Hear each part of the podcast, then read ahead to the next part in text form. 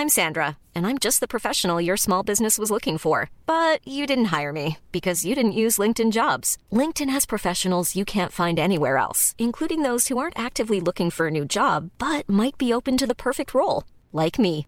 In a given month, over 70% of LinkedIn users don't visit other leading job sites. So if you're not looking on LinkedIn, you'll miss out on great candidates like Sandra. Start hiring professionals like a professional. Post your free job on linkedin.com/people today.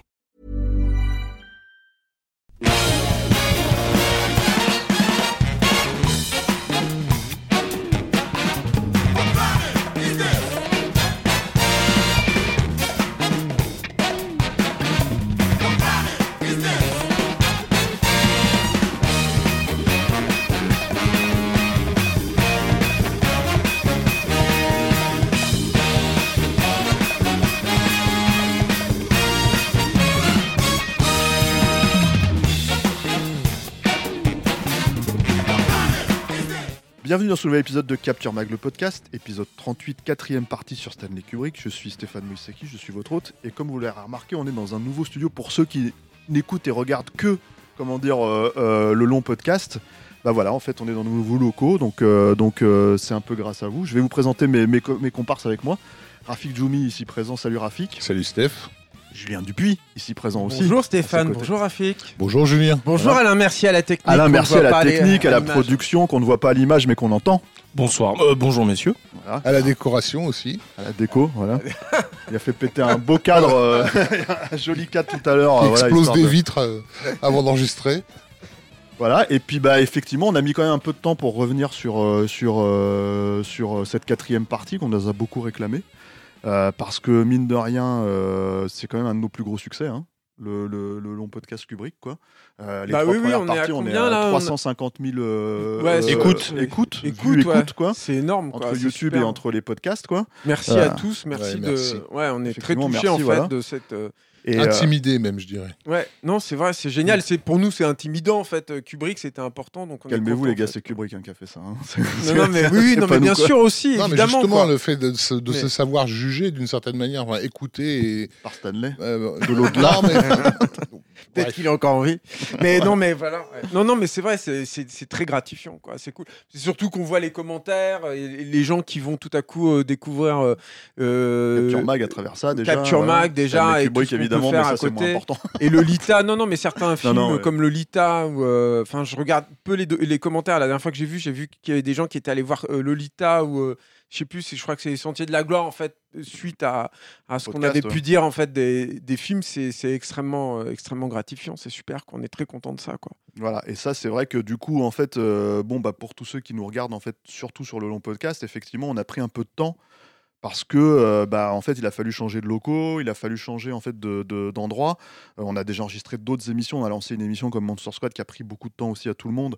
Donc du coup en fait c'est aussi pour ça qu'on a un petit peu repoussé la fin du Kubrick. Euh, voilà, mais bon on y est, on est là.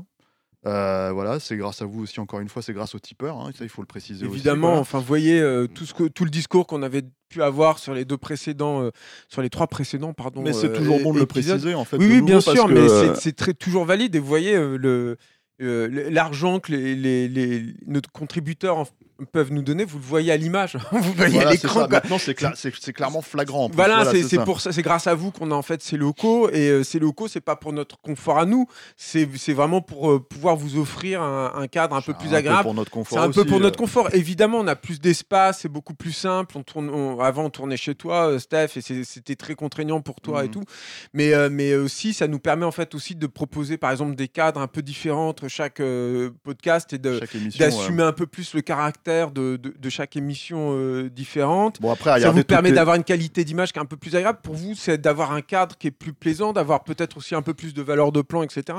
Enfin, c'est ça aussi, c'est qu'on et- essaye de vous offrir un contenu de plus en plus de qualité. Et je pense qu'il faut peut-être préciser cette chose. Alors, je vérifie pas forcément tout ce que les autres font, hein, euh, voilà, mais je pense qu'il y a peu en fait de, de- de podcasts, Mm. même euh, très très suivis en fait, qui peuvent se permettre d'avoir, euh, euh, comment dire, euh, un local, à un local pour, Ouais. pour, pour pouvoir enregistrer, quelque Mm. chose en fait sur lequel effectivement, comme tu dis, on peut proposer une petite plus-value visuelle. Mm. Et euh, mine de rien, bah voilà, ça, c'est euh, grâce à ce modèle économique en fait qui est Tipeee, Mm. qui est un modèle économique qui est en fait qui tient sur vous, enfin qui tient sur les gens qui, qui nous ouais. soutiennent quoi.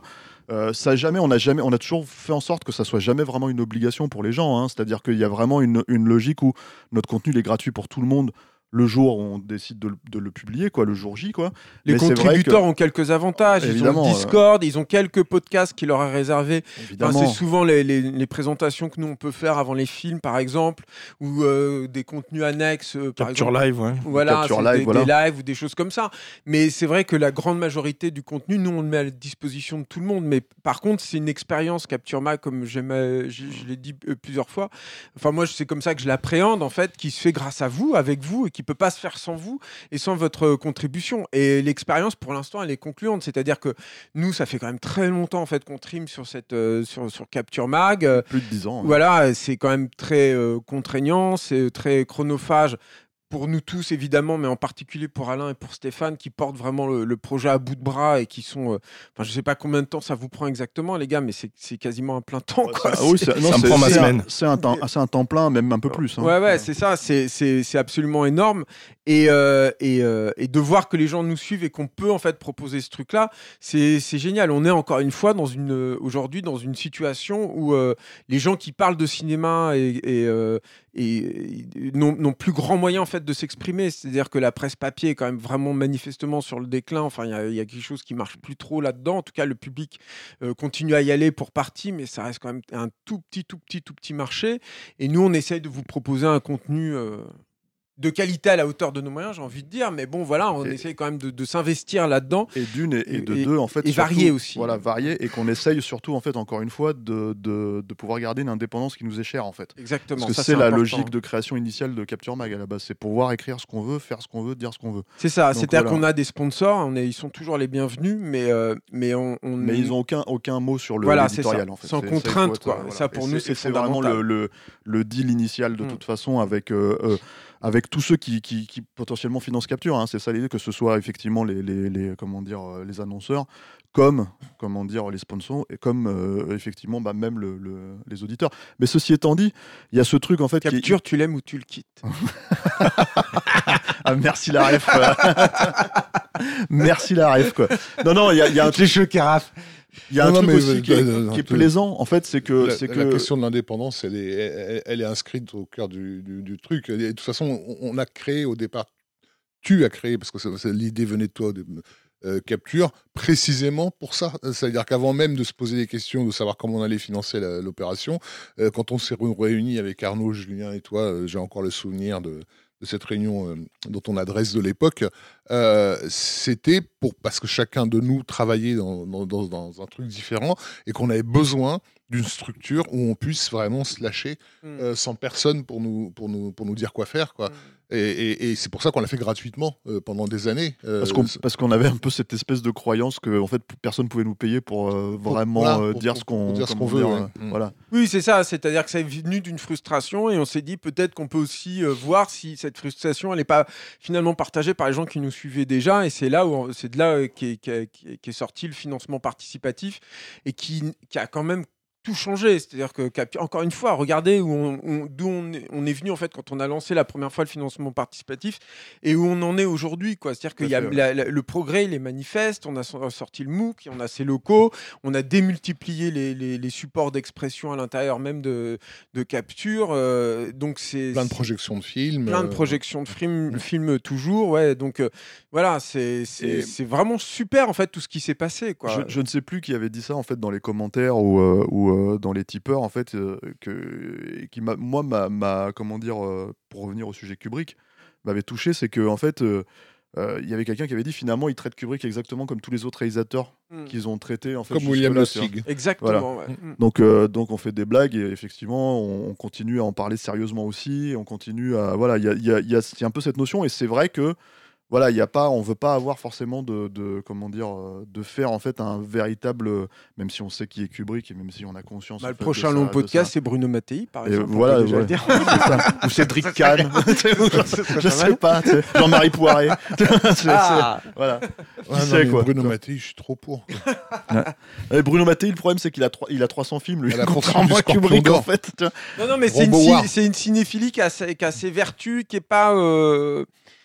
Qui est pas vraiment dans les, les, grands médias ou les grosses institutions, enfin qui, a, du mal en fait, en tout cas, à, s'exprimer là-dedans, même s'il y a des choses, hein, évidemment, hein, mais, euh, mais c'est, enfin, nous on a toujours défendu le cinéma comme ça en fait, sur euh, une, une espèce de pied d'égalité en fait vis-à-vis de, de l'appréhension. Alors évidemment, je ne mets pas euh, Bruno Matteo au niveau de Stanley Kubrick, mais Ou Stanley Kubrick au niveau de Bruno Stanley Mattei. Kubrick au niveau de Bruno Mattei, mais de toute façon, en tout cas, ce qui ce qui est intéressant, c'est Pas de favoritisme. je, pense, je sais pas euh, qui avait dit ça, Steph, mais, mais ce, qui- ce qui est intéressant, c'est que oui, de toute façon, on a la même, quelque part, exigence critique quand on, on traite euh, euh, William Lustig, là, en, en- en l'occurrence, et, euh, et- et Stanley Kubrick. Tout à fait. C'est la même chose. Alors peut-être beaucoup plus de pression sur Kubrick parce que notre objectif, c'est quand même de vous raconter des choses que vous avez peut-être pas entendues, qui sont pas très connues.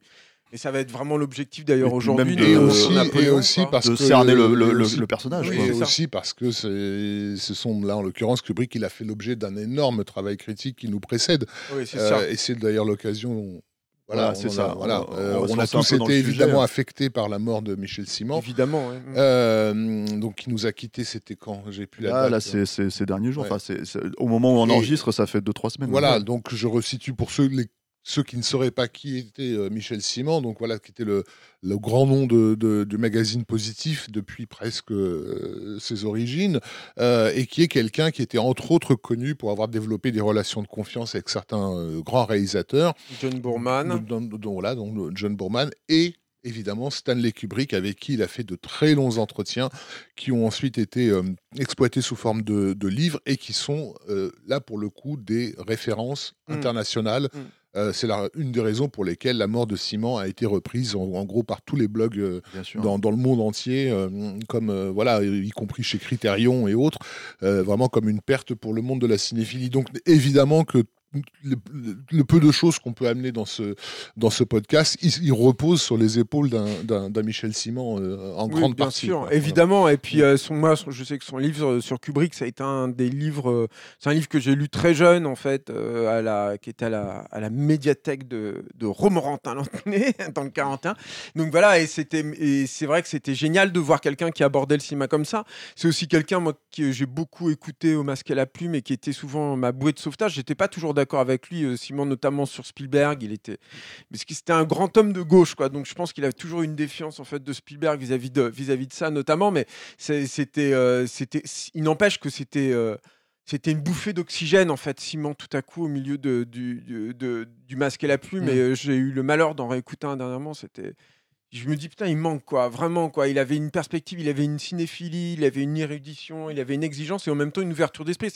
Et une le colère, et une colère qui, et qui- aussi qui une pouvait- colère de temps en temps mais qui, non, mais qui lui servait aussi. Mais bien sûr, pense, hein. et, et, euh, et tu vois, positif, moi je me souviens aussi de Simon, c'est ça aussi, c'est que je me souviens que quand tout le monde tapait sur la gueule de, de Zemeckis pour euh, ses, ses manipulations numériques sur euh, Forrest Gump, lui, ils avaient, euh, il y avait une très longue interview de Zemeckis, tu vois, dans, dans Positif, où justement il parlait juste de tout ce que ça impliquait en fait son travail, dans lequel Zemeckis s'exprimait en tant que réalisateur. Je me souviens qu'à l'époque, je me dis merde, j'ai pas vu d'entretien comme ça avec cette exigence-là de, de Zemeckis. Donc euh, c'est tout ça aussi, euh, Simon, c'est que voilà, et c'est euh, aussi euh, beaucoup de, de croche-pattes envers les cahiers du cinéma et euh, où il rappelait les, les, les, les accointances avec l'extrême droite du, du début des cahiers du cinéma. Enfin, ça faisait, ça faisait du bien, quoi. C'était cool, quoi.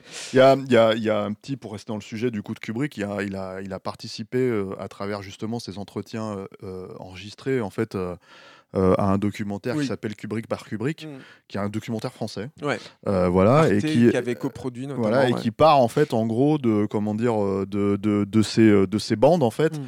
Pour en mettre en image en fait en gros le, le, le, le, travail de Kubrick Mm. quoi. Euh, donc ça c'est assez intéressant si ça vous intéresse si vous voulez commencer par une porte d'entrée entre guillemets euh, euh, abordable fa- simple facile Mm. voilà il y, a- il y a ce documentaire là on se lance mes amis? Oui, bien donc sûr. voilà on, on- donc on en était on en était resté à cette euh, grosse merde de Shining hein, voilà on donc, a euh, beaucoup, donc on a beaucoup euh, exagéré. voilà, Shining, on a beaucoup exagéré. Euh, ce- cette espèce de, de, de- de film d'horreur complotiste. Voilà, pa- passons maintenant au- à son, euh, à son, euh, son comment, pleine, pleine jaquette de métal. voilà, Euh, à, sa Pour- tenta- pour- à sa tentative, à sa tentative de marcher sur les traces de Rambo 2. exactement. Alors, tu vois. il avait dit, ceci dit, il avait dit à un, un des comédiens, un des jeunes comédiens, que c'était aussi sa réponse à Rambo, euh, Full Metal Jacket, ce qui peut se voir d'ailleurs. Ce euh, que, ce que Jean-Luc Godard avait totalement compris. Et Quand il était passé à la télé, vous aviez vu cette, cette Non, vidéo non. absolument incroyable en fait où t'as Godard qui, qui, qui montre en fait des c'est Arnaud qui m'avait montré ça. Ah oui, euh, c'est ça maintenant le Ah voilà et, Oui, et en fait il montre des extraits de, de, de Full Metal Jacket et en fait t'as, t'as, euh, je sais plus je crois que c'est euh, Baldwin en fait Oui, c'est de tirer Baldwin, comme ouais. ça à la mitrailleuse et tout au ralenti et, et en fait t'as- t'as- il s'arrête là en disant voilà c'est ça le cinéma c'est Rambo maintenant voilà et il parlait de Kubrick quand même donc de dire- tu le fais bien. parce que, parce que Baldwin est, est un- est une espèce de. Il a un truc comme ça, c'est-à-dire qu'il a les, les, les, les cartouches en, en, Un bandoulière, en ouais. bandoulière comme ça. Enfin, il, qu'un- a- qu'un- il est assez, il est assez qu'un mastoc. grand esthète de l'image comme Jean-Luc Godard euh, n'est pas en fait percuté en fait si tu veux qu'il y avait une espèce d'ironie de distanciation vis-à-vis de, les- Est-ce qu'on fait de l'image- podcast sur Godard de- de- de- vis-à-vis de l'image chez. Kubrick par rapport à George Pan Cosmatos tu vois ouais, je, non, je mais me, je, je me dis comment il a pu passer à côté quand même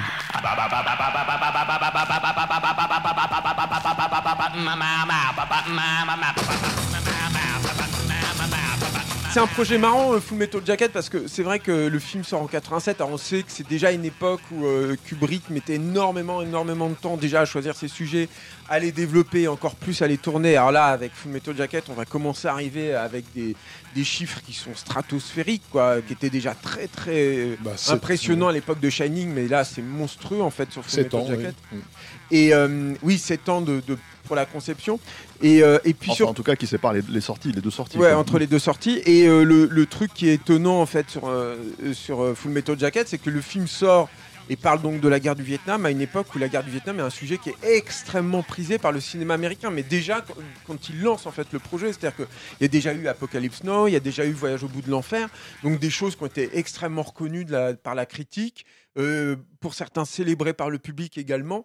Donc c'est ça peut être un peu déstabilisant en fait de voir Kubrick qui tout à coup en fait s'investit là-dedans. Mais finalement c'est ce qu'il avait fait avec Shining aussi. euh, oui, euh, moi je me souviens en tout cas que c'était le truc en fait qui lui avait été reproché, c'est-à-dire Oui, que en ça. gros dans la critique c'était ah bah ça y est lui aussi il faut qu'il fasse son film sur son sur le Vietnam et c'était Oui. un petit peu réducteur on va dire. Bah oui, oui, Voilà. bien sûr, parce que c'est plus compliqué que ça. à la, à la fois reproché et attendu. C'est-à-dire que moi, j'ai encore le, le souvenir, avant même qu'on puisse voir le, le- le film, de gens qui s'attendaient précisément à ce que Kubrick mette à plat le genre du film de Vietnam. Mm. Euh, C'est-à-dire que avec le, le recul, les gens avaient fini par re- replacer euh, Shining autrement qu'à sa sortie, parce qu'effectivement, à sa sortie, il est sorti comme euh, une adaptation de Stephen King, un Je film vous d'horreur. encourage à réécouter Le Masque et la Plume sur Shining d'ailleurs avec Michel Simon qui est seul contre tous. C'est Ouais. impressionnant, quoi. Ouais, c'est vrai. Et, Enfin, il est pas tout à fait seul contre tous, mais pas loin. Et avec le temps, bah, les gens finissent par réaliser que Shining était finalement un film assez théorique, Oui. euh, voilà, qui, On va dire ça comme voilà, ça. et qui parlait avant tout du, du genre lui-même, quoi, de- du Mm. film d'horreur. Et justement, avec le, la, la pelletée de films sur le Vietnam qui, qui sortent ou qui sont annoncés, donc on va les, on les reciter. On a le, le, euh, Bon, il le Platoon d'Oliver Stone qui fait un carton en, en, en 86 et que ça va, Qui gagne ça va avoir hein, d'ailleurs des conséquences sur la bêtises. distribution de, de Full Metal Jacket. Il Comment a eu l'Oscar Platoon non? Ou alors il a il, Il a été nominé, nommé, ouais. nommé ça c'est sûr. Euh, Il y a le projet Hamburger Hill qui est lancé, euh, Good Morning Vietnam, euh, l'enfer de Saigon, enfin Saigon, l'enfer de, de je Ah ne oui, sais plus quoi, ouais, etc. Euh, Retour à l'enfer aussi avec Gene Hackman, non? Oui, Un retour avait- à l'enfer, mais ça, c'était- quelques années C'était avant, ouais, c'était plutôt. Ah bon, ouais. après t'as Rambo 2 hein. Et, puis, bon, alors, évidemment, Rambo- ça, le personnage de Rambo, qui est, qui est un personnage post-Vietnam par, par, par excellence. Non, parce que excusez-moi, à un moment donné, il faut arrêter de. Voilà, il y a Porté disparu 2. Ah oui, Qui c'est se passe au vrai. Vietnam, ouais, ouais, voilà. ouais, C'est vrai, non, mais c'était devenu un. Ah. Euh, En fait, le truc, moi je me souviens en fait de ce truc. euh, J'avais eu une interview avec Stone là-dessus et je l'avais lancé là-dessus. J'ai dit, mais c'est- il y a un gros problème en fait dans la, la représentation de la guerre au cinéma, c'est que c'est de fait extrêmement un spectacle absolument exaltant. C'est-à-dire que tu as des explosions partout, tu as des mecs avec des gros flingues en fait qui tirent, etc. Tu as un sentiment de puissance, de défouloir total. Et en plus, le Ah, ça, Vietnam, c'est- tu as ce décorum luxuriant de la nature, ça, c'est etc. Apocalypse Now. Et, en fait, euh, c'est non, non, mais même lancé chez ce lui. truc Et en bien fait, des années avant. Et je lui disais à, à Stone, je lui disais, mais en même temps, comment vous, et je trouve que c'est vraiment le cas dans Platoon, c'est très paradoxal en fait de se dire, bah, je m'inscris dans ce genre-là. Et, et Stone s'in- s'inscrit d'autant plus que lui, et c'est ce qui m'a confirmé en fait, il a été élevé par tous ces films de guerre, euh, de propagande sur la Seconde Guerre mondiale, hein, pour le coup, mais Mhm. qui avait beaucoup vu au cinéma et à la télévision en tant que euh, jeune, euh, un jeune américain, et en même temps de vouloir faire un film anti-guerre en proposant un spectacle exaltant. Lui, ce qu'il désole en fait, Oliver Stone, et ce qui l'avait euh, totalement dévasté, c'était de, de de, de découvrir que Platoon avait, euh, euh, comment dire, euh, poussé beaucoup, beaucoup de jeunes gens à s'inscrire dans le dans, dans- l'armée, à s'engager, quoi, tu vois. Et il disait, bon, bah, qu'est-ce que qu'est-ce que j'ai fait de mal en fait là-dessus? Et je pense qu'en fait, le truc de Kubrick. Ça, c'est pour expliquer le succès, justement, cet engouement. Parce qu'en plus, je pense que le Vietnam a cet avantage, encore une fois, de se passer dans la jungle. Enfin, c'est hyper beau, quoi. Tu vois, le- les mecs tournaient souvent aux Philippines avec des décors magnifiques. Il y a les hélicos partout et tout. Et donc, le projet de, Kubrick, justement, je pense, hein, un des projets, c'est d'aller à l'encontre de ça. En, sortant, en fait, de, Shining, euh, euh, Kubrick donc, cherche un, récit sur la guerre, pas forcément, pas fatalement sur la, sur la, guerre du Vietnam. De toute façon, la guerre, je pense qu'elle elle est partout chez Kubrick. Enfin, on en a déjà beaucoup dire, ouais. parlé, quoi. C'est vraiment Son premier film. hein, et- oui, c'est ça. Et, et- et puis, euh, puis c'est les Sentiers de la Gloire. Enfin bref, tout. Puis je pense que le projet de Napoléon, dont on va parler tout à l'heure, était, euh, était encore là en fait, était Mm. plané encore euh, sur tous les films en fait qu'il a qu'il a conçus jusqu'à la fin, je pense. hein. Elle est en filigrane dans 2001 l'Odyssée de l'espace. Enfin, Oui, oui, toute la guerre est partout, sujet. quoi. Ça, c'est sûr chez, chez, chez, chez Kubrick. Mais lui, donc, il voulait, il, il voulait justement faire un film qui présente la guerre de façon, on va dire, objective, en tout cas, pas de jugement. C'est-à-dire ne pas dire oh, la guerre c'est moche. Ne pas dire oh, la guerre c'est exaltant, ne pas faire de, de la guerre un spectacle absolument baroque et grandiose comme c'est le cas dans Apocalypse Now par exemple, quoi. Ne pas verser dans le, le, sentimentalisme de, de, par exemple, de Voyage au bout de l'enfer avec le truc, c'est l'ami, on va le chercher, le machin, un truc moche comme ça, non Un truc sec, en fait, qui, qui, présente ça. Et donc, il trouve ce projet-là. Enfin, il trouve satisfaction avec un roman qui s'appelle Le Merdier de Gustav Asford, qui est, euh, il trouve le, il découvre ce, récit dans Kirkus Review, qui est un magazine littéraire anglais. Et ce qui lui plaît, alors moi je n'ai pas lu hein, Le Merdier de Gustav Asford, mais ce qui lui plaît en fait, c'est que le, le, le roman a priori est très sec dans sa façon de présenter les faits. Il n'y a pas de fioriture, quoi. Euh, c'est, euh, voilà, c'est une série de faits. Il y a déjà cette structure qu'on retrouvera dans Full Metal Jacket. Il y a beaucoup plus de répétitions, notamment dans la, dans la, séquence de la guerre du Vietnam. Mais en gros, c'est voilà, je vous présente les faits tels qu'ils se sont déroulés, tels que moi j'ai pu m'en souvenir, etc. Et il, il débauche euh, en, guise de scénariste pour adapter euh, le roman, il débauche Michael Eyre, qui a été correspondant de guerre, qui a écrit euh, Dispatches, Putain de mort en fait, un, autre récit de, la, de la guerre du Vietnam. Et euh, c'est, il, fait sa connaissance par son ami, un ami commun qui est John Le Carré, donc le romancier, ancien espion. Euh, euh, qui a fait La Maison Russie, qui est, le, euh, qui est devenu un des films préférés de Rafik par la suite, dans les années 90. Bah, bah, euh, mon, comp- mon compositeur préféré, mon actrice préférée. Bah voilà, en gros, évidemment. bah, on comprend. Non, mais, voilà. mais- mais Et- et enfin, en il, fait, a, il a dû, Michael Eyre- il a dû le convaincre, Michael hein. Il a dû le convaincre, Ouais. mais surtout Michael Eyre avait déjà contribué à, à des- à un film de guerre. Il avait, il avait notamment beaucoup contribué au dialogue de, de Martin Sheen dans Apocalypse Now. Auparavant, c'est un peu le monsieur Vietnam. Enfin, c'est un des monsieur Vietnam en fait, très, déjà très identifié comme tel, quoi. Et qui, a priori, on avait un peu marre et voulait passer à autre chose. Et c'est là où euh, ça a été des longues, de longues conversations au téléphone sur. Comme euh, toujours euh, avec Kubrick déjà, c'est-à-dire que Kubrick était déjà dans ce truc où euh, je, je crois que c'est Léon Vitali, hein, son, son- son assistant, qui disait euh, le Kubrick ne va plus au monde, c'est le monde qui vient à Kubrick en fait. Mhm. Donc il y avait déjà ce truc où effectivement il avait des longues discussions et tout. Après, je pense que malgré tout, si tu veux, même si le mec était lassé, il y a deux choses, c'est que déjà c'est Kubrick.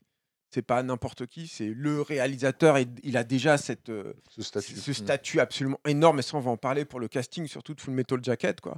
Et tout le monde veut être dans un Kubrick, enfin c'est devenu un monument déjà euh, vivant absolument énorme, quoi. D'autant plus euh, fascinant qu'il est, il est déjà très secret, qu'il est plus à Los. Angeles, Mm. qu'il est à Londres, dans la banlieue londonienne, etc., qui donne très très peu d'entretien. Et, euh, et donc je pense que ça, voilà, tu, tu refuses pas ça. Et puis l'autre truc, c'est que euh, Kubrick voulait, encore une fois, son but, c'était pas de faire un, film sur la guerre du Vietnam, c'est de faire un film sur la guerre. Voilà, c'est tout quoi. Il se trouve que ça se passe au Vietnam, mais ça aurait pu se passer pendant la Seconde Guerre mondiale, ça aurait pu se passer pendant la, guerre de 14-18, ça aurait été ou la guerre de Corée par exemple, qui est une guerre qui a été beaucoup moins euh, filmée, hein, représentée au cinéma. Bah, ce serait passé peu ou prou de la même, de la même façon quoi. Là, le, le- truc en fait qui, l'intéresse, euh, Kubrick, encore une fois, c'est de, présenter euh, la, comment dire, la, déshumanisation d'êtres humains et de les transformer comme on transforme en fait un être humain en tueur. Et c'est le, parcours euh, du, personnage central qui est Joker, qui, rentre, qui est peut-être le plus...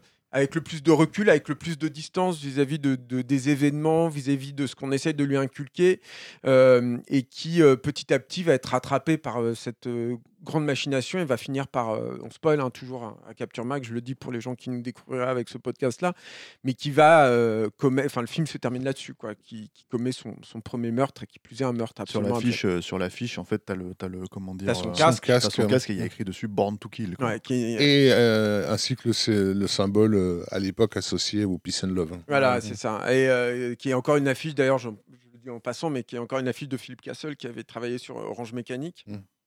Et c'est marrant, mais c'est aussi une image qui viendra complètement iconique. C'est cette faculté en fait de Kubrick de créer des icônes, y compris sur le- la, la façon de vendre et de présenter son, son film au public. C'est- tout de même absolument fascinant. quoi. Euh, le casting, peut-être? On Alors, avec ça, Est-ce que vous saviez qui était le premier interprète prévu pour euh, Joker? Vas-y, dis-nous. Bruce Willis. En fait, C'est vrai? Ouais, ouais. C'est un truc en fait. euh, alors c'est marrant parce que euh, Kub- je crois pas que Kubrick en ait jamais parlé de Non, lui-même. j'en ai jamais entendu Par parler. contre, moi. Bruce en a parlé lui. D'accord. Et à l'époque, euh, je crois que c'était à l'époque du cinquième élément, dans une longue interview en première et tout, Mm. où il disait en gros, j'aurais dû être dans euh, Full Metal Jacket. euh, comment euh, Kubrick m'avait découvert dans Clair de Lune, quoi. Mm. Et il voulait en fait me prendre pour ce personnage-là, quoi, pour le personnage de Joker. Mais le problème, évidemment, était que bah, t'es es attaché à une série télé en fait qui qui qui a tout tourné sur plusieurs saisons, quoi, cinq saisons en l'occurrence pour Clair de un Lune. Tu peux pas t'engager sur un film de Kubrick Ouais. qui dé- déjà à l'époque, enfin déjà c'était son avant-dernier film, hein, Mm. mais en fait exigeait des comédiens qui se libèrent totalement de, de leur planning pour pouvoir tourner et tourner. Et Alors, tourner, il leur quoi. signait des contrats. hein, Voilà. bah, avec une durée euh, voilà, donnée, mais il savait tout ce que ça allait exploser et ça a complètement explosé sur Full Metal Jacket d'ailleurs. Et du coup, en fait, Mais- le, le- le ABC, en fait, ou NBC, je sais plus, n'a pas laissé, n'a pas laissé partir Bruce Willis, en fait, évidemment, pour ce. Euh, ça aurait été ce- un, un choix excellent en fait, mais c'est complètement logique ce que tu dis, euh, Steph, Mhm. parce que en fait, ce qui a plu à Matthew Modine, lui il découvre Matthew Modine dans dans un essai de Birdie euh, de Alan Parker. Ouais. On avait déjà parlé du rapport de Kubrick avec tous les réalisateurs anglais euh, Mhm. de cette vague là, sur notamment avec Barry Lyndon quoi. Et donc il, est- il est en contact avec Alan Parker. Alan Parker lui, lui parle, c'est lui qui lui parle en fait de Matthew Modine quoi. Euh, il faut aussi avoir conscience et c'est particulièrement je trouve important dans cette, euh, cet épisode là que Kubrick encore une fois était vraiment en contact avec beaucoup de gens dans l'industrie et en permanence et cherchait ces contacts là, il cherchait des conseils et échanger. Bon et donc c'est dans un de ces échanges là que, Alan Parker lui dit écoute moi j'ai cet, euh, cet acteur qui est, qui que je trouve incroyable qui joue dans, Birdie. Et il lui envoie une, cassette d'essai de, Modine. Et il lui plaît bien Modine sur le, le, bout d'essai à, à Kubrick mais ce qui le fascine vraiment c'est la fin en fait de l'essai c'est-à-dire qu'il parle, il donne ses répliques, etc. Et à la fin, il y a tout un, long passage où Modine attend que la caméra s'arrête, quoi, basiquement. Et il dit rien. Et il est face à la caméra. Et c'est ça, en fait, qui fascine euh, Kubrick. En fait, c'est là qu'il décèle, il se dit, ah, c'est, l'acteur qu'il me faut pour Joker. Et là où je disais que le choix de Bruce Willis aurait été logique, c'est que ce qui lui plaît, lui, c'est qu'il trouve que Modine a, a un mélange à la fois euh, très délicat, très fin, euh, presque euh, euh, féminin en fait dans, dans- sa façon d'être. Et en même temps il est, il est très fort quoi. Il, a, il, dégage en fait une force voire peut-être même une violence en fait sous-jacente. C'est-à-dire qu'il il, est très ambivalent finalement comme, euh, Mm. Comme dans, dans ce qu'il dégage dans sa personnalité. Et je pense que Bruce Willis avait ça, c'est-à-dire que c'était un mec qui était en porte-à-faux complet euh, vis-à-vis de, de- des, des héros du cinéma d'action hein, de l'époque. Enfin, on en a beaucoup parlé pour, Ouais, pour pour Piège de ouais. qu'il avait encore une fois ce, ce côté charmeur, euh, un peu délicat, quoi, hein, finalement, qui n'avait pas euh, les, les grandes stars masculines de l'époque, des années 80, quoi, en tout cas. Et, et, malgré tout, il avait quand même cette force, cette puissance, en fait, énorme. Donc, c'est intéressant, en fait. Je me demande, je suis en train d'imaginer, du coup, tu me Ouais. trouves, je suis en train d'imaginer ce qu'aurait donné Full Metal Jacket avec Bruce Willis. Et, surtout, il est- enfin, on précise ça vraiment, hein, parce que pour remettre dans le contexte, il n'était pas connu. C'est-à-dire qu'en fait, Non, en- pour l'instant, c'était pas une vedette de cinéma comme Mm. ça l'est devenu après, quoi, une vraie star de cinéma. C'était vraiment une vedette de télé.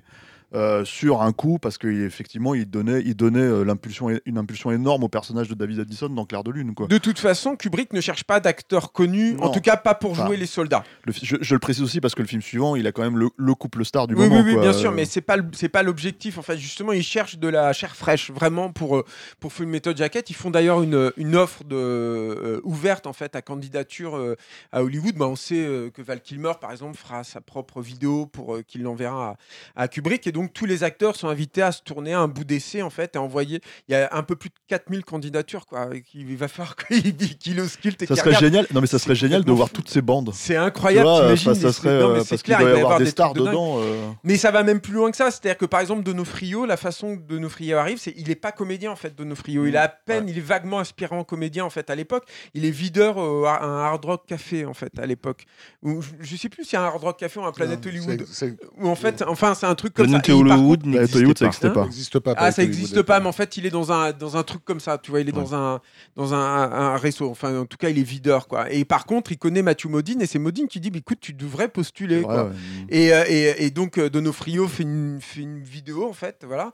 Et il n'a pas du tout le physique de, de baleine, hein, de, de- de- de son personnage hein, à cette étape-là. C'est plutôt un mec euh, mastar, assez, assez carré, etc. Et il va être choisi pour ce rôle euh, clé euh, fondamental. Et peut-être le l'acteur Alors, du coup, le- il, prend du poids pour le personnage. après, Ah. par contre, ouais, le truc, c'est qu'il va prendre 30 kilos. Ah ouais. Et le problème, en fait, est de, de, de Donofrio, c'est qu'il va prendre 30 kilos. En général, quand les acteurs prennent 30 kilos, enfin beaucoup de kilos, comme ça a été le cas de De Niro, par exemple, sur Raging Bull et tout, c'est pour une durée euh, très euh, limitée dans le temps, quoi. Et là, ça va pas être pour une durée limitée dans le temps, ça va durer très très très longtemps. Et il le dira lui-même, hein, que ça, son corps s'en est il s'en est jamais remis en fait. C'est vrai que c'est un mec qui est devenu plutôt massif hein, Mhm. Dans les films suivants, même Bon, s'il a moi, pas. moi aussi, j'avais envoyé un test à Kubrick. Et... Je t'explique cela. Donc voilà, il y a, il y a aussi un autre truc, c'est que le, le personnage que fera euh, au final, Oui. euh, ça c'est un. Pareil, pas un comédien, ça. Alors justement, mais c'est C'est un- conseiller. c'est- tout un tas de, de, de trucs. C'est-à-dire qu'à un moment, il y a Ed Harris en fait qui est, il, il- il- il réfléchit à Ed Harris en fait Kubrick, c'est Ed Harris qui refuse. Tu te rends compte, c'est incroyable. Euh, Robert De Niro est vaguement, vaguement envisagé aussi à un moment donné. Alors c'est pareil, t'imagines tout à fait. Alors je comprends pourquoi il, il a, réfl- Ouais, il a ouais. pensé à De Niro, tu comprends complètement. Mais en même temps, c'est pareil, quoi. C'est, t'imagines tous ces, toutes ces possibilités de films. C'est ça qui est génial, en fait, Ouais. je trouve, dans ces trucs-là, en fait. T'imagines toutes ces, toutes ces variations. Et il y a un acteur qui est embauché, que vous avez tous vu, en fait, qui est déjà dans le film, qui est euh, Tim Colchelli, qui est le, lac- le, le- le tireur dans le dans le- l'hélicoptère, en fait. Et c'est lui qui doit jouer ce Ouais, le ouais. rôle de, de l'instructeur, quoi. Et, euh, et Armé et euh, Qui arrive... est un vrai personnage euh, étrange aussi. Ouais, hein, qui, est, qui hyper troublant, quoi, hyper Ouais. malaisant et tout, quoi. Mais euh, et donc euh, Liarmé arrive et euh, Liarmé donc euh, c'est euh, c'est un ancien béret vert et qui s'est euh, reconverti euh, au cinéma comme euh, Delday par exemple, des gens comme ça, quoi, des, conseillers techniques. hein. Technique quoi. Delday lui travaillera plus tard avec euh, avec Oliver Stone. Et euh, comme conseiller technique parce qu'ils sont ils sont désœuvrés ils sont à la retraite très jeune hein, forcément quoi. Et ils se disent qu'est-ce que je vais faire de ma vie? Donc Lermé se dit bon bah moi je vais essayer dans le dans le cinéma. Et, a- et apparemment Lermé est très euh, proactif c'est-à-dire que c'est lui qui dit non non tu vas m'embaucher moi Stanley c'est moi qui joue le rôle et tout quoi. C'est-à-dire qu'il va il dit ouais, ok ok ok attends attends, attends j'ai déjà embauché un mec et tout. Mais par contre il va utiliser Lermé dès le casting. C'est-à-dire qu'une fois qu'ils ont trié sur ces 4000 premières bandes Val Kilmer ne sera pas retenu hein, euh, qui ils vont quand même passer encore une fois des, sessions de casting et tout. Et Liarmé est là, très souvent. Et Liarmé joue le, le rôle le- de- de- du sergent instructeur, c'est-à-dire qu'il leur hurle dessus en permanence. Et c'est est- pareil, tu parlais des bandes à voir, mais je donnerais cher Ouais, pour voir ces images-là. Ça doit être quelque chose, quoi. Et il a, il a acheté le chapeau entre temps. Enfin, il a fait son, euh, une partie du costume du personnage. C'est- ce que, en fait, Ouais. c'est ce que dit. euh, alors, je crois que c'est Yann Arlan qui dit ça. En fait, il dit ce qui était incroyable de Liarmé, c'est que c'est un mec. Et c'est vrai quand tu le vois en interview, tu dis mais il a l'air trop cool, il a l'air trop gentil, quoi. Et il disait mais il est, d'une gentillesse incroyable. Et il se mettait en costume. Et là, tu pouvais plus lui parler, quoi. Et euh, il était. Moi, je suis au- sûr que c'est un mec qui avait un pet au casque. il- hein. non mais c'est sûr, je Bah sais ouais. pas ce qu'il a vécu. Si c'est comme Ah. Delta et c'est comme tous ces mecs-là. Si tu veux, ils ont, ils ont. Tu peux pas sortir de- d'expériences comme ça de toute façon. Si tu veux, comme pas, Stone. t'es- hein. t'es pas un acteur né, t'es, t'es, euh, comment dire, euh, t'es hyper convaincant en fait. non, mais il, a- rôle-là. il est hallucinant dans le truc. Après, il y a aussi comment euh, Kubrick va l'exploiter sur le terrain, mais ça c'est autre chose. Et donc en fait, euh, Kubrick est sidéré en fait par les performances en fait. C'est à dire que bon évidemment il casse les comédiens et tout mais la performance même en fait de Liarmé le sidère totalement. Et surtout ce qui le sidère c'est de voir euh, c'est c'est sa capacité euh, à inventer des, Des injures et des insultes mais qui viennent en fait de son expérience. C'est à dire que moi j'ai moi j'ai fait mes j'ai fait mes classes en fait à Armer c'est rien à voir avec ce que vivent évidemment les, les mecs dans dans Full Metal Jacket mais, mais moi j'ai eu un, un- un instructeur qui était comme ça toujours droit comme un piqué. Comme j'ai Ouais, moi j'étais dans quoi un? Couilles de loup et compagnie. non, quoi, moi, tu il vois, nous appelait bac plus mes couilles, en fait, parce qu'on était, euh, on, est, on Voilà, avait des bac plus beau 4, en fait, ouais. voilà, et tout. Ouais. Bac plus 1000 ou bac plus mes couilles et tout. Ouais. Donc voilà, et- les mecs t'insultent, en fait, en Ouais. permanence. C'est, en fait, c'est, c'est fascinant euh, de, d'avoir. Moi, je suis finalement très content d'avoir fait mes classes en fait à l'armée parce que j'ai compris beaucoup de choses sur Full Metal Jacket en fait quand j'ai quand j'ai fait mes classes quoi et notamment ce truc sidérant en fait où tu arrives à la gare le matin, tu vois des mecs, tu commences à te lier d'amitié avec eux. Et puis le soir, tu les reconnais plus parce qu'on a tous la tête rasée, on a tous la tenue de Fennec, on commence tous à marcher au pas, etc. Et les, tu te fonds dans la masse, tu perds ton truc. Quoi. Ouais, en, Et- en- en l'espace d'à peu près une semaine, moi aussi, bon, moi j'ai carrément fait mon service, mais, euh, mais effectivement, il y avait que des branleurs, quoi, que, Ouais. que, que des citadins euh, dédaigneux, on va dire, Ouais. qui regardent l'armée de, de, de très loin. Et, et effectivement, les, les- la première fois qu'on nous a fait prendre les armes, euh, c'était un bordel sans nom. Euh, euh, présenter armes et t'entends clac, clac, clac, clac, clac, clac, clac, clac, clac partout, quoi. Mm. Et, euh, et on a- et on n'a pas vu le truc venir. Et une semaine plus tard, il y a un grand général euh, qui se pointe. Toute la caserne dans- de, de Fontainebleau est réunie, donc je ne sais plus combien de milliers de personnes ça, ça fait dans la cour. Et le général dit présentez armes, et on entend. Et là, on Ouais. s'est tous regardés, vraiment euh, Mais tu te regardes pas, euh, Raph, Non, non, en fait, c'est ça qui est Si, dingue, si, en fait. on- Ah ouais, moi je me souviens qu'on a tourné la tête les uns les autres en se disant, on, est- on est devenu, en réalisant qu'on était devenus des robots Ouais, en, en seulement une semaine. dire, ça- tu peux te foutre de la gueule de ce système, ce système est plus fort que toi. Ah ouais, c'est sûr. Et c'est vrai que et ça, c'est un des gros projets, un des gros trucs de Full Metal Jacket, c'est de raconter comment en fait tu es formaté par, Mm. euh, par, par l'armée, comment la, la marche au pas, par exemple. Et ça, il y en a beaucoup, notamment quand il court et quand il chante ses chansons débiles et tout. Vraiment du. Mais ce qui est un truc qu'il avait finalement déjà traité aussi dans Orange Mécanique. Orange hein. mécanique. ce, fait, truc ouais. de la- lavage de cerveau complet, c'est-à-dire que Mhm. comment tu un système parvient à déshumaniser totalement, euh, ton- à vider de la personnalité les gens quoi. Et l'histoire de, de Full Metal Jacket, en tout cas dans son premier truc, c'est qu'il y en a un en fait qui est euh, qui, qui fait de la résistance bien malgré lui, hein, mais qui est baleine quoi, qui rentre pas dans les cases parce qu'il a il, il a il a probablement un problème euh, mental. Enfin, on sait pas trop quoi hein, sur sur le sur baleine, sur le personnage de, de Vincent Bah, D'Onofrio. il est un peu lent, quoi. Il fait. est un peu lent, quoi. Voilà, il n'arrive pas trop à comprendre les choses. Il a, il a un peu, probablement un problème d'addiction, enfin de, de boulimie, quoi. Mhm. Voilà, et, euh, et, et qui, qui arrive pas à rentrer dans le truc. Et, et le système va quand même réussir à le faire rentrer au truc, mais va créer un monstre, quoi. Ouais. Du coup, parce que justement, il est, il est à la marge, il est, il est, euh, il est à côté. Et ça, c'est aussi un truc qui intéresse beaucoup euh, Kubrick, c'est-à-dire de, de montrer euh, ses actions-réactions. C'est-à-dire, voilà, le, le- le système crée ça. Qu'est-ce que ça donne ensuite au front, ces mecs-là quoi? Qu'est-ce qu'ils font en fait? Et ce qui est génial, il y a un truc moi que j'aime beaucoup. Je trouve que par exemple dans Full Metal Jacket, je vais un peu vite en besogne, j'ai un peu zappé Non, du non, coup la production, mais c'est pas très grave, je Bon, pense. on va en parler. on va en reparler, on va, je vais revenir dessus derrière, mais il y a un truc que j'aime beaucoup, c'est que je pense qu'il y, a une- il y a une- il y a un second acte qui est un peu atone en fait dans Full Metal Jacket, mais qui est aussi euh, construit pour toi, que ce soit atone pour toi, c'est-à-dire que tout à coup tu es dans ce truc des classes où tu es euh, sursollicité en permanence, où tu n'as pas tant d'esprit disponible en fait. hein, c'est le truc. euh, euh, parce qu'on t'occupe tout le temps, tu es tout le temps dans l'action, tu dois tout le temps faire des trucs euh, en obéissant à une rythmique très particulière, tu es dans une fatigue aussi constante. hein, C'est ça aussi le, le, le- principe en fait de, la, de ces classes, hein, de, cette, euh, de cette formation. Et tout à coup, on te bazarde au front, et là, tu t'ennuies. Et du coup, là arrive la frustration en fait. Tu as envie, c'est- toute l'histoire en fait de ce second acte en fait ouais. de, de, de Full Metal Jacket, c'est que tu as envie d'aller au combat quoi. Tu veux, tu veux qu'il se passe quelque chose. Et c'est aussi le truc de la guerre quoi. C'est-à-dire la guerre, c'est de l'attente quoi. Et ce Tu qui est attends, intéressant, c'est qu'il-.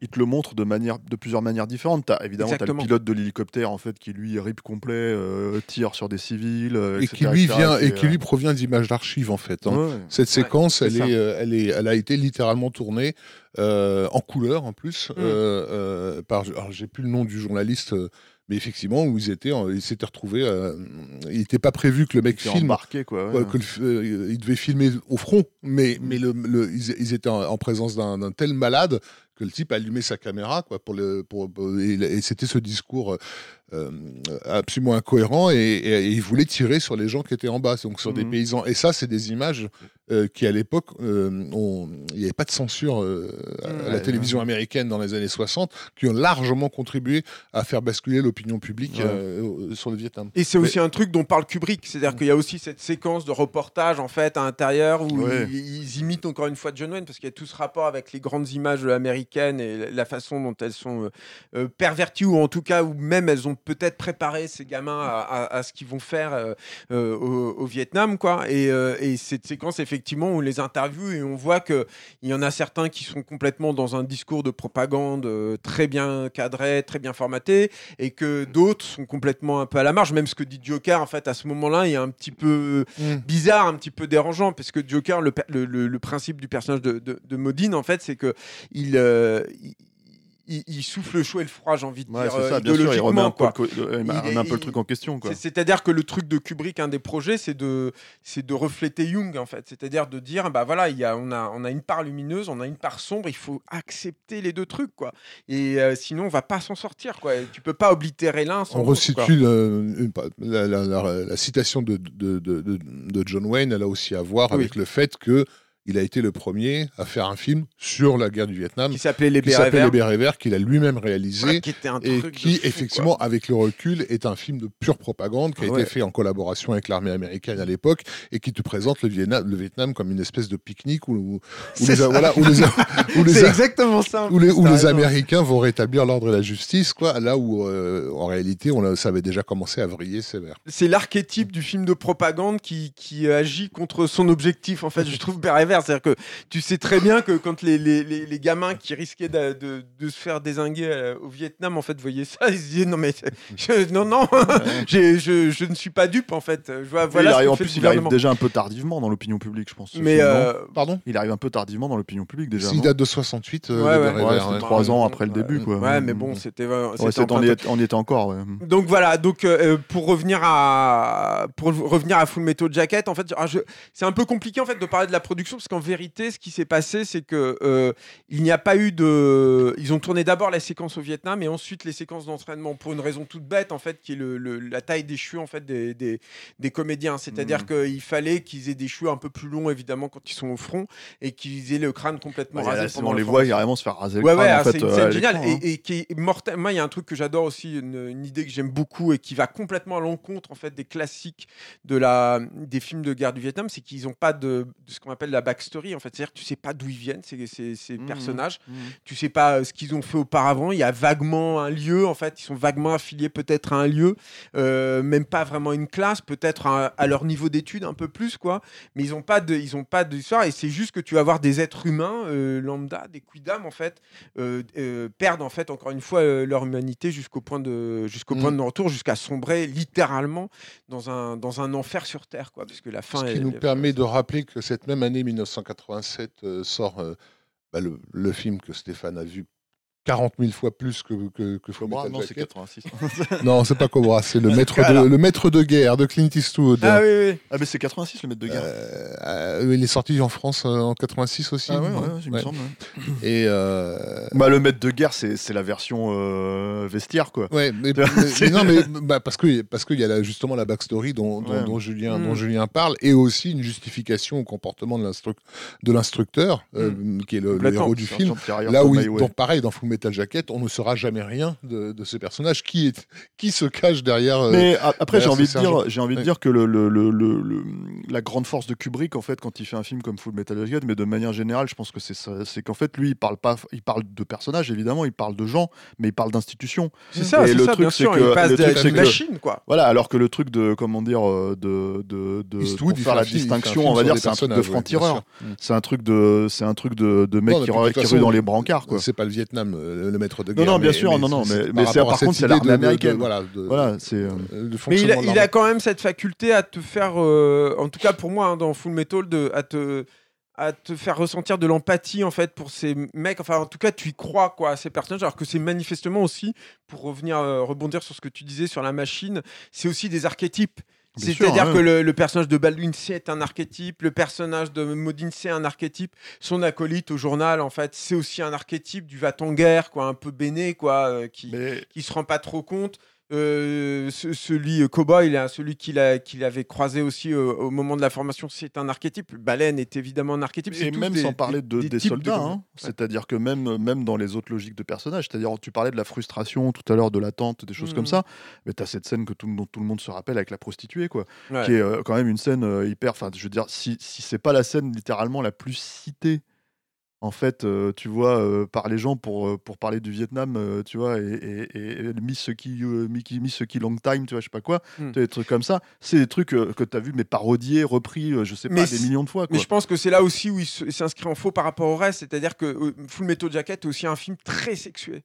C'est Mm. un- vraiment un film, il, il parle de cul tout le temps, c'est là en permanence, tout le temps, tout le temps, tout le temps, sur la frustration, sur l'abus, sur le... Bah, sur la- tu peux même dire à la fin, c'est-à-dire, bon, bah, j'arrive du coup sur la fin, la fin, donc ils, se, ils, ils sont tous victimes en fait d'un sniper qui est, qui, est, qui est en train de tous les décimer et tout. Et au moment où il, a, il découvre le sniper, il se trouve que, un, c'est une, c'est une nana, et deux, en fait, c'est pas une nana, c'est une petite fille de 12 ans. Et euh, un peu plus âgé. elle a non 12 ans, Ah la ouais, elle a gamine. 12 ans. et, euh, et en fait, et, et, ça a l'air euh, un peu plus âgé quand elle même. a l'air plus âgée, mais elle a Ouais. 12 ans en fait. Et l'actrice avait 12 ans. Elle a été euh, Ah ouais. d'ailleurs profondément secouée a priori par le, Mm. par le tournage parce que Kubrick ne l'a pas prévenu de certains trucs et notamment en fait quand elle a tiré etc mais ça se voit quoi je veux dire elle a un truc dans le regard tu te dis mais c'est Ah mais- terrifiant quoi en fait ce truc là et il y a un truc de, de de relation en fait euh, c'est à dire qu'il n'y a pas de femme aussi c'est un film qui est complètement dénué Euh. de, de personnages féminins c'est-à-dire que les femmes c'est ou cette petite fille ou alors c'est des Mais ça lui a été prostituées reproché aussi, ça. ce qui est oui, bon, mais bien absurde, sûr, mais hein, ça fait partie ouais, du projet du film. Mm, bien C'est-à-dire que on est aussi dans un truc, dans un monde profondément. euh, c'est un truc dont on avait déjà parlé, je me rappelle sur The Thing et tout, mais je pense qu'un film qui n'a pas de femme, qui a un all malcas comme ça, ou quasiment, c'est des, films qui parlent de la, d'un monde stérile, en fait, qui est, qui est condamné, qui peut pas fonctionner comme ça, qui, qui, est, qui, est, qui est condamné à, à sombrer dans le. il y a dans- ça d'un côté, total. et il y a aussi la notion, euh, la notion en fait de, moi je trouve d'homosexualité larvée en fait dans, euh, dans notamment les scènes de vestiaire, les trucs comme ça. C'est-à-dire il y a quand même le moment où il passe justement baleine à tabac avec avec les euh, comment ça s'appelle, où tu sens qu'il y a des, serviettes, ouais. des énormes frustrations quand on parlait de sexualité. Mm. Je pense qu'il y a cette sexualité qui est aussi dans le film en fait, qui est très présente quoi. Ouais, elle est partout. Elle est avec le fusil, la chanson avec le Et fusil. voilà, c'est ça. dormir avec le fusil parce que c'est c'est votre compagne maintenant. Il y a, il y a, de en fait, c'est c'est juste qu'il y a un truc de qui fonctionne pas là-dessus, quoi. C'est-à-dire qu'il y a, il y a un truc où justement il faut pas que ça fonctionne pour qu'il puisse tuer, en fait. Si tu peux, euh, si tu peux pas procréer, ben tu, tu désingues, quoi. C'est ça aussi le projet de, de Full Metal Jacket et c'est aussi un, un- un des récits du film. Et c'est la raison pour laquelle cette prostituée n'intervient que dans la partie dont parlait Julien, qui est celle de l'attente et de la frustration. Mmh. Euh, bien C'est-à-dire qu'en en réalité, cette scène, elle les prépare euh, à ce qu'ils vont faire par la suite, euh, et notamment euh, la décision de la, à la toute fin. Quoi. Et le côté aussi désincarné du film, je pense qu'il faut aussi en parler au bout d'un moment. C'est-à-dire que le, le, donc le film va être tourné euh, intégralement en, en- en Angleterre, ce qui lui sera énormément reproché à Kubrick. Et ça, J'en c'est fais partie, que- je fais partie Ouais, de moi, j'adore ça, moi, c'est marrant parce que moi, pour le coup, euh, des trucs je l'ai appris un fait. petit peu tardivement. C'est le premier Kubrick que j'ai vu en salle. Ouais, Pour le coup, à l'époque, bah oui, j'avais euh, 11 ans, 12 ans quand c'est sorti. Mhm.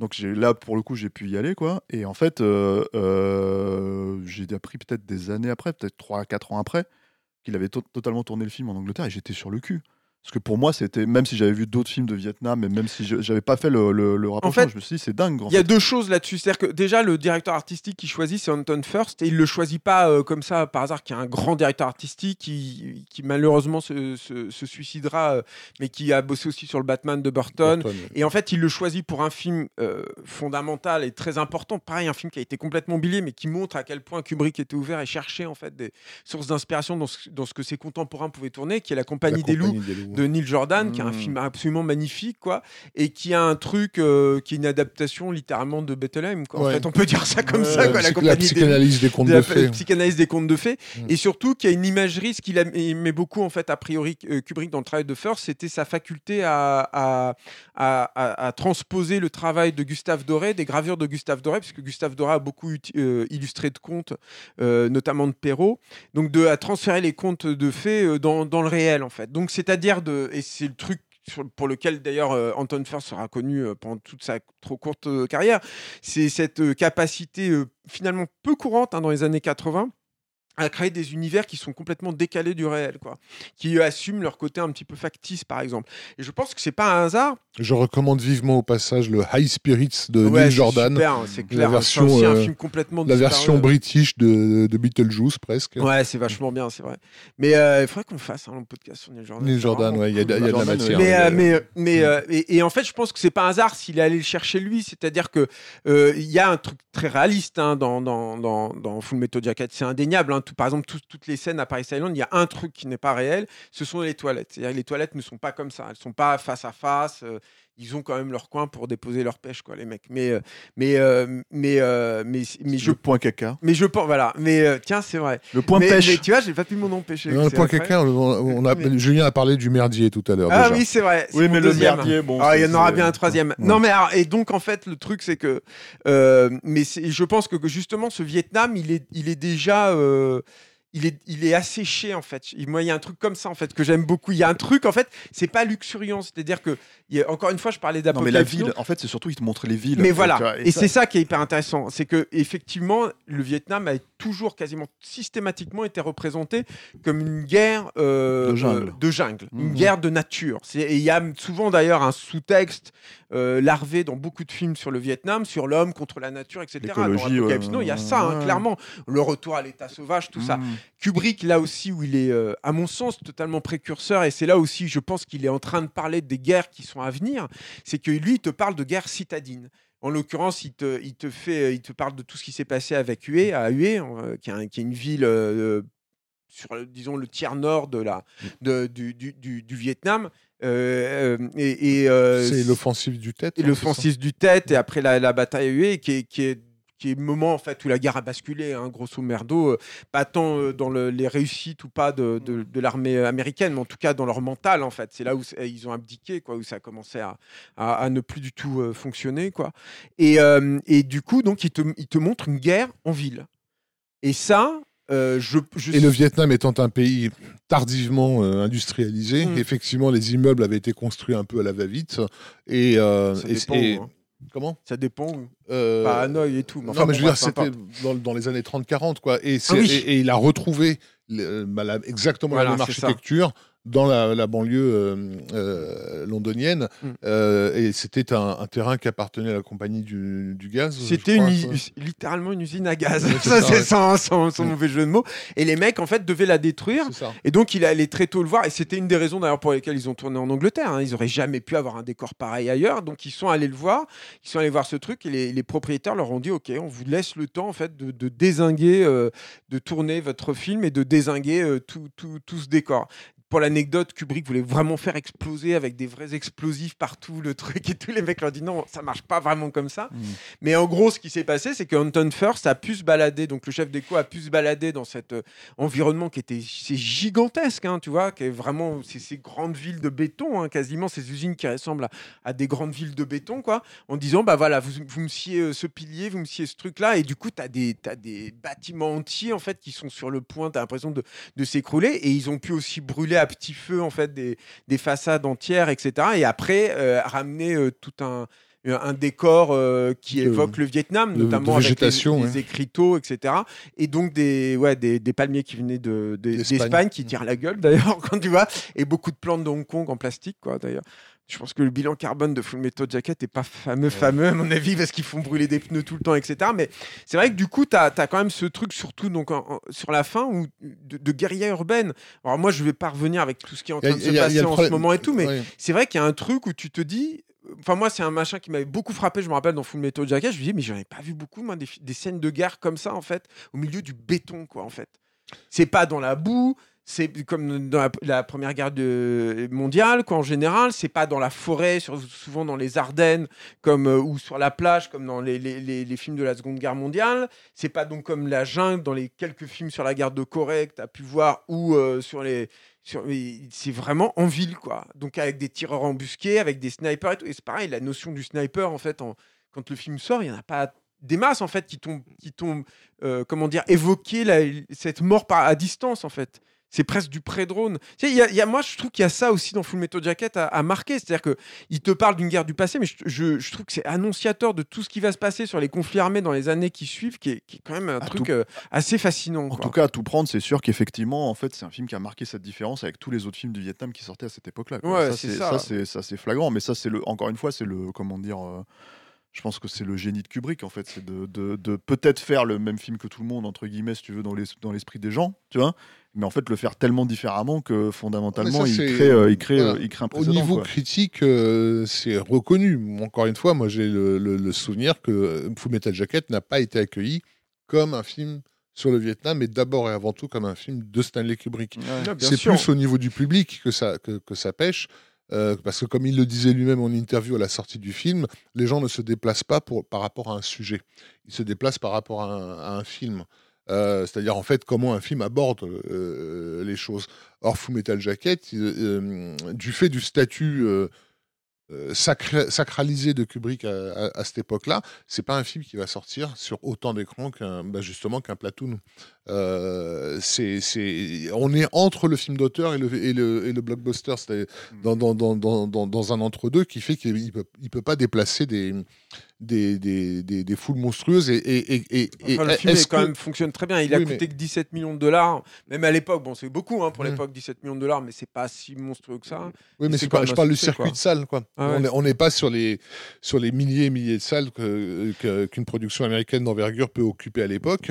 Euh, on est plus dans une configuration citadine, en fait. Aux- je parle aux États-Unis, qui est quand Ah même un des publics euh, euh, ciblés par, par Kubrick aussi quand il fait un film comme ça. Quoi.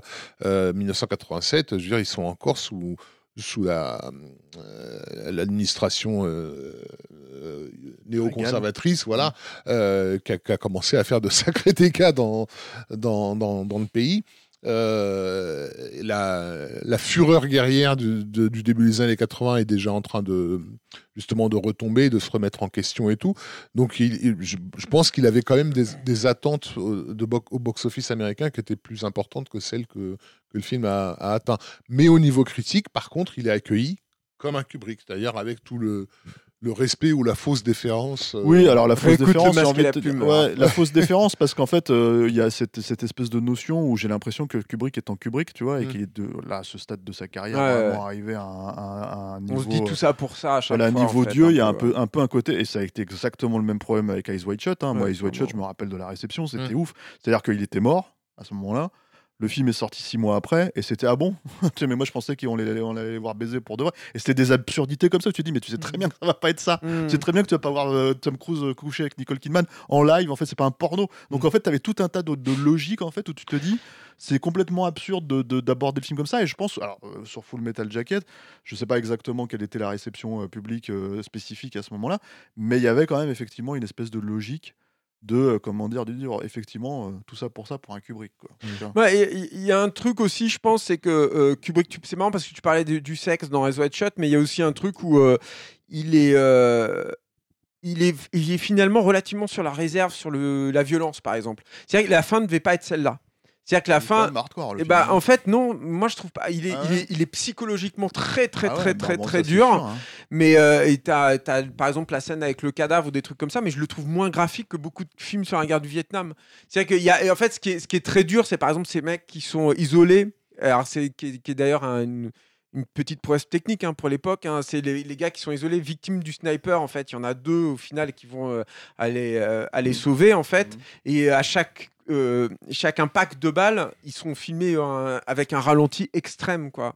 Donc c'était une, je crois que c'était une nouvelle caméra, enfin c'était une caméra relativement récente qui permettait ces, ces- ces ralentis-là et tout, et qui, qui distord complètement en fait le, le, la violence en fait de, de l'instant. Mais après sur la, la violence graphique, les films du Vietnam c'était en général très très violent. Alors, Et la fin en fait c'était euh, le personnage qui est joué donc par le, le par qui devait euh, décapiter la gamine Hmm. et montrer sa tête décapitée à, au- au- à Joker, quoi. C'était ça, euh, finalement, le truc. Et, et la, la, la mort de la gamine, la façon qu'il a de la tuer, elle est, c'est insoutenable parce que donc c'est le moment où Joker perd tout ce qui lui restait de- d'humanité. En fait, c'est le moment où ce personnage qu'on a vu finalement batailler euh, pendant la totalité du film, bah là il dit ça y est, c'est foutu. Il devient un tueur quoi à son tour et, un- et pas n'importe quel tueur, un tueur qui tue une enfant quoi. Euh, pour qui le est coup, sans le, défense. le, le- le truc final, en fait, la marche finale, elle Et- est hyper. euh, Bah, et la quoi. marche finale Ouais. les conduit. Bah, en fait, Ouais. ça, c'est marrant parce que c'est un truc qui. euh, Tu vois, on, on parle beaucoup de Kubrick qui est dans le contrôle absolu et tout. Et donc, normalement, donc, la fin devait se terminer avec cette décapitation et tout. Et c'est Kubrick qui a réuni tous ses comédiens un jour et qui leur a dit on a un problème avec la fin, il faut qu'on retrouve une fin. Et c'est Matthew Modine qui, trouve, qui découvre en fait cette fin, qui plus ou moins, quoi, en fait, ce truc avec, euh, avec la chanson de Mickey. euh, Ouais. où ils chantent tous Mickey, ce qui est, et, et, euh, Kubrick aimait beaucoup, enfin assumait complètement cette fin, moi que je trouve sidérante en fait. Ah c'est cette plongée. Il y a une plongée progressive dans l'enfer. C'est dans Full Metal Jacket, c'est-à-dire que toute la fin, avec le, quand il s'approche en fait du sniper, tout a été tourné à la, ce qu'ils appellent l'heure magique, quoi. Les, les, les, Anglais et les Américains, qui est donc ce, moment du crépuscule, quoi. As, en gros, tu as trois quarts d'heure pour tourner au moment où le soleil est en train de se coucher, donc tu as des ondes portées très fortes, tu as une lumière euh, euh, solaire euh, très jaune en fait à, à ce moment-là. Tu as des cieux qui sont embrasés quoi, en général. Et tu as la fin où tu es déjà dans les flammes euh, face à cette, euh, cette gamine. Quand la gamine se retourne, d'ailleurs, ils avaient fait un truc sur le développement de la pellicule en rajoutant une instabilité en fait au niveau de la, de la pellicule qui fait que tu as ces espèces de flares très bizarres qui arrivent comme si tu étais complètement décorrélé de la, véri- de la réalité ou en tout cas que tu en avais une perception euh, dopée par euh, toutes les hormones que peuvent secréter ton corps euh, quand tu es dans des situations de, de, de- de crise euh, de, cette sorte-là. Et effectivement, tu as cette nuit euh, terrible, en fait. C'est pour ça que je parlais de The Thing, c'est-à-dire que c'est, il y a, il y a- c'est comme chez Carpenter, il y a un truc de fin du monde. Quoi. Moi, je trouve dans Full Metal Jacket, quand ils marchent au milieu des ruines comme ça, de huées euh, sous les flammes, en chantant tous euh, Mickey Mouse, euh, en marchant au pas. euh, Ouais, puis enfin, tout. c'est surtout, il y a un symbole, en fait, si tu veux, dis, derrière mais qui est c'est monstrueux. l'enfer, ça y est, la- le, monde est mort, quoi. C'est il y a un Ouais. truc de dingue, quoi, je trouve là-dedans. Bah, c'est c'est en fait une forme de c'est une forme de striptease. Le film il démarre de toute façon sur un striptease d'une certaine manière avec ces, ces, ces gros plans sur les cheveux qu'on Qui tombe, en euh, plus, qui ouais, tombent les uns après les autres. On va, on va dénuder ces, ces mecs-là, si tu veux. Euh, et, et au fur et à mesure du film, on retire toutes des couches, en fait. Mm. Euh, pas seulement au, au personnage, comme le dit Julien, effectivement, il, a, il finit par ne plus rien rester d'humain à la, à la fin, Mm. mais aussi au concept de, de la guerre. Mm. Euh, moi, je, je l'ai dit avant le podcast à Julien, elle en était surpris, mais c'est vrai- c'est un des Kubrick de, de la deuxième partie de carrière que j'aime le moins, euh, Full Metal Jacket, que- avec le recul. Ce que tu veux dire, c'est qu'on a beaucoup exagéré. Kubrick. Voilà. Ouais. Euh, parce qu'à l'époque de sa sortie, moi j'étais effectivement en plein dans ma période, euh, tu vois, je veux dire, euh, où, les, où les T'en films, es pas vraiment sorti. les hein. films, ça faisait trop réfléchir dans sa tête. Et pour moi, euh, Full Metal Jacket, c'était le meilleur film de l'année. Mais au fil des ans, effectivement, et des, et des Tu devrais révisions, le revoir. hein. Euh, bah, Parce que je- je sais que tu justement, revois pas les films. en je, fait, bah si, pour en l'occurrence, c'est en le revoyant Ah ouais. petit à Non, mais petit, là, récemment euh, non, pas récemment, Ouais. mais je vais peut-être lui redonner quand même une chance. Euh, L'aspect théorique du film euh, se- se- s'est mis trop en avant pour Ah moi. là là, moi, je trouve Euh, ça bouleversant ce film. Euh, et, et, et- et alors que j'ai un rapport quand même assez organique aux autres films de Kubrick.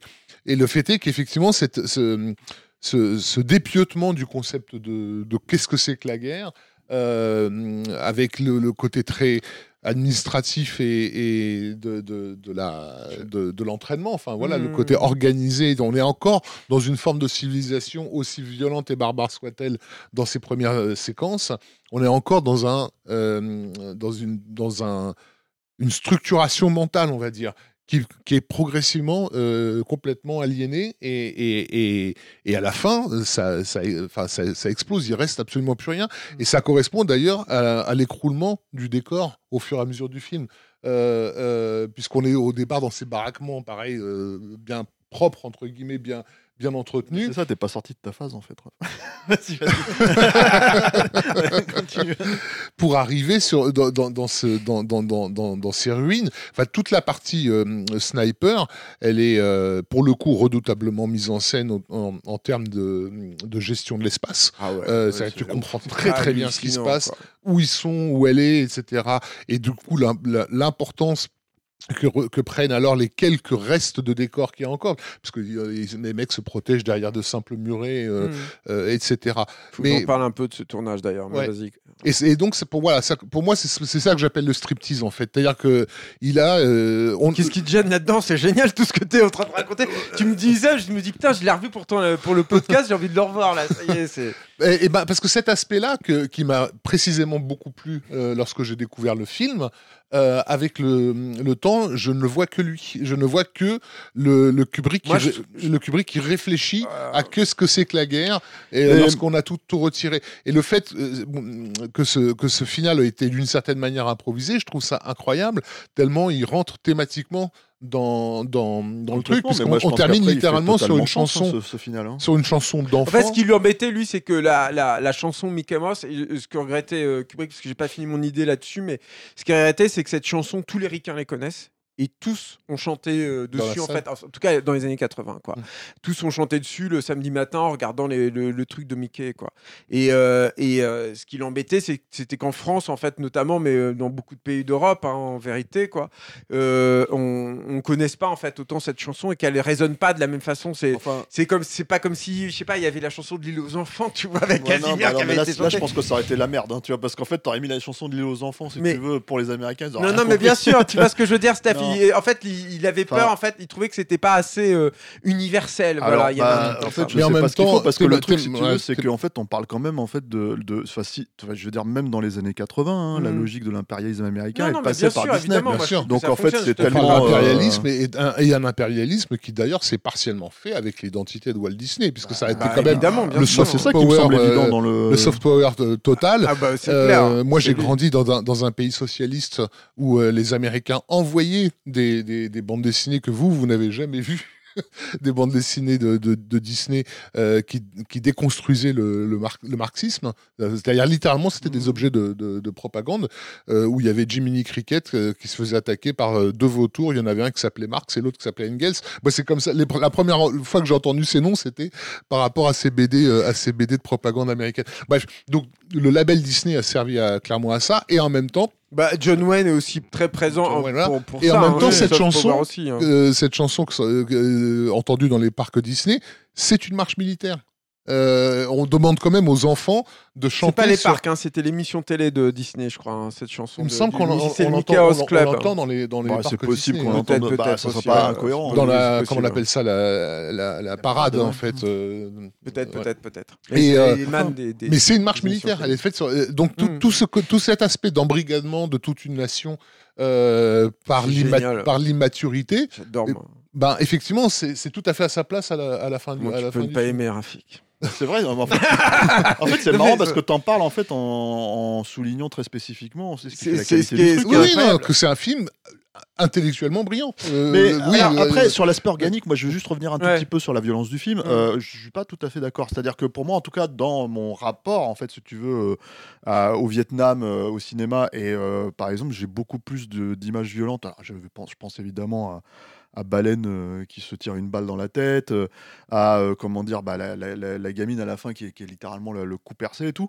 Tu vois, en fait, les trucs comme ça où je, pense à ces souffrances-là, si tu veux, beaucoup plus que je oui, sais mais pas. elles sont, euh, tu vois, elles sont Platoon- réduites. Et- et Steph, Platoon où il y a quand même un espèce de grand truc sacrificiel, tu vois, qui est bon, qui est très joli en soi, mais qui Ouais, est mais voilà. C'est beaucoup moins. Voilà, là, c'est par exemple, c'est beaucoup plus euh, Cru. grandiloquent. Moi, j'aime beaucoup un Platoon, hein, c'est pas le problème. Ouais. Mais c'est pas le même, c'est pas le même Ouais, truc. Platoon, Là, c'est un- un- une balle en fait dans Full Metal Jacket fait plus de mal que cette séquence de Non, mais sacrifice dans Platoon, Platoon. ou, je ou trouve, même, ouais. même euh, comment s'appelle, euh, tu vois, euh, né, de- 4, né un 4 juillet, pour, pour citer quand même des films très. très c'est- euh, c'est ouais, c'est plus, c'est plus C'est assez vénère quand euh, même. Mais, mais.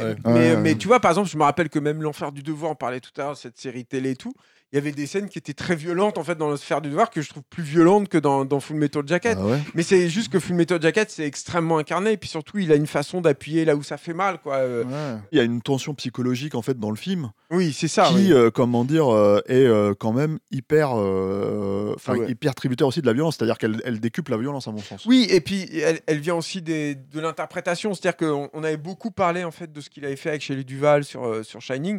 Il refait ça en fait. C'est-à-dire qu'il y a la séquence où ils sont tous protégés derrière le muret. Où d'ailleurs c'est très ironique, mais c'est lui qui est derrière la, qui est à la radio en fait. C'est Kubrick qui joue ce personnage-là, quoi, et qui les bloque là. Et donc les comédiens vont être bloqués là pendant des journées, des journées, des journées, des journées. En gros, il va leur faire vivre ce que les gars ils vivaient au Vietnam, c'est-à-dire l'attente. Ils savent qu'une fois qu'ils auront, ils, vont passer au-dessus du miret, là ils vont être dans l'action, ils vont bouger, ils vont être filmés au Steadicam qui d'ailleurs avait été un peu déréglé pour donner ce côté un peu stable et pas stable quoi. Ça donne des plans absolument incroyables, je trouve d'ailleurs le Stead dans, dans, dans, Full Metal Jacket. Mais donc ils vont rester là pendant très très très longtemps quoi. Et une des excuses que, dont se sert euh, Kubrick, mais je pense que c'est sciemment, c'est-à-dire qu'il avait déjà ce truc, cette faculté en fait de de, de- construire lui-même des machinations de tournage qui mettaient euh, les comédiens littéralement dans, dans l'ambiance. En fait, c'est euh, euh, le, travail des artificiers. C'est-à-dire que euh, les mecs, en fait, à la, à la ricaine, quoi, hein, tel qu'ils avaient fait au, Vietnam, ils défoncent les, les parois là de, devant et ça demande, je crois que c'est deux jours en fait de mise en place d'artifices pour. je crois que j'avais noté, je crois qu'il y a euh, 3000 explosions en 10 minutes. Voilà, c'est ça. Donc il faut deux jours d'installation, quoi, tu vois, à chaque fois. Et donc évidemment, Kubrick est jamais content, donc il faut qu'il refasse le truc. Et tous, en fait, ils, ont un souvenir en fait de cette attente derrière le muret qui est, euh, qui est, terrible, quoi. Et il y a un autre petit truc d'ailleurs qui est intéressant, c'est que quand euh, Cowboy en fait se fait toucher, qui est vraiment le moment où là ils sont totalement dans le chaos puisque c'est celui qui qui doit euh, et qui, qui reprend le flambeau pour les pour les guider, etc. Euh, Il y a une espèce de monolithe aussi qui brûle derrière. Alors Oui, Kubrick en a parlé, il a dit ah c'est un dit- accident, machin un accident. oui. En même temps, c'est là en fait en revoyant le film pour le pour, pour Non, cet mais c'est- épisode-là, je me dis mais c'est pas possible. C'est-à-dire quand tu Euh, c'est- Kubrick, les trucs- Mattei, Bruno Mattei, même combat. Quoi. non, non, mais c'est euh, pas ça, mais c'est surtout que quand tu connais le soin de, de Kubrick au, au- au détail, ce, ce monolithe, c'est pas juste qu'il est là dans un plan en train de brûler. Il est là tout le temps, il est là sur quatre ou cinq plans, il est là sur un plan de Matthew Modine qui est tout seul, et même le- au niveau du raccord, c'est un peu bizarre. Il est juste derrière et tout Mhm. découpé avec les flammes en haut et tout. Tu te dis, c'est pas possible qu'il y ait Ouais, pas c'est pensé la question, c'est la question, c'est la question que je vous posais dans le dans le pré- dans le précédent épisode sur euh, sur sur Shining en fait. C'est-à-dire que en fait ça a généré tellement de questionnements, ce qui n'est pas forcément le cas de Full Metal Jacket, hein, ceci étant dit quoi. Euh, en tout cas pas au point de Shining Mm. ou, euh, ou au point de 2001 évidemment, mais en fait ça a généré tellement de comment dire de de, de, de questionnements que je, tu te demandes si c'est à ce point à quel point c'est volontaire. Et vous pour vous la réponse était euh, sans équivoque. Alors oui, clairement sur, sur oui, Shining, oui, je oui, pense. c'est- fait euh, exprès. Et beaucoup. du Là, coup- sur le monolithe, j'en sais rien. Comme, il, comme Kubrick lui-même a dit non, c'est un accident, j'ai remarqué ça après et tout. Mais c'est quand même très difficile de. Enfin, de- c'est un de- mec qui de scanne ses films en C'est fait. ça, c'est ça. euh, Et encore une fois, c'est pas un détail en fait quand je parle du monolithe qui brûle. bah ouais. Il le c'est disait pas un là, dans détail, l'interview. c'est- c'est. Il, y avait c'est- deux échos qui avaient été notés par la presse à Mm. l'époque, qui étaient bah, le fait de terminer son film autour d'une Montre tes sources. d'une image de, de, de jeune fille. C'est une interview traduite de, qui était originellement Dans, dans Playboy. Playboy, ouais. hein. Mm. Parce Euh, qu'il y avait tout un truc de Kubrick à cette époque-là, je fais juste un petit Ouais. truc, où il avait donné un tout petit peu plus d'interviews sur Full Metal Jacket que sur Shining, mais notamment pour, euh, pour dire euh, toutes les rumeurs sur moi sont fausses. Voilà. et c'était l'interview dans Je suis, un, je, suis un, je suis mec Je suis normal. un homme normal. Je roule en Porsche. Euh, et, euh, et, et donc voilà, le journaliste lui fait remarquer que ça se termine comme les Sentiers de la Gloire, avec de- des soldats autour d'une femme. Euh, et donc il- voilà, il dit cet écho est purement fortuit. Euh, la, plus la- noir, scène, la scène sort tout droit du livre de, de Gustave Asford. J'essaie d'être fidèle à ma source d'inspiration, c'est tout. Je peux vous signaler une autre coïncidence. Donc c'est lui qui amène le truc en plus. Sur le monolithe. Euh, ouais. voilà, lorsque Cowboy est en train de mourir, il y a à l'arrière-plan quelque chose qui ressemble étrangement au monolithe de 2001. Ce quelque chose était déjà là par hasard. Donc, euh, Oui, alors après, il y a deux choses. C'est que le truc c'est était c'est là un, par hasard. c'est- un décor qu'il a, sur lequel il a absolument tout pouvoir. C'est clair. Et puis en plus, il- tu peux pas Non, te mais dire. il se paye notre fiole. Non mais c'est ça, c'est dire. surtout le paradoxe, c'est que tu te dis donc il était là par hasard, d'accord, mais tu l'as accepté Oui. et tu l'as accepté comme euh, ressemblant au monolithe quoi tout à coup. Et le fait que le monolithe brûle à ce moment-là en fait, quand on connaît Ouais, le rapport, il, le, enfin, il le cite ouvertement, c'est-à-dire c'est- que c'est ouais, lui ouais, qui le dit, c'est- c'est lui qui, qui prend le. Non mais voilà, c'est tu peux Enfin, c'est quand même très compliqué en fait de, de, de faire abstraction de ce truc-là, quoi. Mm. C'est-à-dire que c'est encore un mec, tu vois, sur, euh, sur Full Metal Jacket, il va rechercher encore une fois les lentilles Ace, tu vois, il, il a ce soin-là. Je parlais de la, de la- du stead en fait qui dérègle, etc. Il y a encore des, des, des recherches technologiques qui sont, qui sont extrêmement poussées. Et je reviens juste sur ce conditionnement des, des comédiens. Il y a un autre truc aussi qui est intéressant, c'est que j'ai un peu l'impression, surtout quand tu vois les interviews de, de- de- des participants, ou le, le rapport un peu compliqué, je trouve, de, que Matthew Modine entretient avec le film et avec, euh, et avec Kubrick, qui revient un petit peu au rapport que Malcolm McDowell a aussi avec euh, un peu compliqué qu'il avait avec, euh, avec, euh, avec Kubrick. T'as un peu l'impression qu'il les a tous foutus en fait dans le contexte de leurs personnages, en tout cas tels qu'ils sont à Paris Island, etc. Il y a deux trucs là-dessus. Le premier, c'est que les- ils ont tous fait énormément de prises, hein, évidemment, mais surtout ils disent euh, Kubrick ne donnait pas d'instructions en fait. Il disait fais le mieux, le plus intéressant. C'était ça en fait le truc qui leur, qui leur ressortait euh, systématiquement. Et on parlait tout à l'heure de Liermé. Finalement, on n'a pas beaucoup parlé aussi de, de Liermé, mais il l'a traité sur le tournage comme si c'était un monstre. Tu sais, c'est le truc que tu entends très souvent sur les, dans les films de monstres où, où le réalisateur il cache le monstre au comédien pour le révéler juste au moment du tournage, etc. Il fait la même chose avec Liermé. C'est-à-dire qu'une fois que Liermé était là au, au- au casting, il le voit pas les comédiens quand ils s'entraînent, quand ils machin, et il déboule tout de suite pour, pour interpréter le, le- personnage. Alors après, ils font beaucoup de prises, surtout parce que Liermé, il doit gueuler tout le temps et qu'il a sa voix qui se brise en permanence, etc. Mais il le cache. Et il le cache, ce qui est d'autant plus étonnant, c'est que Liermé était euh, tout le temps avec Kubrick à ce moment-là. armé à raconter une anecdote que j'adore, que je peux peut-être raconter, qui est quand même liée à, à, Full Metal Jacket, c'est que euh, Kubrick avait un SUV à l'époque, euh, tout neuf, etc. Et ils conduisent dans la campagne anglaise. Et puis Kubrick voit tout à coup, c'est Kubrick qui conduit, puis il voit tout à coup un, en- un, un, un endroit où il se dit Ah tiens, bah, tel décor, je crois que c'est les tentes quand ils sont à, l'offensive du tête, en fait, euh, dans, cette scène-là. Il voit un champ, il dit Ah, mais tiens, on, peut, on pourrait installer un truc comme ça. Puis l'armée, il est sur le siège passager, il dit Ah ouais, ouais, c'est intéressant. Puis il commence à voir que Kubrick regarde pas la route. Et que, sur leur gauche, puisqu'on conduit à gauche euh, en Angleterre, donc j'imagine que c'est sur la gauche, mais il y a un fossé très profond. et le SUV se plante dans le fossé parce que Kubrick regarde pas, tu vois. Kubrick, euh, l'armée sort du truc parce qu'il roulait pas très vite. Et puis Kubrick, il monte sur le SUV, puis il dit Alors, et tu vois, on mettra les tentes là-bas et tout. C'est sa première truc. Le mec était tellement obsessionnel qu'il continue en fait dans sa foulée. Il, il se rend même pas compte qu'en fait, qu'il vient de planter son, sa, caisse, quoi, tu vois. Donc ça montre bien aussi la, les, espèces d'obsession et de fascination du gars, quoi. On a, et c'est marrant. Et donc je disais, on n'a pas parlé de l'armée, on n'a pas parlé beaucoup de baleines quand même aussi, c'est ce truc de, enfin moi je sais que ce pétage de plomb de baleine à la fin, cette scène dans les toilettes. Dire, quand bien même on peut avoir des réserves sur Full Metal Jacket, cette séquence elle est quand même incroyable, non Raph? Non, même toi ça, ça te laisse de glace en fait, ce truc-là? Non, pas de glace, pas de glace. Non, non, c'était encore une fois le, le, le, le- caractère je, je- très découpé et, et théorique du film qui. Faut euh, pas, faut pas prendre euh, after Rafik. On, on fait un podcast sur, euh, sur euh, Del Toro. Il t'explique que la forme de l'eau, c'est bon, ça va, on a beaucoup exagéré. Mais par contre, le chapeau T2, c'est pas mal, tu vois. Donc, euh, donc là, on se retrouve mais avec. c'est pas mal le chapeauté. non, mais certes, mais. Ouais, truc bien cool à la fin. Ah, Ouais, mais mais non, mais, certes. mais euh, donc voilà. Euh, bon, bref, on arrive vers la fin. Je, je voulais juste signaler que c'était un des premiers films. Alors, pas vraiment monté en numérique parce que ça n'existait pas à l'époque, mais ils utilisent des technos euh, déjà numériques. Il avait déjà des ordinateurs, mais ça, j'en parlais pour Ali tout à l'heure depuis longtemps, hein, Kubrick, mais ils utilisent déjà des, des technos euh, euh, numériques en fait pour numériser les bandes, euh, pour les, les travailler, etc. Comme ça, j'ai jamais ré- trop réussi à avoir les détails parce que c'était pas non plus le, le système de montage délinéarisé que Lucas avait, hein, mais ils avaient un truc en fait euh, qui, alors je sais pas exactement à quoi ça réservait, mais en tout cas il y avait du numérique dans, dans la sauce.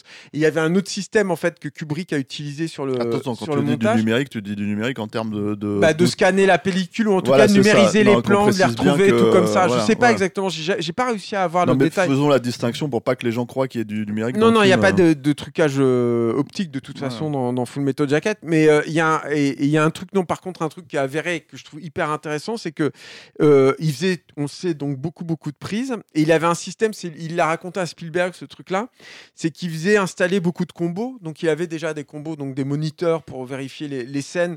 Euh, au moment du tournage et en post-prod de Full Metal Jacket il a testé un nouveau truc donc il a fait installer plein de combos différents enfin plein de combos à la suite avec chacun leur lecteur de bande et il faisait passer les, les rushs de la même prise en fait sur tous les combos euh, de façon simultanée. Et comme ça, il analysait de façon simultanée toutes les prises en fait pour pouvoir aussi les choisir. C'est un truc qu'il a raconté à, Spielberg et qui lui permettait en fait de, concevoir le, le montage. Mais euh, et on va peut-être terminer là-dessus quand même. C'est, Full Metal Jacket, ça devient quand même un truc complètement délirant les tournages de Kubrick. On, on en a déjà beaucoup parlé sur les précédents podcasts, mais là, ça atteint un stade de, qui est. euh, quand bien même tu acceptes le côté euh, ultra perfectionniste du mec, euh, le truc obsessionnel et tout, là, il y a un machin qui confine à la folie, quoi, vraiment. C'est-à-dire que le tournage, je l'avais noté, mais c'est d'août 85 à septembre 86. Alors, évidemment, il y a les armées qui se blessent, et, euh, ils doivent. Quatre, quatre mois, ouais. Mais, mais enfin bon, il n'empêche quoi. Enfin, c'est un truc de, de malade mental quoi. Et le, le montage seul du film demande 10 mois. 10 mois de montage. Enfin, c'est là on atteint des, des, des trucs stratosphériques en fait. On n'est pas encore au niveau de Eyes Wide Shut quoi. Mais il y a quand même un truc dans le, le système Kubrick en fait. Ah, C'est surtout est- qu'on parle de deux films en fait en plus qui sont complètement différents. C'est-à-dire que Oui, oui, bien quand même un énorme, une énorme logistique en fait de, de guerre, de machin. oui, oui, c'est Dans l'un, alors que l'autre, c'est un film intime- Oui, oui, c'est ça. intimiste, Non, non, quoi, bah, l'autre, euh, c'est- voilà. encore, euh, c'est encore autre chose quoi. Mm. Mais, euh, mais ça reste, euh, ça reste quand même des chiffres absolument dantesques, quoi. Après, euh, bon, euh, c'est, on est en 87. euh, Il y a quand même euh, déjà euh, au bas mot là, euh, deux films euh, meilleurs cette année-là, quoi. Tu vois t'as Predator, t'as Evil Dead 2.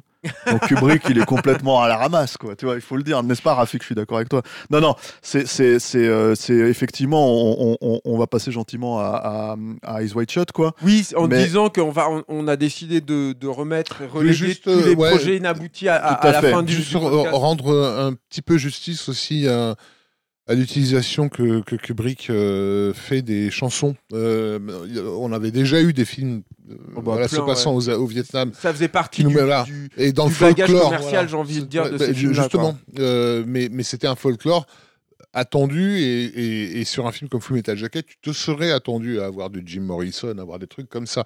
Oui, Euh, oui, oui. Or là, en fait, euh, c'est vraiment un accompagnement, euh, encore une fois, thématique, euh, qui est pas si commun en fait euh, à Bah, l'époque. les Beach Boys.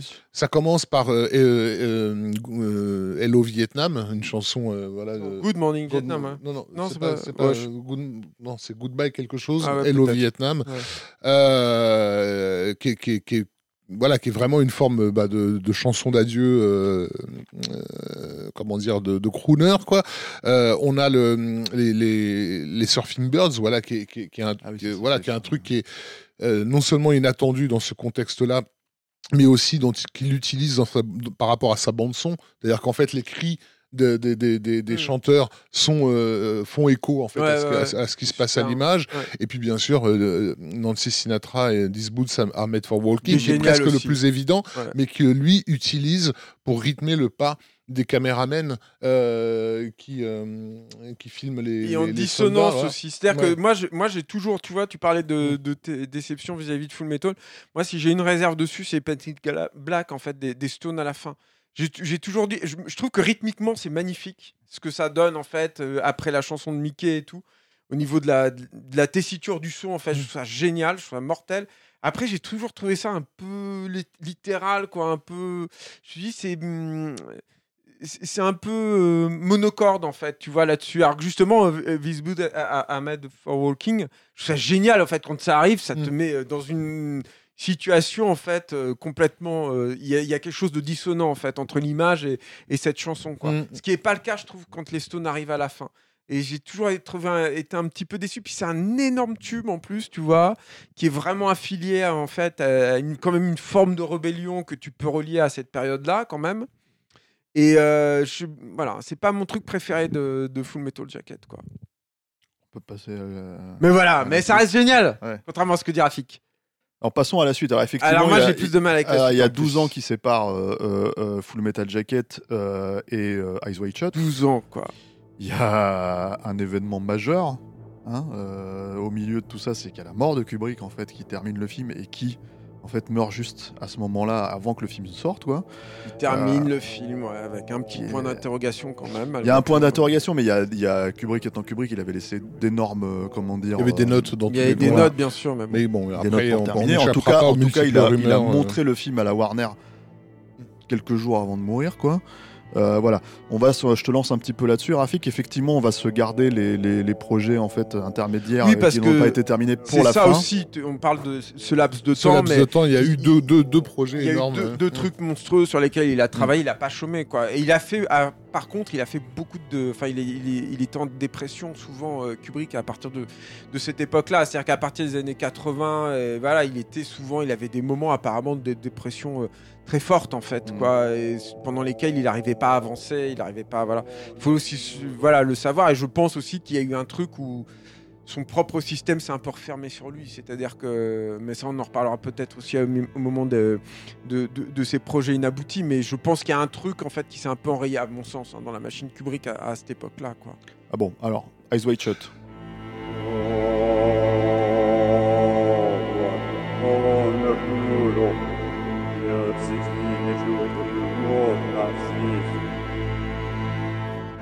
Eyes Wide Shut euh, est un projet, on en avait déjà, on- je crois qu'on l'avait déjà évoqué dans Oui. un précédent podcast parce qu'en fait il date de la fin des, des- des- des années 60. En tout cas c'est l'époque à laquelle, euh, durant laquelle il, euh, il découvre le, le roman de Schnitzer, euh, euh, Traum Novel, euh, qui en français est assez difficilement traduisible parce que ça a été traduit sous La Nouvelle Rêvée, euh, alors que c'est plus le titre anglais euh, est plus proche euh, du titre allemand, c'est Dream Story en un seul mot. Euh, c'est important parce que c'est vraiment un, mélange euh, organique pour le coup entre histoire et rêve en fait. hein. Euh, donc la nouvelle de Schnitzer, c'est une nouvelle de 1926 euh, euh, qui, est, qui est- qui est vraiment euh, la structure du film tel qu'on le connaît, hein, l'histoire de ce médecin marié, voilà, qui a, euh, qui va faire ce parcours un peu fantasmagorique euh, euh, dans un Vienne euh, euh, méconnaissable et, et qui finit, dont, dont, dont la femme finit par lui raconter un, rêve qu'elle a eu et ce rêve croise en fait ce que lui a vécu durant cette nuit où où il a erré euh, en ville, quoi, où il a, il a vu des choses qu'il aurait peut-être pas dû voir, etc. Euh, donc vraiment, le, la structure globale du bouquin va, va, euh, est, totalement conservée dans, dans le film, évidemment. Euh, pas dans le même pays ni la même époque, Euh, euh, mais c'était une nouvelle qui, qui faisait grand cas de ce qui était un peu nouveau à l'époque, hein, euh, encore dans les consciences, qui était la psychanalyse. Mm. Euh, de, de- voilà, de, der- derrière ce- les, les fantasmes projetés par ces personnages, il y a en fait toutes les choses qui sont, qui sont irré- irrésolues dans leur, dans leur, euh, la construction de leur identité. Euh, le, donc il découvre ça en 1968, à l'époque où il est, euh, euh, où il vit avec Ruth euh, So- Sobotka, euh, et qui est voilà, cette espèce, de, on en avait parlé aussi. euh, c'est, euh, je te vois faire la grimace, Julien. Non, je, je me demande s'il n'était pas déjà avec Christian Kubrick en fait à cette époque-là, mais euh, qui elle détestait d'ailleurs Ouais. la nouvelle hein, pour info. C'était ça qui était ouais, tu- euh, Enfin, je sais pas, je sais vérifier pas, les dates. Parce qu'en fait, il y a, y a- y a de, de, de- de la relation de Kubrick avec Sobotka qui était vraiment cette femme de du village en fait new-yorkais quoi que, que, euh, c'est c'est une ambiance qu'on va retrouver dans le film euh, c'est sûr. et, euh, C'est d'ailleurs peut-être pour ça que Christian Kubrick détestait euh, cette nouvelle et l'idée qu'il Ouais. l'adapte en film. Et il va, il va d'ailleurs a priori recréer une partie de l'appartement dans lequel il vivait lui-même à ça. New York dans, dans, dans le film. Quoi. Dire quand même peut-être ouais. qu'il il relance, parce que c'est vrai qu'on en avait un peu parlé et tout, mais c'est un projet qui revient de façon assez régulière, comme d'ailleurs tous les projets dont on va parler ultérieurement, enfin là, une- ces grands projets de films inachevés, quoi. Et, euh, et qu'il y a une, euh, une tentative, mais que tu voulais peut-être en parler. euh, Je voulais juste pas- re- re- replacer le récit en deux Ah secondes. voilà. pardon. Je crois même qu'on l'a pas fait pour, pour Full Metal Jacket ou Oui, pour c'est finir. vrai. mais bon. Mais bon, voilà. Donc le récit directement tiré de, du roman d'origine, c'est l'histoire donc d'un médecin qui ici s'appelle Bill Hartford, joué par Tom Cruise, euh, apparemment frustré dans son mariage, même si voilà, il a une femme et une petite fille, euh, qui se rend à une soirée très euh, très très huppée dans lequel de, de- de deux jeunes filles, en gros, le, le Le tease ouais. voilà sur euh, sur sur euh, sur euh, comment dire sur un autre possible on va dire quoi pendant que sa femme se fait assez ouvertement draguer par euh, Par, euh, Par le un chantre de la très, très peux virer le AC, quoi, d'ailleurs, par un vieux beau, ouais. et, euh, et et en fait notre médecin euh, probablement frustré donc dans sa vie euh, euh, de couple euh, va finir par se les se- euh, errer on va dire en, euh, en ville et remonter toute une sorte de Enfin, filière non, de, de la c'est- ouais, lié au fait que sa femme lui explique qu'elle a fantasmé sur un, sur un marin qui voilà. voilà, Voilà, qui, c'est euh, ça surtout. C'est ouais. que lui, il est, il est déjà, dès le début, on te le plante beaucoup comme étant un personnage qui est beaucoup dans le mensonge. C'est-à-dire qu'il accepte de mentir sur leur hôte, qui lui présente une, une dame, en fait, qui est en overdose, en fait, et qu'il sauve. Euh, lui, il ment, en fait, à sa femme euh, vis-à-vis des deux mannequins. euh, et euh, par contre, elle, quand elle s'ouvre et qu'elle, à lui, en lui, en lui parlant, en fait, d'un fantasme qu'elle a, qu'elle a Il déjà eu, très très mal. il le prend très mal et euh, à partir de là, il, il commence une longue errance qui est, on, on ne saura jamais si c'est un rêve, si c'est quelque chose qui, qui en, pour de en vrai. gros, il recherche du sexe. Bah, il en même, charge- il va oui, même aller jusqu'à fourrer, quoi, rencontrer voilà, une, une prostituée avec laquelle. trivial comme ça. euh, jusqu'à Bah, rencontrer- c'est un film, tu vois, il faut aussi au bout d'un Euh, moment. voilà, il va passer donc euh, par une prostituée dans un acte qu'il ne concevra pas, Ouais. euh, se retrouver dans, d'ailleurs dans, que- dans, dans un magasin de vente de, de costumes, de déguisements, dans lesquels il va assister à, à une séquence plus que bizarre d'un- du tenancier du magasin qui, semble-t-il, vend sa fille à des, à des Japonais, et enfin se retrouver dans une soirée ultra huppée, en- dans un château, donc une espèce d'orgie Euh, ultra secrète. et, et effectivement ultra secrète euh, dans laquelle euh, comment dire dans laquelle il va être, il, il va se fondre euh, mais être repéré comme un, comme un intrus Ouais. euh, voilà littéralement démasqué alors qu'il assiste à un cérémonial très étrange et, euh, et, et il ne devra sa vie qu'à l'intervention d'une femme qu'on ne voit masquée, dont on découvrira par la suite qu'elle était celle qui, dont il a sauvé la vie euh, quelques scènes euh, auparavant. Même Voilà, si ça, c'est aussi très flou, quoi. C'est-à-dire que là Ouais. aussi, il y a beaucoup de. Tu sais pas trop, en fait. C'est un film, d'ailleurs, où- qui est rarement euh, tranché, quoi. Et donc, euh, ce, qui va me semble, ce qui me semble important, donc, hum, c'est le fait que le, le- le titre ne soit pas celui donc, de, Du roman. du roman. Euh, et les yeux grands fermés. les yeux grands fermés, voilà. Donc, quand même, pour le coup, dans la carrière de Kubrick, je crois, un des seuls titres véritablement euh, qui invite véritablement le spectateur à déjà se mettre en condition Mhm. par rapport à ce qu'il va, à, à ce qu'il va pouvoir euh, euh, regarder. Juste sur le- juste une chose ouais, ouais. que je voudrais, c'est qu'il avait été question à l'époque, on en reparlera un petit peu par la suite, que hum, Kubrick adapte Le pendule de Foucault de, de- de- d'Umberto Eco, euh, qui est un roman connu pour sa, comment dire, euh, sa façon de traiter de la, question ésotérique en, invitant le lecteur à,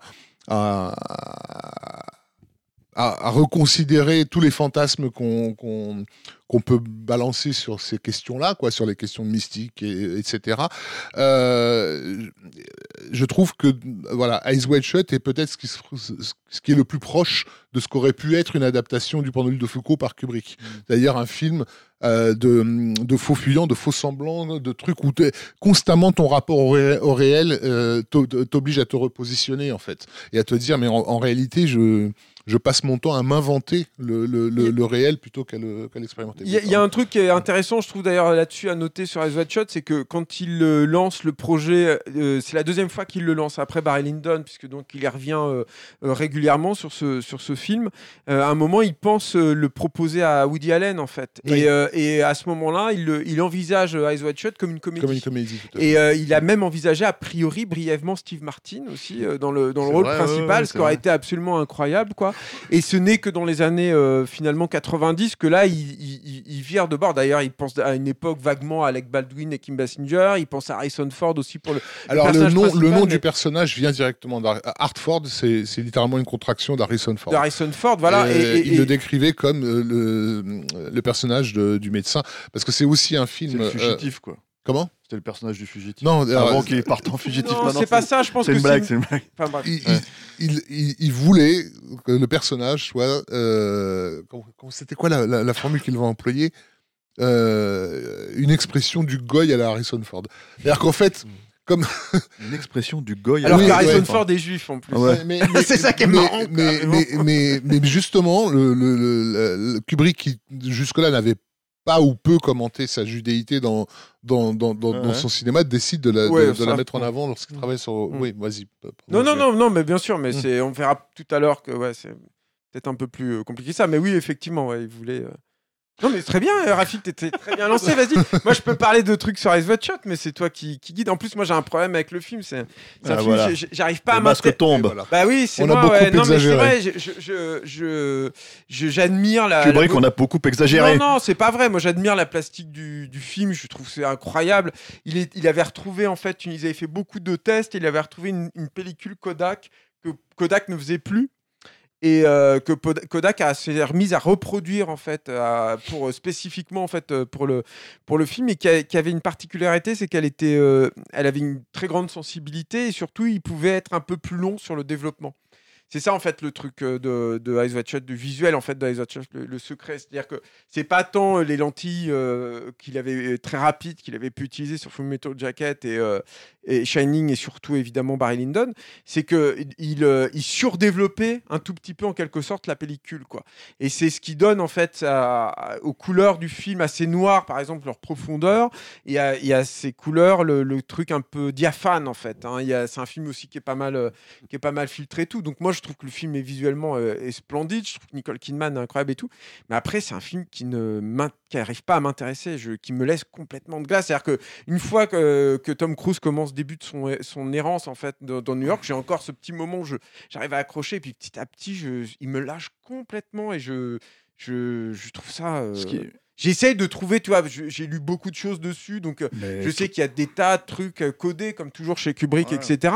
Et ça, évidemment, j'essaye de m'interroger là-dessus et tout, mais euh, c'est vrai que c'est un film qui me laisse, moi, de marbre complètement. Il faut, faut quand même hein, quand recontextualiser un petit peu la, la fabrication du film. Oui, c'est ça, hein. c'est ça, c'est important. On, on est, on est dans les années 90. Mm. Euh, effectivement, euh, euh, comment dire, tu parlais d'Alec Baldwin et, et- et Kim Basinger, ce qui peut paraître complètement abscon en fait aujourd'hui de se dire Ça aurait été trop facile, en fait. Ah bah il y avait une affiche hein, qui s'est faite à l'époque avec un film dont tout, tout- tout le monde a oublié, hein, qui est le remake de Guet-apens, Ouais, qui s'est fait avec cette affiche-là parce que c'était un couple effectivement un peu médiatisé. À, à cette époque-là, elle, sortait d'un énorme procès sur le fait qu'elle avait refusé Boxing Helena. Lui avait payé en fait en guise de dot pour leur mariage en fait euh, le comment dire euh, bah, ce qu'elle devait au producteur tu vois donc voilà c'est pas incohérent en fait de te dire que comment dire euh, qu'il s'était intéressé à ce couple médiatique Mm. parce qu'il avait besoin d'un couple médiatique. En l'occurrence, ce qui s'est passé, c'est que quand il a, quand il a réussi à réunir euh, Tom Cruise et Nicole Kidman, c'était aussi un énorme couple Ah médiatique. ouais, c'était énorme. Mais ils étaient pas sexués comme eux l'étaient. Tu parlais du remake de Guet-apens. Dans Guet-apens, y a il de. y a de- des scènes de sexe dedans Ouais, ouais. qui sont qui sont très graphiques quand même. Ouais, quoi. bien sûr. Bah, y a même- et tout. Enfin, a- je veux enfin, dire, non, non, bah, c'est même pas ça, c'est qu'à un moment donné, un, un peu marrant parce que tu voyais pas ça dans les films, on va dire euh, érotique. mainstream. ouais, ouais. C'est qu'en fait, elle, elle remet son sexe. Elle en remet fait, son euh, sexe voilà, et et, quand même. euh, Alors on voit pas le sexe en soi, mais on voit le geste on en fait geste, de, Kim et c'était hyper étonnant parce que tu te Mm. dis ah ouais c'est un vrai truc de cul de sexe en fait euh, qu'on connaît mais Kidman et, Cruz avaient un truc presque asexué, c'est-à-dire que quand tu les vois dans Horizon Lointain, enfin pour moi hein, en tout cas, hein, oui oui il y avait déjà cette elle- affiche effectivement entre deux parce qu'elle avait déjà tourné dans le Gus Van Sant, hein, c'est ça non Non, ouais, c'est après le Prêt à tout Non, c'était. Il y, avant, il y a euh, deux c'était films avant, avant. mais enfin- Excusez-moi, il y a deux films avant, euh, avant Eyes Wide Shut où, où ils ont donc joué en couple. hein. Il y a Mm. Jour de tonnerre. Oui, c'est ça, mais ils se c'est sont deux films rencontrés, qui sont complètement asexués, Ouais. tu vois en fait. Tu parles pas de Jour de tonnerre comme Bah ça, si, s'il te plaît. C'est Tony. ok, c'est Tony euh, Scott. On aurait dû faire un, Tony Scott avant de faire un Kubrick, j'ai envie de dire. Bref, mais euh, mais non non, mais j'exagère évidemment que c'est pas c'est loin d'être le meilleur Tony Scott, voilà. Mais euh, mais c'est le c'est le film de la rencontre. C'est pas tant une, une question de qualité, encore une fois, c'est une question Ouais. de rapport par rapport au public. C'est-à-dire que elle, t'avais pu, le- elle, elle était peut-être plus sexuée évidemment que Cruz, notamment avec Calme Blanc, des trucs comme ça et tout, mais, mais c'était quand même relativement soft, en tout cas dans la perception, je pense que le grand public en avait, en particulier quand elle était avec Tom Cruise, et eux, quand ils étaient ensemble en couple à, à, à- à- à l'écran, encore une fois, dans Horizon Lointain, c'est- deux... sûr. Et même, très euh, voilà, sur eux, même, Non, même, mais- euh, voilà, dans attendez, les attendez. soirées, les, les premières des films, etc. Voilà, ils, ils sont un peu comme le couple du film, c'est-à-dire vraiment euh, le couple idéal, mais de. Très très, propre très, sur bourgeois. Attendez, attendez, Là où Baldwin et Basinger avaient la réputation de, de passer leur temps à baiser dans la caravane. Enfin, Ouais, ouais, ouais, voilà, c'est Bah, ça, ça, c'était les trucs de tabloïd sur euh, la Oui, chanteuse mais. Oui, mais n'empêche- justement, il n'y Non, avait pas ça dans, attends, les, attends. dans les tableaux. Alors, non, excusez-moi, le truc c'est que quand on parle de comment dire jour de tonnerre et quand on parle d'Horizon lointain pour prendre les films où en fait où ils ont joué, ils ont déjà joué des couples en fait, on va dire, Mhm. et que c'était, ils partageaient l'affiche, c'était les films de Tom Cruise. C'était en fait Mhm. clairement les films où c'était lui le- la, la vedette. Elle même est devenue un petit peu plus euh, entre Horizon lointain et Eyes Wide Shut, est un peu plus devenue une actrice en fait bankable. Euh, comment dire, il y a notamment, moi je pense au prêt-à-tout de, de, de De Vincent, où elle jouait une femme fatale. Mm. Oui, oui, Hein, clairement. donc ouais. elle jouait une personnalité euh, sexue, c'était clairement. et même à l'époque une euh, comment Et dire- Malice. Euh, voilà, non mais Bah bah, bon, Malice, c'était ouais, c'est vrai. Avec avec Baldwin d'ailleurs. Euh, euh, J'ai l'impression d'être dans stéroïde là. Non, non, non, non. T'évoques les vieux trucs de vidéoclub des années 90. ah ouais, mais, là. mais, mais le truc en fait, c'est surtout que en fait dans Prêt à tout par exemple, il y avait cette espèce de notion où Mais on c'est la faisait important, je passer pense, de les resituer quand même tous on, les deux. on la, c'est on la vrai. faisait passer pour une espèce de Jessica Rabbit live, enfin, parce qu'elle n'est Mm. pas tout à fait non plus dans le film, hein, faut pas déconner, mais en non, fait, mais il y euh, avait ce truc de duplicité dans Prêt à tout où elle avait ce côté un peu de. Un, un peu angélique qui vient aussi un peu, je pense, de son physique, hein, Nicole Kidman, et qui tout à coup tu dis ah mais c'est euh, C'est une, poupée- pardonnez-moi c'est- une les- poupée dangereuse, en Ouais, fait. mais, mais, Mais, exprès- euh, peu- pardon pour l'expression, mais c'est une salope, quoi. C'est Mm. ça, en fait, hein, le truc de Ouais, prêt, ouais. À, de prêt à tout. C'est-à-dire, il y a tout à coup, en fait, tu dis, ah, mais elle utilise euh, sa sexualité, son, sa capacité de séduction pour faire ça, en fait. C'est là-dessus, en fait, que joue le film de C'était encore plus explicite alors, dans un film qui est pas tout à fait de la même qualité que le Gus Van Sant, qui est même une belle, belle grosse merde, qui s'appelait Billy Bathgate. Euh, Oh, putain, euh, ouais, oui, de- merci. On a vu Trafic pour ça. voilà. Avec euh, Hoffman, avec, euh, bah, Ah là C'était Warren là. Beatty, je crois. euh, Non, Billy non, Bathgate, non? non, ça tu confonds avec non, Bugsy. non, non, alors c'était effectivement ça doit être Dustin Hoffman. Euh, en tout cas, il y, avait un, 90, un- un- putain, un des grands comme ça. et je crois d'ailleurs que c'était la première fois qu'elle était nue totalement. Ouais, mais il y a, y quasiment la, même machin, scène quoi. en fait qu'effectivement Ouais. celle qu'on voit dans la bande bande-annonce euh, qui a bande-annonce voilà. pour Eyes Wide Shut. Et- mais effectivement, l'image de la bande-annonce d'Eyes Wide Shut, c'était comme un, un écho de, de, de Billy Bassett. Il n'empêche qu'il y avait un truc qui n'était pas dit avec Tom Cruise et elle quand ils étaient ensemble. Il n'empêche qu'il y avait ça, il y avait cette Non, mais tension. ça, on- en fait, évidemment, on l'a su après aussi. Mais il y a un autre Non, truc, c'est que moi, ce que je voulais dire Et par qui rapport ressemblait à... aussi presque à, des- à ces mariages arrangés par la presse que, que de- de- dont Hollywood était coutumière de, de- depuis Mm. les années 30-40. C'est ça, on pouvait s'imaginer même qu'ils ne couchaient pas ensemble, mais non, mais voilà, qu'ils étaient un couple, à la- À- un couple euh, Alors, de, de presse. ce qui est important, Et en tout cas... aussi la participation de, enfin la participation, euh, le fait que quand Tom, Tom Cruise soit associé à la, à la scientologie, c'est quand même quelque chose d'assez curieux considérant le parcours euh, de Kubrick par rapport à. À sa Non, fille. mais en sa fait, là, fille, là, voilà, tu, bon, vas un peu Ouais. loin dans les trucs là. À un moment donné, en fait, il faut replacer juste en fait la, la- la logique de l'affiche. C'est-à-dire pourquoi j'ai insisté un petit peu sur la carrière de Nicole Kidman, c'est parce qu'en fait, au moment où elle tourne Eyes Wide Shut, elle est capable de elle-même de parce que ça c'est très important, il faut le dire aussi. le- De, non, le- de monter un projet sur son nom. Mm. C'est-à-dire que en gros, elle fait quand même le portrait de femme de, de, de comment euh, Jane de Campion. Jane Campion, Campion, merci, euh, qui était quand même le, le- le film suivant après la leçon de piano. Ouais, euh, qui était euh, très attendu. qui était très attendu. Donc elle est capable de monter des projets, ce qui veut dire qu'en fait, quand elle se retrouve en fait sur un sur un plateau avec Kubrick et Tom Cruise en fait pour euh, euh, comment dire faire ce film-là, elle est à l'égalité de Tom Cruise. C'est ça, ça, ça, il faut le dire, c'est important. Il y a quand même il y a quand même une logique en fait, en tout cas en termes de, de, de ce que tu veux, de la façon dont tu vas créer cette affiche. Pourquoi je précise ça? Mm. Je précise ça parce que il y a un truc qui est, qui est, qui est, qui est quand même assez, je pense, c'est une première dans la, dans, la, dans la carrière de Kubrick, il y a une dernière en l'occurrence, parce que c'est son dernier film, c'est le film en fait qui va susciter tout un tas de fantasmes totalement aberrants en fait sur sa fabrication avant même qu'il sorte. Mm. Et ça, c'est Bah littéralement ouais. la première fois que ça arrive avec Kubrick parce qu'on se retrouve avec les tabloïds. Tu vois, parce qu'il a un vrai couple de stars, en fait, si tu veux, d'un seul coup, qui essayent de traquer absolument. Et les tabloïds anglais, ils sont aussi féroces que les tabloïds euh, américains. hein. Ouais, ouais, c'est quand même. hein, ouais. Voilà. Euh, Il y a, euh, malgré le secret, malgré tout ce que tu veux, t'as, je sais pas pour vous si vous vous rappelez de ce genre Oui. d'anecdote, en fait, mais t'as quand même une anecdote où t'as tout envie de dire, alors ça, c'est quand même un trip de, de, de cinéphile, euh, tu sais, non, mais de cinéphile qui fantasme, en fait, un autre film, tu vois, c'est que t'avais toute cette histoire avec le, le, le renvoi de, de Harvey. Keitel, où moi, je me rappelle que t'avais des mecs qui venaient nous raconter que, non, mais vous vous rencontrez, en fait, ce qui s'est passé, c'est qu'Harvey Keitel, il s'est branlé sur les fesses de, de Nicole Kidman, c'est pour ça qu'il a été viré. Mm. Et là, t'as envie de lui dire, tu, tu confonds pas avec Bad Lieutenant, mon gars. C'est, tu Harvey Keitel, c'est un comédien, c'est pas vraiment le Bad Lieutenant, le mec. Alors tu qu'avec Ethel, c'est lui qui s'est barré. Et, il a euh, raconté qui a claqué pourquoi. la porte ouais. après euh, une scène. C'est Gary Oldman qui, a- qui est vraiment entré d'ailleurs dans, ce, dans la- les, les précisions en fait, du truc. Parce que lui, il a dit euh, au bout d'un moment, on, on peut se faire humilier sur un plateau, mais il y a des limites. En fait, Harvey Keitel, lui, c'est ce qu'il a dit à ma connaissance. hein. Ouais. Et Gary Oldman raconte qu'en fait, il a et Kubrick lui a fait faire 68 fois la, la même prise, qui est dans cette scène de dialogue autour du billard à la fin. Là, voilà.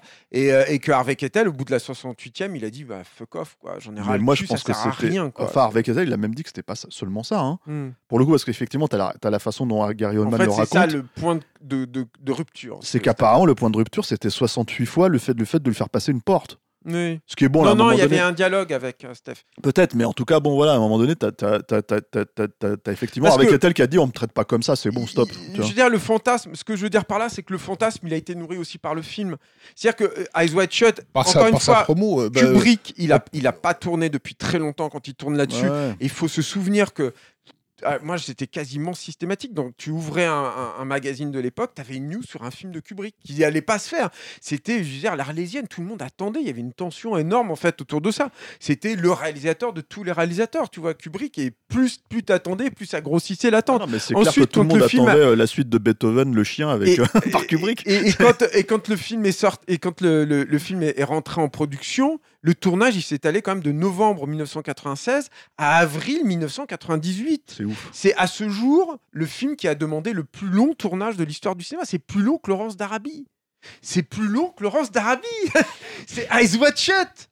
Ça se passe majoritairement dans des appartements new-yorkais reconstitués en studio. Mm. Donc il y a un truc en fait au bout d'un moment où euh, euh, euh, et là, je pense que ça, c'est là, c'est là où moi je pense qu'il y a aussi un, un truc dans le, la, et, et ça n'a rien à voir avec mon appréciation du film, hein, ça, mais il y a quand même un truc chez Kubrick qui, qui déraillait, quoi, qui, qui, qui, qui Je- marchait pas. Et c'est marrant parce qu'on va en reparler sur AI, mais euh, Je mais sais que- pas. ce qu'a dit Denis Muren en fait sur Ouais. AI quand le, le- le film de, de- de- de Spielberg est sorti et je trouvais assez intéressant mais j'en parlerai tout à l'heure mais il y a, un- il y a un- quand même un truc où tu te dis mais il, a, il a imprimé 304 000 mètres de pellicule quoi les gars. Enfin, tu te rends compte, là, tu arrives sur des trucs complètement délirants. Alors, il y a, une contrepartie de ça. J'avais fait une interview de Nigel Galt, qui était le, le chef monteur en fait du film, qui avait déjà bossé sur Full Metal Jacket, quoi. Et qui m'a, je, je- je relis du coup un de ses propos Ouais. en fait, parce que je trouve que ça, ça contredit un peu ce que je disais, mais il dit, euh, il m'a raconté un truc assez, que je trouve un peu sidérant, c'est que il dit au tout début de la post-production d'Eyes Wide Shut, alors que nous n'avions pas encore monté un seul plan, j'ai demandé à Kubrick quelle allait être la durée du film terminé. Et sa réponse s'est révélée correspondre au résultat final à une minute près. Il faut avoir un instinct de l'art cinématographique hors du commun pour parvenir à une telle précision. C'est-à-dire qu'il y a quand même ce truc de, de la maîtrise et du contrôle et de savoir exactement où il va. Il n'empêche, si tu veux, tu peux, tu, il y a, il y a quand même un truc où tu te dis, qu'est-ce qui justifie en fait cette durée-là en fait? Qu'est-ce qui justifie ce truc-là quoi? Euh, c'est-à-dire que évidemment qu'il a désintégré le couple euh, Kidman et Cruz, et ça on sait comment il l'a fait, on peut peut-être revenir là-dessus parce que c'est quand même intéressant. Évidemment qu'il y a une recherche de repousser à bout les gens, etc. Quoi. Mais il le faisait déjà auparavant sur des films qui étaient quand même bien plus euh, complexes à tourner, bien plus ambitieux en fait dans leur je- de trucs. Et euh, Moi- voilà, moi, j'ai jamais théorie. compris moi ce truc. Alors moi j'ai pas de théorie là-dessus par rapport au film parce que moi contrairement à toi j'aime le film vraiment Et- mais en fait il y a un truc c'est que euh, pour le coup il n'y a jamais eu de Kubrick derrière Non, Non, voilà sûr, mais il y a eu des films avec Tom. Cruise et Nicole Kidman et je suis désolé hein mais d'un seul coup c'est devenu des grands acteurs en fait Bah, Je suis et pas vraiment d'accord avec Alors, ça. Moi, moi- je veux moi- dire, Nicole Kidman, quand tu la vois, tu vois, Portrait de femme, c'est un très mauvais film, moi je trouve, de Jane Campion, mais elle, elle est terrassante dedans. Ouais, elle est mais tu- hallucinante. Enfin, Dans- le truc, c'est Gazelle qu'elle- 7, elle est elle, reste pas vraiment en fait si tu veux tu Tu vois, par rapport à ce personnage là il reste pas ce film n'est pas resté Non, mais Ce parce que que, je veux le film est pourri, mais elle, elle est hallucinante dedans. Ah, peut-être, mais en tout euh, cas, Tout à l'heure, en- tu, euh, tout à l'heure, t'évoquais euh, Né un 4 juillet en parlant de film de- du Bah Vietnam. voilà, bah ça, ça fait partie. Ah, pour moi, né un même, 4 et juillet, des hommes, des Cruise, hommes, euh, d'honneur, des trucs comme ça, ça fait partie des films en fait, où si tu veux, il se fait pour moi. hein. Tu vois, genre, bon, né un 4 juillet, c'est- discutable, voilà, mais par exemple, dans, dans Des Hommes d'honneur, il se fait littéralement bouffer par Nicholson. Euh, je veux dire, même Debbie Moore, elle est mieux que lui. Oui, Et le truc, si tu veux, je c'est que. mais- Et le truc, ouais. c'est que, à la limite, en fait, Tom Cruise, pour euh, le coup, il a, il- été brisé, et en ce qui me concerne, dans Rain Man, il n'y a qu'un seul bon acteur et c'est pas, et pas Dustin Hoffman. ça, c'est une autre conversation. Euh, c'est sûr, mais euh, après, mais ça, c'est un autre film encore. Tu vois, enfin, je veux dire, là, pour le coup, c'est vraiment, pour le coup, tu parles d'un film qui est, qui, qui est ultra vieillot, quoi. Mais moi, ce que je voulais dire, c'est je que veux dire par là que la réputation d'a- d'acteur euh, de fiable de, de Tom Cruise en tant qu'acteur, en tant que présence cinématographique et tout, elle était quand Non, même. il a enlevé, il a enlevé Euh, tout un tactique, en euh, fait. C'est par. Ryan O'Neill euh, que- qu'effectivement Kubrick reprend juste après Love Story euh, et, et qui est une Mais espèce Ryan O'Neill, ce n'est d'endive. pas une star. Voilà, euh, ce n'est pas une star mondiale euh, aujourd'hui. C'est une star mondiale À depuis, l'époque depuis où, il 40 le, ans. à Tom l'époque où Cruise. il le caste dans Barry Lyndon, ça fait scandale parce que justement Ryan O'Neill Ouais, est mais- censé être bah, c'est clair. Euh, un- le, mec à poster boy. quoi. Voilà, Voilà. ça. hein. Et, euh, et effectivement, quand il, quand il caste le couple Kidman euh, de Il y a un, retour à, cette impression de parce qu'il a été tellement sacralisé en tant qu'auteur que tout d'un coup on se dit mais qu'est-ce qu'il fait Cruz et Kidman, c'est c'est le cinéma commercial, c'est du blockbuster, c'est du machin, ce qui est complètement con parce que effectivement, elle, elle est en train de bosser avec Jane Campion à l'époque, etc. Ah, mais bon, Bon. ça évidemment, mais mais ça, c'est la presse. Mais c'est dans, voilà, c'est le, le non, truc, c'est surtout, que je me rappelle, le que truc, c'était c'est que surtout le film- accusé d'un coup facile. C'est-à-dire de dire, voilà, ben, euh, euh, tout le monde va venir parce que c'est la promesse de voir les fesses de, de Nicole Mm. Il y a ça. Kidman. Il y a le fait que Ce que d'ailleurs, Voilà. euh, Kubrick évacue dès le premier plan. Il y a le comme fait que des années, des années auparavant, et ça on en parlera encore une fois un petit peu après, des années auparavant, il y a eu cette rumeur. euh, comme quoi Kubrick voulait faire un film pornographique, quand Oui. un truc était resté en l'air. Euh, euh, Et en plus Enfin, de ça, vraiment- et en plus de ça, on se retrouve avec un teaser qui est mensonger par rapport au film, Clairement. Euh, euh, qui nous montre effectivement le couple en question, à poil, euh, en- euh, qui s'apprête à faire l'amour. Quelque chose qu'on ne verra absolument jamais Oui, c'est ça, dans- dans les Wide Wide Shut. Shut. là, les gens, Ah. je pense qu'ils ont eu aussi, ils se sont dit, putain, c'est de la sextape avant les sextapes. Non, mais- C'était juste Alors, après non, les. pas, pas avant juste au Ah, moment oui, de. juste de- après. Voilà, bah Pamela Anderson, bah Ouais. voilà, encore, c'est encore mieux. Quoi, Mais, mais alors attention, euh, là, bon, là on s'avance un peu. euh, Oui, bien sûr, je bien vais, sûr. Je vais, mettre une option sur cette histoire de teaser en fait où on, Mm. on pense qu'ils vont baiser parce que je pense qu'en fait c'est le sujet du film. Exactement. Et le truc bah en fait, ouais, si ouais. tu veux, c'est que et c'est même le sujet de, de littéralement le, le dernier mot du film. Bah oui, bien Tu sûr. vois, donc en fait, le truc, si tu veux, c'est que je pense qu'il y a quelque part, en fait, si tu veux, il y a une annonce de la thématique. Euh, évidemment, comme tu l'as dit, il ne baisse pas dans le film, tu vois, Hmm. mais parce qu'effectivement, comme tu l'as dit, peut-être qu'il ne baisse pas en vrai. tu vois, Nicole Kidman et Tom Cruise, peut-être que c'était un peu effectivement un couple arrangé. On sait que c'était le cas avec, euh, comment dire, euh, avec euh, l'actrice, enfin Katie, Katie Holmes, Holmes, en fait, ouais. euh, merci euh, Alain, Katie Holmes, en fait, des années après. Donc, donc voilà, il y a, euh, comment dire, euh, mais, après, dans cette machine à fantasmes, en fait, généralisée, je pense que ce teaser-là, en fait, il était en train de, de- de satisfaire les tabloïds, en fait. C'était ça un peu la logique. Moi, est-ce que, est-ce qu'il a fait une. Et de, est-ce sa- que- et de s'assurer le public, euh, Bah, encore ça, une fois, ouais. parce qu'il il le clair. recherche, ce Bah, bien public-là. sûr, Il a jamais cessé de Ouais, vouloir enfin, faire à la des films à la mesure de la sortie du film, euh, si tu veux, à la mesure du box-office de Tom Cruise, euh, si tu veux, c'est- un paix dans l'eau, le box-office de, de Eyes Wide Shut. hein. Ça avait rapporté que- 50 pour- millions aux États-Unis à l'époque, ce qui n'était pas grand-chose. Oui, mais pour Kubrick, c'est important. recherche, ce- public-là. Euh, ça n'intéresse pas de n'être vu que par le public du Festival de Venise. C'est un Donc, euh, succès, un succès euh, immédiat, quoi. Voilà, c'est ça, quoi. Bon. Et du coup, on enchaîne sur quoi alors? On enchaîne un petit peu sur la fabrication, hein, de Oui. manière générale, parce qu'effectivement, comme tu l'as dit, c'est le tournage le plus long de l'histoire euh, du cinéma. Quoi. ouais. Mm. Effectivement, ça génère des fantasmes. Euh, voilà, il tourne tout à Londres euh, de nouveau, Mhm. voilà, avec beaucoup de rétroprojections notamment. Non, en fait. pas beaucoup. Il y Enfin, il y en a, a quelques il y a scènes quand deux même. plans, je crois. Ah il y a, oui, il y a il y a- deux a plans. les plans dans la voiture. Ouais, mais il les, a, il les a tournés 60 fois, il y a 60 prises, donc ça fait beaucoup. Non, non, Voilà, non, c'est en tout. fait, je crois qu'il y a deux plans avec Rose qui marche dans la rue Mm. et il y a les scènes en voiture, quoi, ce qui était assez euh, Oui, classique, qu'il avait déjà hein, fait ouais, avec euh, ce qu'il avait déjà fait avec Orange Mécanique. Ça n'a rien Mm. à voir avec ce qu'il ambitionnait de faire, par exemple, sur Napoléon, mais ça, on en parlera tout à l'heure, quoi. Mais euh, oui, oui, il y a un peu de ça. Il y a un peu d'effet numérique aussi. C'est la première fois qu'il en utilise euh, de Computer Film Company, qui seront également, je crois que ceux qui seront sollicités euh, pendant à la sortie pour faire cette version américaine dégueulasse. Avec Euh, les que moi, j'ai jamais vu. J'ai juste vu les scènes en fait qu'ils avaient censurées. Bah, donc, moi, oui. je l'ai vu sur le DVD, euh, parce qu'à l'époque où tu, Ouais. tu, euh, tu- tu- tu achetais le, le- Bah, le film en DVD, tu avais le DVD américain. Ouais. Et effectivement, j'avais quelqu'un qui l'avait pris, euh, j'avais un ami qui l'avait pris, donc du coup, j'avais regardé les scènes. C'est hallucinant. Effectivement, donc tu te retrouves avec la scène d'orgie, Mm. euh, euh, telle qu'elle a été, euh, comment dire, designée par Kubrick, et en sachant que en fait le film devait être classé R, que la Warner avait besoin d'un classement R à cette époque-là, Mm. que donc en fait, en gros, aussi étrange que ça puisse paraître, en fait, ça restait quand même une époque peu permissive en fait sur certains aspects. En fait euh, de la MPA c'était quand même assez Clairement. très c'était assez bizarre en fait la façon dont elle fonctionnait. On pouvait pas retaper les films aussi facilement qu'on le fait aujourd'hui quoi. Et en gros en l'occurrence effectivement il y a eu euh, euh, Après- dans les scènes d'orgie des plans plus explicites, même s'il n'y avait pas de pornographie à proprement parler, hein, c'était vraiment des, des, des, des- des comédiens qui, euh, qui, qui faisaient mine de faire l'amour, quoi, Mm. et on mettait des doublures Il n'y a pas de sexe masculin, par exemple. Voilà, c'est ça. et on mettait des doublures, euh, en fait, euh, enfin des, des, des, des standings, on va dire, en fait, en gros, de, de, de, de gens qu'on découpait et qu'on remettait devant, en fait, pour masquer, si tu veux, c'était des gens qui regardaient les- le, le couple en train de baiser. Donc, du coup, d'un seul Mais coup, C'était dégueulasse. hein, ouais, c'était très moche déjà, c'était visuellement c'était très moche. Tu sentais que c'était foutu là pour euh, voilà. Ouais. Euh, ça c'est une version qui a disparu très très vite. hein. Ouais, Maintenant le film existe, euh, le film existe tel que Kubrick l'a envisagé depuis le début quoi.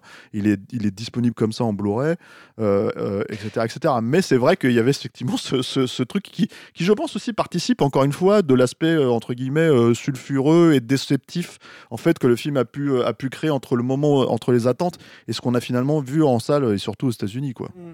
Nous en. France on avait effectivement la version euh, complète. Il y a un truc qui est marrant d'ailleurs sur cette scène d'orgie, c'est que euh, euh, Sylvain Després, euh, j'en reparlais tout, j'en parlais tout à l'heure pour, pour Haïm, il travaille à Londres à l'époque sur Chapeau melon et bottes de cuir.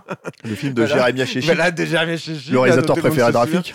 Et, euh, et en fait, il a et, euh, et euh, il, il sait que Kubrick euh, travaille déjà sur Eyes Wide Shut à côté. Et en fait, euh, Kubrick va. euh, Alors Sylvain Després, euh, alors Sylvain Després, c'est l'élève de Moebius en fait, et qui est un storyboarder, Storyboarder, qui bosse voilà. beaucoup avec euh, Ridley, Scott, hein. notamment, mais pas uniquement. La preuve, il travaille sur Chapeau melon et bottes de cuir de Jérémy Chéchi. Quelle chance. Et quelle euh, non, non, mais en fait, et, en fait, il était connu à l'époque parce qu'en fait, Panoud est un petit monde en fait, euh, des, des studios où il va tourner euh, euh, Kubrick. Et il est connu pour avoir un petit carnet dans lequel il dessine des, des dessins coquins en fait. Et Kubrick en- entend parler de ça. Et donc, il, a, il demande à rencontrer Sylvain Després. Il demande à Sylvain Després de faire des dessins euh, de, de, de positions euh, sexuelles, enfin de rapports sexuels euh, un peu baroques, quoi, tu vois. Et donc, et Sylvain Després lui en a fait plusieurs euh, qui sont beaucoup plus inventifs et graphiques d'ailleurs que ce qu'il y a dans le film. Parce que moi, je trouve que la, la, la scène d'orgie, elle est hyper soft en fait dans, dans, dans Eyes Wide Shut. Enfin, Il n'y a Ouais. pas grand chose qui, est, qui, qui soit choquant et tout. Mais c'est marrant parce que en fait, Kubrick cherchait ça aussi. C'est bon, c'est une petite anecdote, c'est un petit truc d'à côté, mais c'est pour relancer le débat et tout aussi que je dis ça. Mais il avait demandé ça aussi à Chris Baker, qui avait, avec qui il venait de travailler sur, euh, sur AI. Et donc, il, a, il demandait en fait beaucoup de dessins euh, porno en fait pour chercher des trucs, euh, des positions marrantes. Voilà. Ça est tombé comme un à plat, putain, j'ai Pas fait du ça tout, pour que pas du tout, mais, en fait, discussion, mais les pas gars, du tout, mais en fait, là, non, mais c'est- à non, mais on n'est pas amorphes, le c'est que- merde, Non, c'est pas ça, c'est que je pense pas que cette scène, en fait, la problématique de cette scène, elle soit liée au- automatiquement à ce que, au- à, à l'interdit, en fait. En, fait, Non, non, pas du On tout. C'est pas d'un ça. C'est que personnage- moi, ça fait partie des trucs où je la trouve un peu ringue, en fait. cette Non, mais scène. on parle d'un en fait, c'est la- on parle personnage parce qu'il y a justement quelque chose de déceptif par rapport à, à ce personnage qui recherche l'excitation sexuelle frustré sexuel, depuis le mec, depuis tout, le début du film Oui, d'accord. et qui se retrouve coup, devant- moi, me. et qui se retrouve dans ce truc en se disant mais en fait c'est quoi quoi Euh, je, je suis où Euh, Il y, a, il y, a, il y a beaucoup plus les- d'érotisme pas les tables de, de, dans, de, de, dans la scène. Euh, Il y a beaucoup plus d'érotisme justement dans les scènes du, du début lorsque lui est avec les mannequins et où sa Ah femme, oui, ça où sa femme se fait, euh, se fait, euh, se fait rentrer Ça, c'est de la tension sexuelle, c'est pas la même chose. Ouais, et ça, c'est C'est-à-dire qu'en fait, ça on parle bien, de ça, quoi. Oui, Là, mais- je pense que le, le sujet de cette scène, elle est, il, est, il est ailleurs. Il est dans, euh, comment dire, euh, bah, euh, je sais pas, moi, les sociétés secrètes. En fait, il est dans ces, dans ces Je logiques-là. suis d'accord, mais, Ça totalement mais par rapport à l'utilisation du sexe dans ces scènes finales, il y a, il y a effectivement quelque chose de, Pas final de, du tout, Raph. de pas bandant. Oui, pardon. Ouais. Euh, il y a quelque- euh, le- fait Mais de voir. pas, c'est Euh, pas tant que c'est pas excitant, si tu veux, c'est que Mm. moi, ça me procure rien, en fait. Mm. Je vois ces trucs-là, je dis, ah, d'accord, ok. J'ai pas de tension, j'ai pas de mystère, j'ai pas de. Je m'en fous, je cherche pas à avoir un truc pour, pour être excité et tout. Effectivement, moi, je trouve que par contre, les scènes avec les deux mannequins, par exemple, qui, quand, quand ils parlent au début, ou la scène avec le vieux beau de, de, de Nicole Kidman, je trouve qu'il y a un jeu sur les comédiens, la façon qu'ils ont de s'approcher les uns des autres. Tu as tout le temps l'impression qu'elle va l'embrasser, par exemple, ou que les deux, là, ils en peuvent plus, qu'elles Enfin, vont sauter sur la en fait, hein, t'as l'impression. Ouais, euh, ouais, mais c'est génial. Eh, C'est hyper bon, quoi. Ça, Mhm. c'est vraiment, c'est hyper bon. Tu vois. Mais et, et- et je trouve que la scène, en fait, moi, je, euh, pour dire les choses autrement, je comprends même. Enfin, c'est presque comme si je comprenais pas ce qu'elle fout là, quoi. Je dis ah bon, d'accord, ok. Il t'a préparé quand même là, à ça et tout. là, donc là, tu vois, tu, tu, tu- parles d'un film qui a quand même 25 ans maintenant. Et non, mais moi, je te fait- parle à l'époque quand je Non, non, mais vu bien sûr, quand- mais c'est super étonnant parce que comment rebondir sur euh, qu'est-ce qu'elle a à foutre là, la scène? Enfin, Pour moi, tu vois, je veux dire encore une fois, il faut, faut Non, pas. mais je comprends ce qu'elle a vu Ouais. à voir dans le sens du film, si tu veux. Mais moi, émotionnellement, viscéralement, moi, Kubrick, et comme tous les réals qu'on défend à capture, je réagis euh, de façon avec Oui, mes tripes, oui, quoi, oui. d'abord, hein, pas avec mon intellect. Donc je sais bien que si, je rentre dans le film et que je me dis ah mais alors tu comprends mais ça mais en fait il veut dire ça et là il y a un truc crypto-gay il y a un machin et tout. Évidemment tout ça c'est génial c'est super intéressant et tout. Moi je te parle juste de mon rapport simple de spectateur basique Julien Dupuis un peu concon à un film qui, est, qui s'appelle Eyes Wide Shut. Et c'est vrai que c'est un film qui monte je, je, je vais dire un truc affreux hein, mais je l'ai revu là pour le truc en me disant j'étais à fond je me dis putain maintenant là je vais ça y est c'est la Ça y est, j'ai bien analysé Kubrick. Non, là, mais c'est clair. Je me suis dit, j'ai Ouais. j'ai- j'ai- j'ai de la bouteille et tout. Je suis en couple depuis des années, des années. Bon, ça faisait pas si longtemps que ça que je l'avais pas, je l'avais revu. Ça fait partie de ces films que j'essayais de revoir régulièrement en me disant non mais cette fois c'est la bonne, cette fois c'est la bonne et tout. Je me suis rendormi quoi. Tu vois, je c'est un film qui me qui me laisse complètement de, de marbre en fait, qui m'implique pas. Mais je pense que j'ai un gros problème avec le personnage de Tom Cruise, c'est que euh, je je, je, je n'aime tellement pas ce personnage là que j'ai pas envie de le suivre en fait. Il m'intéresse pas. Je, je- je peux comprendre la, la, la logique. façon qu'il a de, les- de f- faire son blanc-seing, tu vois, en, en laissant sur sa carte de, de, de, de, de- de médecin tout le temps à tout va pour essayer, en se disant, bah, c'est ma carte parce que c'est son étiquette sociale, on va dire ça comme ça, et il, il rentre partout. D'accord, je vois le truc et tout, mais je, je, je trouve que ce personnage n'a aucun intérêt, j'ai aucun Mais pour, intérêt à pour- suivre. pour moi, il y a un truc de, il y a un truc d'intérêt de, c'est-à-dire qu'en fait, il faut quand même le souligner. Hein. Hmm. C'est-à-dire les gens, les gens ont beau, ont beau dire bon voilà, euh, euh, le casting c'est un coup, c'est une affiche, il a voulu machin. Enfin, le casting est parfait pour moi. Je veux dire, tu castes pas un mec comme Tom Cruise pour jouer ce genre de personnage-là et que t'as pas une idée derrière la tête en fait. si Oui, tu bien veux. sûr, Et, et non, non, y ça, compris. c'est euh, et, et bon, dans le- la logique de Nicole Kidman, mais moi, ce que je trouve absolument, parce que Ah, elle, elle effectivement, est géniale. elle est le truc, c'est que les deux, moi, les deux, je les trouve absolument incroyables dans le film, quoi. Hmm. Le truc avec Tom Cruise, c'est qu'effectivement, on le voit beaucoup plus lui que elle, en fait, si tu veux, dans le film. Ah oui, oui. Mais elle, elle est l'objet interdit, en fait, aussi. C'est ça le truc pour lui, dans, sa, dans son fonctionnement à lui. C'est-à-dire qu'il l'a, mais en même temps, il l'a pas. Tu vois Puisque, Mm. Et c'est d'ailleurs ce qui, est, ce qui est révélé dans la logique de, de, de, de- comment dire, de bah, j'ai fantasmé bien sur quelqu'un d'autre. Et le mec se, met- se Ouais. dit, putain, c'est plus ma propriété. Qu'est-ce qui Ouais, se passe En ouais, fait, il y a une vraie problématique sa par peur rapport à à lui, ça. alors que lui, il est dans Voilà. le, mensonge. Quand tu euh, castes Tom. Cruise et quand tu sais comment le mec fonctionne et quand tu sais quel est le contrôle fric absolu que c'est aussi, etc., etc., tu ça. te dis, il y a un truc de Il y malade a ça, et puis en plus, il y a le fait qu'ils aient fait des, des séances de psy ensemble à- auparavant, et puis surtout, il y a la scène de fantasme en fait de Nicole Kidman. On parlait de, de la façon dont Kubrick manipulait ses comédiens. On les, là, je parlais parlait tout à l'heure de la scène du muret, par exemple, dans Full Metal Jacket. Mais a priori, cette scène de sexe, en fait, euh, quand elle est avec ce, ce Ouais, marin, qui marin, arrive, ouais. t'as l'impression que c'est une scène d'érotique. Tu sais, M6, il passait des. Ouais, non, deuxième mais- partie, mais je ça pense c'est volontaire. Eh ben hein. oui, bien sûr, c'est évident, quoi. C'est tellement un cliché. C'est presque truc. un fantasme Et donc, de, le- de le roman, mec- roman, roman à l'eau de rose, en fait. Et euh, le, mec, en fait, qui joue ça, en fait, qui était une espèce de mannequin, euh, bon voilà, euh, et, euh, a- on a parlé en fait euh, après. Enfin, je sais pas si vous avez déjà lu son témoignage, quoi, au mec, mais ça avait l'air mais pénible. Et en fait, Cruz était interdit de plateau à ce moment-là. Il savait que sa femme tournait ces scènes-là, et le mec euh, disait, euh, moi, j'étais obligé. En fait, c'était des fois, et Kubrick nous poussait en fait à, parce que souvent les scènes où elle était nue, euh, Nicole Kidman, ou ces scènes-là, c'était souvent Kubrick qui était derrière la caméra et Nicole Kidman, et le reste de l'équipe sortait en fait Ouais. de, de la pièce. Et, euh, et, et cette scène-là, c'était un peu de cette tessiture-là. Enfin, a priori, hein, je, je connais pas le tournage du film comme quelqu'un comme Axel Cadieux, par exemple. je- ce- Oui, on l'a pas de cité, mais voilà. mais oui, on- qui a écrit rappelle livre a où il a interviewé énormément de gens, donc il Il a interviewé une soixantaine de personnes. mais- hein. mais a priori, en fait, pour lui, lui, le mec était vraiment. euh, Enfin, tu sens la, la gêne du mec, en fait, dans la, la, la, la, la violence, en fait, le- le- là où il a poussé à l'extrême, parce que ça a duré des jours et des jours. C'est c'est quoi? C'est même pas une minute de film, en fait, à l'intérieur du truc? bien sûr. Et Kubrick, Et- là, pour le coup, tu vois, je comprends, en fait, cet étalement dans le temps. C'est-à-dire que je pense que quand Kidman, elle sort de ce tournage-là, et que Cruz, il retrouve sa femme après ce tournage-là, il faut savoir qu'en même temps, ils, ils- tous les deux, ils avaient des notes, mais euh, Kubrick leur avait interdit, par exemple, d'échanger leurs notes sur leurs personnages et tout Ouais. respectif. Donc il y avait effectivement tout un truc où, à mon avis, effectivement, euh, il, il les a désingués. hein. De toute façon, enfin, je veux dire, Bah, c'est- c'est- il a, il a, et, et puis il y a le, le- ça révèle aussi, si tu veux, le, le, le- le truc qui n'existait pas encore tout à fait chez Tom Cruise à cette époque-là et qui va devenir euh, un- un- un- presque une marque de fabrique dans sa propre carrière à lui, en fait, qui est le fait de s'épingler des, des, des réalisateurs, quoi, des réalisateurs stars. Oh, je veux il dire, avait déjà oh, ça, si, il avait il Scorsese, il euh, il avait. euh, Ouais, mais alors je veux déjà, il, dire, a- il avait Scorsese pas sur le meilleur Scorsese. Même Rob Reiner, Ouais, je pas d'accord. même, Mais, mais- mais il il avait Scorsese, il avait Rob Reiner, il avait Ce que je veux dire, c'est que c'est devenu plus flagrant pour moi, en fait, euh, dans les années Ah ouais qui, vont, qui vont suivre, en fait. Tu vois. Ah, pour moi, moi, en fait. Après, je veux mais dire, Coppola, c'est pareil, c'était pas une vedette. Là, on parle de Tom Cruise, la Oui, vedette, enfin, en fait, ouais, si tu veux, la vraie star Après, film. après, je veux dire, il fait Vanilla Sky, il fait. enfin, On, parle, on, parle de, on parle du comédien qui, qui, c'est a après- enchaîné- qui c'est dans les années 80, a enchaîné Ridley Scott, Coppola, euh, Scorsese et, euh, et Oliver Stone. Donc là, tu Et, là, après, ah, Tout moi, ça, c'est des- tout ça, c'est branle-dus. moi, je suis pas d'accord avec cette lecture que tu as de- la, carrière de, Cruise. C'est-à-dire que, par exemple, son En tout cas, il a tout accepté. Cet, cet C'est ça, le truc. Oui, oui, ça c'est sûr. Mais Bah ce- oui. cet enfermement après, par exemple, dans la franchise de, de Mission Impossible, pour le pire et pour le meilleur, hein, d'ailleurs. hein, Ouais, mais il allait chercher des réals à chaque Eh, fois. eh, oui, d'accord. Bah, Mais il s'enferme euh, dans une franchise, il crée Mm. une franchise et tout pour lui, taillé sur mesure sur lui.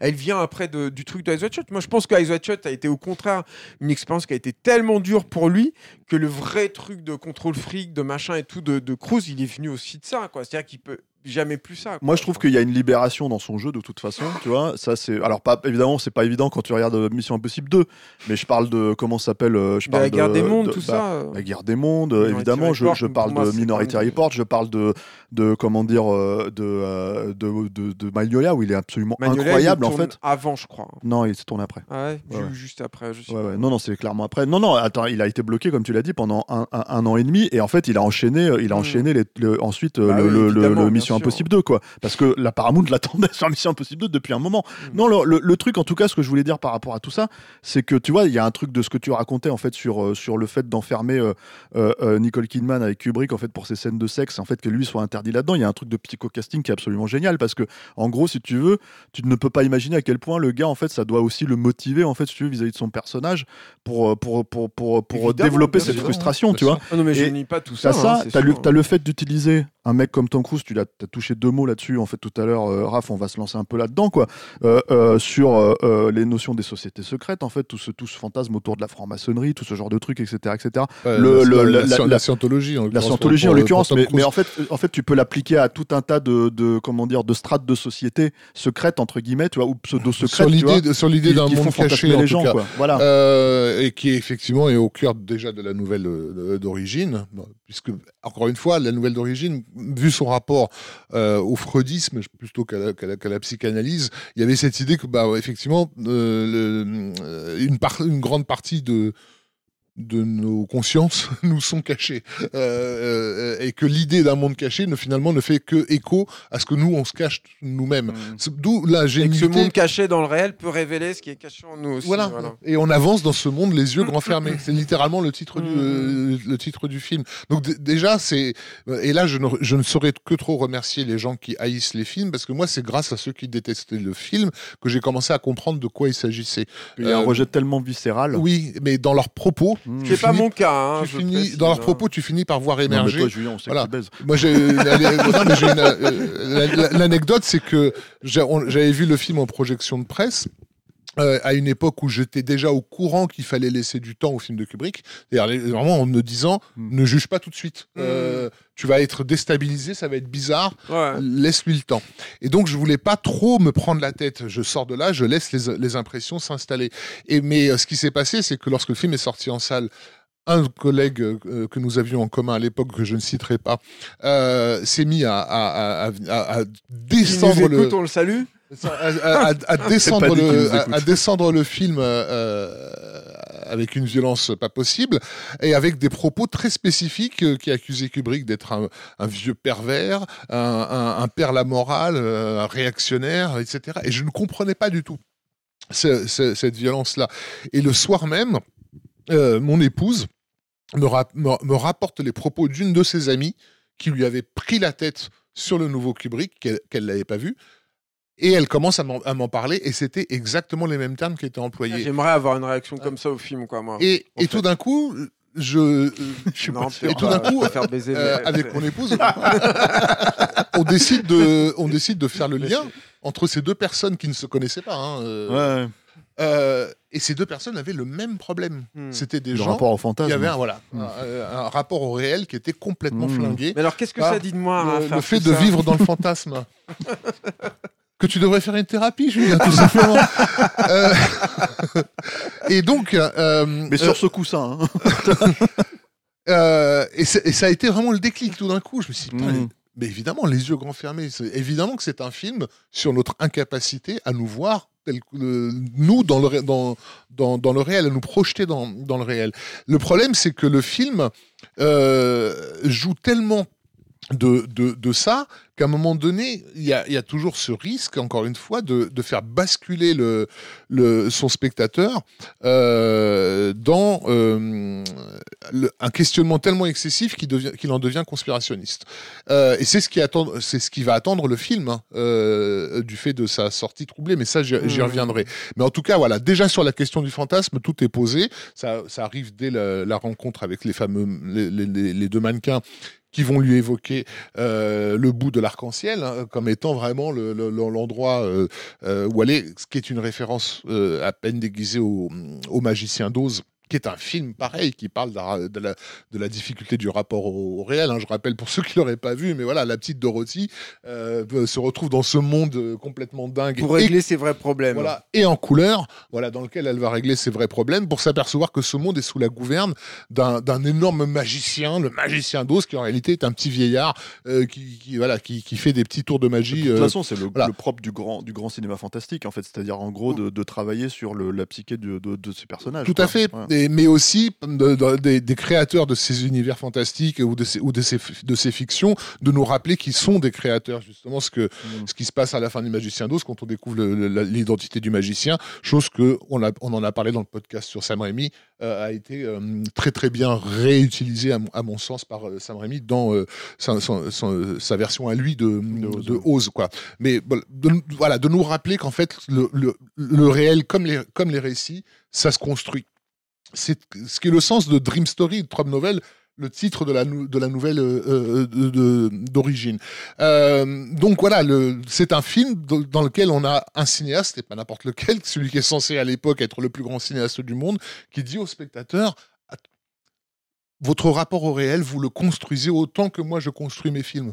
Euh, donc il y y a une invitation à aller au-delà, à, à- à- sortir de ce, de ce regard euh, euh, biaisé. Mais le, le, le paradoxe, c'est que le film va presque accomplir l'inverse, euh, puisque donc la mort brutal et inattendu de, de, de, de Kubrick arrive donc avant sa sortie. Le film est retiré d'une certaine façon à son auteur par la force des choses, vu qu'il est mort. Euh, et, on, et on sait qu'il va y avoir du montage qui va être fait après. Par Sidney La- Pollack. voilà. ouais. Mm. Euh, euh, or, or, euh, tout le monde est au courant que voilà le, le cœur du cinéma de Kubrick, c'est le montage. Il a toujours dit que c'était là que, que vraiment euh, euh, Bruno tout, Mattei tout, tout, ré- tout- tout résidait. Aussi. Avec les stock shots. Et enfin, lorsque les gens découvrent le film et découvrent justement cette fameuse scè- scène d'orgie, euh, euh, alors t'as as parlé de franc-maçonnerie, mais en réalité le, le vrai terme c'est Illuminati, qui, Oui, qui- non, mais bien qui est sûr. déjà à en l'époque fait, très à la mode. Je, je- je vais Euh, ramener ça à voilà. la France. tourné, tourné dans une des propriétés des Rothschild. Enfin, il y a- tout un, Ouais. un pataquès euh, euh, de fantasmagorie qui se met en place, Hmm. où évidemment, soudain, la mort de Kubrick devient Il a été douteuse, tué. voilà. Ouais. euh, il en a Ça, trop me dit. pas du tout de ça. Il en a quoi. trop dit, il a trop parlé. bien sûr, mais Ah ouais, ouais, si, mais- Ah bah bah. Mais bon, c'est les mêmes. Attends, eh oh, c'est les mêmes gars que le gars qui te parle de. de Dans, de- dans- dans de- Shining, Ouais, dans, voilà. De toute façon, c'est les deux ça films. C'est les deux euh, films les plus décortiqués, les plus discutés, ça, les plus sûr, obsessionnels euh, sur, sur, sur Internet avec toutes les dérives que ça peut, euh, que ça peut engendrer. Le problème, c'est que le film, je dirais, tend le bâton pour se faire pour, euh, vers ça. Euh, Ouais. il, et il passe son temps à le faire. Euh, Enfin, à qui t'as passé il y a- à, à côté du, du, du- comment dire, du sens, enfin profond, Il y a, du sens Euh, initial, voilà. quoi. Il y a par exemple, euh, je prends les, moi j'aime bien prendre l'exemple de Rob Edger, euh, donc que je, trouve être un, un incroyable exégète de Kubrick, un mec qui vraiment fait beaucoup euh, son travail et qui justement a toujours eu ce problème de ne pas de ne pas de refuser de tomber dans le conspirationnisme. Le problème c'est que régulièrement il se retrouve dans des situations où il se dit mais je peux je ne peux pas ne pas parler de ça. Euh, on en avait on l'avait évoqué par rapport à la question de l'or dans dans, dans Shining, hein, la, la réserve fédérale et tous ces trucs là. Mm. Et il a eu le même problème avec, euh, avec Wide Shut, parce qu'il s'est intéressé à un plan très très bref du film, où en fait euh, Hartford lit dans le journal le, le rapport de la mort de- de- d'une Ouais. jeune fille et comprend ouais. que c'est en réalité la nana qui l'a sauvée, qui est bah, basiquement qui s'est fait buter, euh, et on fait passer ça dans la presse pour un pour un pour un pour une overdose. Euh, ce texte euh, est signé Larry Selona, qui est un vrai journaliste du New York Post. Et, et donc c'est un texte mensonger qui cache la vérité. Ah. Quoi. Euh, et c'est Larry Selona qui va être euh, un des premiers à annoncer la mort de Kubrick dans le New York Post. Hmm. Donc, tu vois ce que je veux dire? Enfin, Quand t'es quand veut propre à, à la sur une île déserte avec Elvis, quoi. Et, et non, alors attends, parce que l'autre grosse coupe de Larry Selona, c'est qu'il va annoncer la mort de, de Jeffrey Epstein des années plus tard. Ah oui. Donc tu comprends en quoi vraiment tout, tout ça tourne en, en, en- en boucle. Il, fait appel à Tom Cruise, donc, donc, qui est pratiquement la plus grosse, oui, pas pratiquement, qui est la plus grosse star et, et le plus gros argument marketing de la scientologie. Euh, donc pareil avec un tout ce côté de manipulation. De- John Travolta, esprits, quand même. de trucs. C'est pas Tom Cruise. Quoi. non, mais je sais. je sais. Euh, on a Nicole Kidman, euh, qui est euh, donc la fille de- du docteur Anthony Kidman. Je vais pas rentrer dans ce dossier. Si ça vous intéresse, vous allez fouiller sur Internet. Ah bah dis, voilà. dis, attends, oh. Non, mais son, son père, il y a eu des accusations abominables à l'encontre de son père euh, en, en Australie. Euh, C'est un psy, non Et c'est un psy, mais c'est un psy qui est accusé de choses très très graves. Mm. Euh, donc voilà, il y a, y y cet aspect-là. Euh, et euh, il y avait encore un autre truc qui, qui m'échappe et qui, qui participe à ce à ce pataquès. euh, Bah, Mais donc, est-ce que Harvey Keitel a vraiment attends. éjaculé sur. Euh, euh, C'est ça, non, en fait, non, il y a la fille- de. Kubrick. Et la fille de Kubrick, voilà, Oui, qui à oui. l'époque euh, donc est, en- est- encore. en train ouais. de tomber dans la dans la. Voilà, Elle y est déjà tombée, ouais, elle- Et il en est sorti depuis, je crois. hein, Ouais. Mais, euh, Donc oui, voilà. oui. Ouais, il y avait toute cette Euh, voilà. théorie comme quoi il avait tourné Donc j'évoquais pour la sortir. j'évoquais Epstein, mais pour en revenir à la, à la scène quand même, je trouve choquante de, avec Lily Sobieski et, et les touristes japonais, quoi, où, où, où t'as ce père qui, qui, qui vend sa, sa petite gamine et tout. Bref, et, et, et donc, ben, tu fais, tu fais beaucoup d'efforts pour te dire, mais non, mais en fait, il est en train de me parler du fantasme. Donc, évidemment que moi, mon réflexe, c'est de, de, de, tendre vers la conspiration, qui est elle-même un, truc fantasmagorique qui nous empêche de regarder le, le réel en face, etc. Mais le film te ramène systématiquement à cette problématique. Et il y a le plus gros dossier, on va dire, euh, qui est euh, le rôle de la fille dans, dans, dans le film, puisque donc dans, dans, toute la durée du film, on voit régulièrement Leur Nicole eux, Kidman, la fille du couple. la fille du couple Hartford, Nicole Kidman en train de, entre guillemets, préparer sa fille. Alors, elle la prépare a priori à la vie. Euh, on la voit lui faire réviser ses leçons. Elle la coiffe, Euh, elle la la coiffe, elle la peine, etc. Et, Et et elle à la- disparaît à la fin. voilà, et à la fin, on est dans un, dans un magasin euh, et, et près, des, jouets. Un où- où super magasin à Londres. Allez à Londres, voilà, à où il y a, où il y des, teddy- des teddy bears. euh, Donc, je, ra- je rappelle à quoi servait le teddy bear dans Shining. Euh, et, En fait, euh, c'est elle qui fantasme sur des télé- Enfin, elle fantasme. et alors qu'elle est en train de discuter avec son, son mari, elle pousse sa gamine. Non, elle la Euh, pousse pas. La gamine est. Si, Elle Et fait sur un geste truc- comme ça. Non, Et la non, elle, elle, elle, elle, juste parce que la gamine passe entre Voilà. deux et elle fait juste ça. Voilà. la. Et, et, et, la, et la gamine est récupérée par deux messieurs à l'arrière qui s'en vont avec elle. Bon. j- J'étais au courant Et- de ce truc-là. J'ai regardé la scène plusieurs fois Ouais. en me disant est-ce qu'elle est vraiment récupérée? C'est quand même très fou. Et hein. les deux Enfin, comédiens qui jouent ces deux messieurs sont deux comédiens qui étaient présents dans la première scène euh, de réception au début, de, au début parce du que film. C'est les mêmes figurants, c'est les mêmes trucs. Laisse, laisse-le laisse ça- aller, laisse-le aller au Non mais voilà, son- euh, hein. euh, tu as dans l'appartement des Hartford des dessins, des dessins de la petite fille euh, qui sont affichés sur le euh, sur le, sur le frigo, ouais. voilà, et qui euh, et qui en fait euh, apparaissent et disparaissent en fonction des, des- de, de certaines scènes, ce qui Comme était déjà le cas dans Shining, Shining, ouais. etc. Donc si tu veux, il y a tout un Ouais, tas ça, de, il y a ça, tout un réseau de Bruno choses. Mattei de, de, de, de qui branlait rien. Il branlait rien au tournage, voilà, il faisait ses prises une fois, c'est un, c'est un peu un Ed Non, mais je pense que c'est. Mais- là, mais- là, il cherche une tessi- Pour le truc sur les faux raccords, c'est autre chose. Je Hmm. pense que. Enfin, c'est pas autre chose. C'est pas un faux mais- raccord, c'est un dessin de, de, de Père Noël qui devient diabolique, euh, etc. Ouais, enfin, ouais, tu vois, il y a un ouais, truc y a un- sur, sur Son justement. hommage à Tony Scott et au dernier Samaritain. Il y, a- il y a un truc, il- il- je je pense qu'il y a aussi un truc de. C'est comme le fait de, de, de, refaire le Vietnam euh, en Angleterre. C'est-à-dire. Il, euh, il- J'allais presque dire il fait contre mauvaise fortune bon cœur, mais c'est pas le cas. C'est-à-dire qu'il il, embrasse en fait le fait que de toute façon il va plus voyager et euh, il va tourner en Angleterre et pour faire un truc qui est décorrélé du réel quoi. Et donc là son New York est complètement irréaliste et complètement décalé en fait. Tu vois que tu es sur un backlot, enfin je trouve quoi. C'est- un truc, c'est un New York qui est quand même vachement désincarné quoi, le New York de Eyes Wide Shut quoi. Et euh, mais c'est parce que justement il est dans cette espèce de, de- il, il est dans l'éther quoi, presque à ce moment-là le personnage quoi. Il est il, il- il est ailleurs quoi. Et je pense que les, les- tous les trucs de faux raccords, c'est un ça fonctionne de la même façon où Shining c'était pour te créer un, un, un malaise en fait en te disant mais qu'est- qu'est-ce qui bouge, qu'est-ce qui va pas en fait dans cet Il manque hôtel là. quelque chose. Et là, ouais, où là, c'est un peu pareil, mais euh, plus, à mon sens, plus du registre du rêve que du cauchemar, quoi, dans, le, dans, dans les quoi. Du rêve, enfin non, ouais, moi je, pour Il y a le un coup, côté le- cauchemardesque, il y a, il y a un côté cauchemardesque dans bah- le caractère hypno- hypnotique de ce rêve. Euh, La, la- Euh, la le- première le- prostituée, le- le par le exemple, film- en fait, euh, dans, dans le film, euh, il y, a- il y a cette histoire avec la prostituée. en la, fait, la scène avec la prostituée, elle est un peu, euh, elle est triste, quoi, mais elle est triste. ouais, ouais. Comme, Ouais, mais c'est devrait, surtout que comme, t'apprends- comme l'est au fond, j'imagine, la rencontre avec une vraie prostituée. C'est-à-dire, à mon avis, quand si tu payes une nana et qu'au au moment de, de, de passer à l'acte, tu dois, tu dois sauf avoir. passe pas à l'acte et en fait il se rend compte qu'il a que, que- il comprend après qu'elle est séropositive et il y a tout un espèce de Enfin, jeu ça, c'est quand il revient, c'est sa copine qui dit ça. ouais. C'est surtout avec la prostituée que tu as ce landau qui est à l'entrée de, de l'appartement, quoi. Bah voilà. Et tu dis, bah, probablement, elle a un gamin.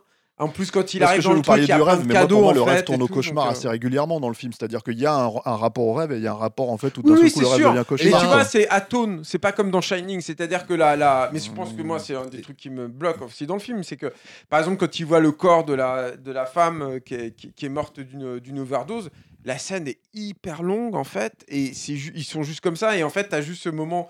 Euh, de, de trouble en fait où tu te dis bah il va l'embrasser en fait il va embrasser le cadavre en fait où il se penche en fait sur elle et tout ex- Mmh. de, de façon extrême et Mmh. tout et- Elle, et elle, c'est- elle est pas morte. hein. Non.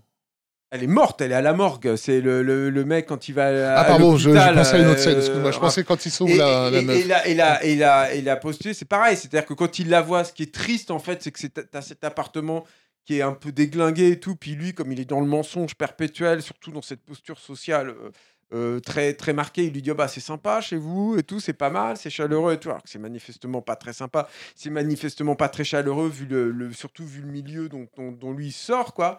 Et, euh, et donc, tu as cette scène où lui, il y revient en se disant, bah, cette fois, c'est bon, hein, je passe à l'acte. euh, euh, je tirer un coup et en fait il tombe sur sa copine qui lui dit bah en fait elle était séropositive. Ou t'as- Tu l'as échappé belle, mon Il y, a, il y a tout ce truc de, de- d'entre deux en fait où tu te dis bah non seulement en fait je vais pas pouvoir assouvir mon truc mais en plus je me rends compte de la tristesse du réel en fait que vit cette nana Ouais, qui pour moi était juste euh, dans un truc de fantasme. Pour moi c'est plus Oui, mais ça en fait lui, à, son, à son mesure, c'est la dangerosité de la situation. Parce Bah, qu'en en fait, fait, euh, le, le, le fait Oui, de jouer avec le feu, en fait. Pour est- moi, en fait, dans les Shot, je dangereux, pense que c'est- la- un, des, un des systèmes en fait du, du film, c'est de te dire le, mec en fait est, est en train d'être dans une espèce de fantasme euh, constant en fait de se dire putain si je passais à l'acte ça ferait ça si je passais à l'acte ça ferait ça. En même temps il est incapable de passer à l'acte avec sa femme il y a un truc effectivement où manifestement euh, je sais pas si lui euh, il est en tout cas lui il se désintéresse complètement d'elle. En fait il y a cette scène où elle dit euh, je suis belle aujourd'hui et puis lui il la regarde même pas et il dit euh, ouais t'es très belle et mes cheveux ils sont bien. Ouais t'es t'es super. Et elle elle est en train de pisser. Il regarde même pas. Il lui fait Mhm. pas un bisou. Il a pas un monstre un geste affectueux envers elle sur ce truc là où alors c'est totalement euh, désincarné quand ils quand ils ont ça. Et où il essaie systématiquement donc de passer à l'acte. Et en fait à chaque fois qu'il arrive dans ce truc où il peut passer à l'acte finalement c'est hyper déceptif et moi je pense que c'est un des problèmes que j'ai avec le film c'est que je trouve que cette partie fine elle est hyper euh, enfin finalement c'est assez déceptif lui il se passe rien avec lui il y a juste cette meuf qui dit tu devrais pas être là il faut que tu te casses tu devrais pas être là et tout et tout est comme ça un peu euh, atone quoi en fait Donc, Moi, je pense après que tu as un espèce de. Sordide. truc, en fait, euh, Ouais, un sordide. Il y a une forme de rappel au réel qui est Oui, c'est euh, ça, dans, voilà. dans- dans la scène de la prostituée, c'est ça me semble euh, évident. Mais, mais- mais après, moi, pour moi, il y, a- y y la logique en fait du film, c'est que tu as une espèce de vernis euh, de société, si tu veux, parce qu'on on parle d'un- certain milieu, on parle d'un certain, d'une certaine tenue, euh, de la façon de se, se- se tenir auprès des gens, la façon de fonctionner avec les gens, et tout ça, etc., etc. Où en gros, si tu veux, le- là, je fais un truc très large, hein, euh, mais le plan final et le- la phrase finale, en fait, c'est Mm. une, une manière de ramener à l'aspect euh, Let's fuck, ouais.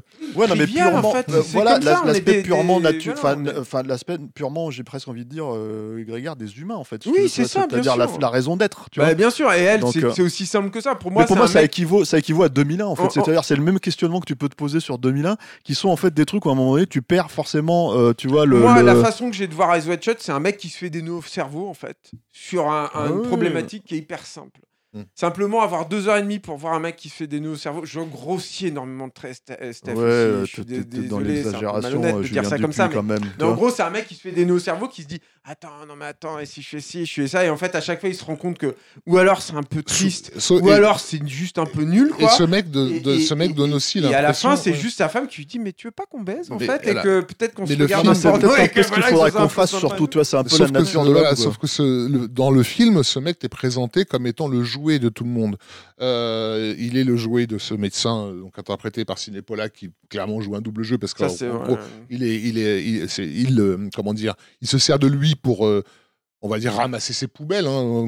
Il, a, il a littéralement une meuf qui a fait une overdose alors qu'il Ouais. il est censé pouvoir la, puis- soigner aussi. Et puis non Et, seulement euh, ça, mais en plus il en a rien à foutre, c'est-à-dire qu'il lui ment même pas. Voilà. Quand il se présente à lui, il est en train de se ressaper. Enfin voilà, etc. Bon, juste bref. il a pas le cul à l'air. Euh, euh, il semble être manipulé par sa femme euh, lorsqu'elle lui laisse le euh, lorsqu'elle lui laisse le masque sur le Ah ouais. sur le sur le lit quoi une façon de lui dire je sais très bien où, Bah il est où pas. t'es- où tu étais t'aurais pas dû y être Mais c'est pas de la manipulation, ça. hein. C'est juste une ça- façon de lui dire, je sais, hein, Il y a mec, une- arrête voilà, tes conneries. Quoi. une lecture possible du film qui est justement si on considère que sa femme euh, euh, euh, prépare sa fille euh, pour pour les gens du château Mm. euh, elle sait que son mari est là-bas quoi si tu veux tu- encore une fois tu peux Ouais. Non, mais justement, c'est dans le- dans l'ordre du fantasme possible hein, de, de, de- de- qui serait celui d'un paranoïaque, de, de se dire en gros tout le monde sait sauf moi. Euh, la- encore une fois, la scène où il va euh, euh, chercher son déguisement, où il se retrouve dans cette situation, la- le, le comportement de, de Lily Sobieski, qui est censée être une victime dans cette, euh, dans cette scène-là, le premier truc, c'est qu'elle commence aussi à le, à le, à le chauffer, à le, à le séduire lui. Hmm. Euh, Il y a une forme de manipulation constante qui t'est donnée, qui n'est pas forcément vraie dans, dans, dans, Mais- dans, dans Oui, les mais faits. parce que c'est aussi un récit subjectif et que tu vois le truc à travers, à travers ses yeux. Et que lui, il a cette impression-là que finalement. euh, Le monde tu- entier est ligué contre lui. il ouais. n'est pas lié, Ouais. mais en tout cas que les, les femmes le désirent toutes et qu'il a, il a, il peut, il peut rentrer partout. Mais dans ce, dans Sauf ce que- désir, dans ce désir, pour lui, il y a la manipulation. Sauf que, encore une fois, moi je pense que, euh, quand je vous disais tout à l'heure que pour moi la scène d'orgie elle est hyper euh, déceptive et tout, mais je pense que ça fonctionne comme ça, c'est-à-dire que c'est la même chose. En fait, tu te dis, c'est juste une bande de, de, couillons quoi qui jouent à se mettre des masques avec euh, avec une musique c'est du Ligeti non c'est ça non je sais plus. C'est c'est Je sais plus qui- euh, Ouais, c'est- enfin, passé bon. à l'envers euh, et c'est du euh, je sais plus. enfin bon bref mais C'est marrant parce que, en fait, si tu veux, et, il y a- et- il y a- et- et en fait, et juste le, le seul truc en fait, c'est que tu dis bah ils sont tous un peu nuls en fait là-dedans en fait dans ce film. Et je pense aussi c'est peut-être le problème. Et, et je trouve que c'est juste des nuls, mais des fois ils font du mal. C'est-à-dire que la, la prostituée ça fait du mal. Euh, elle a le sida alors que probablement elle a un gamin. Euh, ces connards ils ont ils ont ils font une overdose parce que bah c'est des prostituées et que les meufs elles se pour pouvoir supporter ce qu'on de coucher avec tous ces vieux croutons et machin. Et ben du coup elle fait une overdose la meuf et puis elle meurt et tout machin. Et du coup il faut que ça reste secret. Mais tout ça reste finalement tristement banal en fait. Moi, Mhm. moi, c'est comme ça que je vois Eyes Wide Shut quoi. C'est juste, c'est juste une bande de un peu de couillons qui parce que ils cherchent des, des frissons pas. à bon en fait, compte. en fait, moi j'aimerais, j'aimerais bien comprendre en fait. Je, je peux comprendre en fait encore une fois qu'on n'apprécie pas le film, hein, tu Mm. vois, mais pour moi en fait, je, le- je faut le mesurer en fait à l'aune de l'histoire du cinéma et de combien t'as de films en fait sur le couple et combien t'as de films sur le couple en fait, si tu veux, qui peuvent évoquer, même, bah justement, qui peuvent évoquer en fait les choses de cette manière-là. Moi, je suis désolé, je- il faut qu'on avance hein, parce que là, Mm, on ouais, est vraiment, ouais, on est vraiment. Ah non, je pense qu'on a dit l'essentiel. Mais vous avez Mais envie de- d'en de- faire des caisses voilà. sur les sur, sur Non, les non, films qu'il a pas fait, mais on a dit le l'essentiel. Je pense qu'on on est tous d'accord pour parler de, l'idée que le, film est vraiment contenu dans son titre et que c'est Oui, oui, oui, c'est clairement. Moi, je, rajouterais juste un dernier truc, si tu veux, c'est que par rapport à ça, en fait, si tu veux, on parle du dernier film d'un des plus grands, euh, comment dire, euh, réalisateurs de l'histoire du cinéma, qui se termine par euh, le, le mot le plus euh, finalement, euh, euh, le comment plus dire, trivial qui soit. voilà, qui est fuck, tu vois. Et en fait, Qui a en Ça- beaucoup choqué, hein, je me Hein rappelle à l'époque. Ça avait beaucoup choqué. Encore une fois, écoutez les masques et la plume. J'adore écouter Ah les masques ouais. et la plume sur Cuba. bah parce que c'est des curtons les mecs. Mais le truc, si tu veux, c'est que Si ça, justement, avait là- été, si ça avait été Julien qui avait écrit le scénario, le, le- le dernier mot, ça aurait été caca.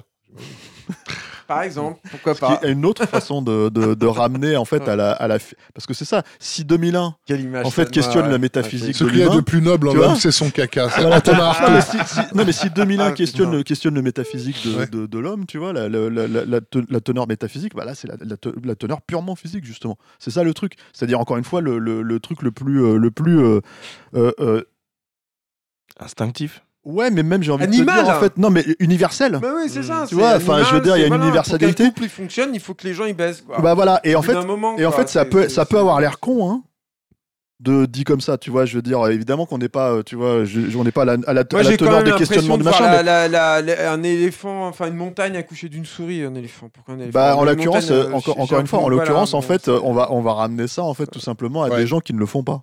Tu vois, avec des, des- des tonnes et des tonnes de couples qui le font pas. Mais bon, j'ai envie de te dire, c'est même pas une question de couple, c'est une question de rapports sociaux. C'est une question en fait de rapport en fait à l'autre, quoi. Et je Ouais. pense en fait que fondamentalement le film parle de ça, Hmm. tu vois. Et je pense que en gros, si tu veux, euh, le film il parle de ça. Tu disais, ça a déglingué Tom Cruise et, et Nicole Kidman. Oui, ça c'est sûr. Bon, ils ont mis, euh, ils ont mis quelques, quelques années avant de se- vraiment de se séparer enfin, derrière la sortie du film. hein. foutu déjà. Oui, oui, mais- Une chose, pas foutu euh, avant, c'était déjà. Ouais, deux petites choses que je voudrais dire sur euh, Shut. Une première, c'est esthétiquement, on n'en a pas, Très ouais, vite, on n'a pas vite, évoqué, très mais le, le- le film se passe à Noël. Oui. Euh, Ah, c'est ce qui juste- beau, hein. Ce qui C'est un justifie film de Noël coup, comme euh, la- euh, une omniprésence. C'est ce- vrai. Ce qui justifie une omniprésence de, de certains, de certaines couleurs, euh, qui sont pas précisément des couleurs qui renvoient à l'arc-en-ciel, qui justement est un, un thème récurrent dans, dans, dans, dans le film. Euh, la qui deuxième. fonctionne surtout avec le côté, moi je trouve éthéré et Oui, presque euh, rêvé en fait. Oui, oui, du tout à truc. fait. C'est- Je crois même qu'il éclairait avec les espèces de lampes chinoises, tu sais. euh, Alors un peu, mais là il euh, le faisait depuis longtemps ouais. déjà. Raph. Mais oui, effectivement, t'as raison. ouais. Et, euh, euh, et aussi, euh, je ne sais pas si on l'avait évoqué dans le premier podcast, que parmi bah, que le plus grand réalisateur du monde, il a aussi ses propres références. euh, et, et- et parmi euh, les euh, artistes que Kubrick admirait au cinéma, il y avait Max Ophuls. euh, Oui. Voilà. C'est vrai. Et la ronde notamment. là, Notamment, Et, je trouve euh, personnellement que euh, Eyes Wide Shut, euh, esthétiquement, scéniquement, est probablement le plus offulsien Ah oui, de, de- ouais, ouais. Kubrick. Tu parles de la ronde, moi j'invite aussi les gens à regarder Le Plaisir. Euh, dont, le- Oui. dont en plus la thématique est très très proche par Non, moment. je, je trouve que la euh, ronde aussi, il y a vraiment des échos avec Ouais. Shut, euh, c'est clair et net. Voilà, donc Bon, c'était juste pour rajouter ça. C'était bien. Cannibal. Parce que tu m'as ramené à mon caca. Mais c'est bien de Maintenant, tu vas montrer aux gens que je regarde aussi. Bon, Max messieurs. J'ai j'ai l'impression que ça fait. Et Mais pas c'est ça, Capture parle Mag, vous déjà. voyez On Ouais. fait une blague sur le caca, on parle de Max Ophuls, vous voyez Voilà, bon. Mais pas de Muriel Robin. Et non, putain Eh Mais oui. Ça va venir, ça va venir. Bon, Mais elle, alors a fait voilà. un, Non, mais elle, y a elle a fait un thriller qui s'appelle Les yeux grands fermés. Voilà, je C'est tenais à le dire. Oh putain Bah, tu rigoles, TF1. tu sais, mais en fait, c'était Eric Vogel, euh, no- no- notre bon ami Eric Vogel, qui, qui, qui, qui m'avait raconté ce film avec euh, euh, Catherine Frotte et. euh, et euh, Catherine tu dis Frotte. Frotte, ouais. Moi, je dis Catherine Frotte. Tu sais, le, le T, on prononce le T. Tu vois, et, euh, et, euh, et Didier Bourdon, là, qui était le Ice White Shot français, là. euh, Ah ouais, c'était un truc de attends. 2003. Alors, j'ai oublié le titre et tout, quoi. Mais, euh, mais et c'est vrai, quand j'ai fini par voir le 50 film, des années un truc après, comme ça, là tu vois, hein C'était pas 50 mariages Ouais, un truc comme ça, ouais, je crois que c'est ça. 7 ans de mariage ou 5 ans de mariage, je sais pas quoi.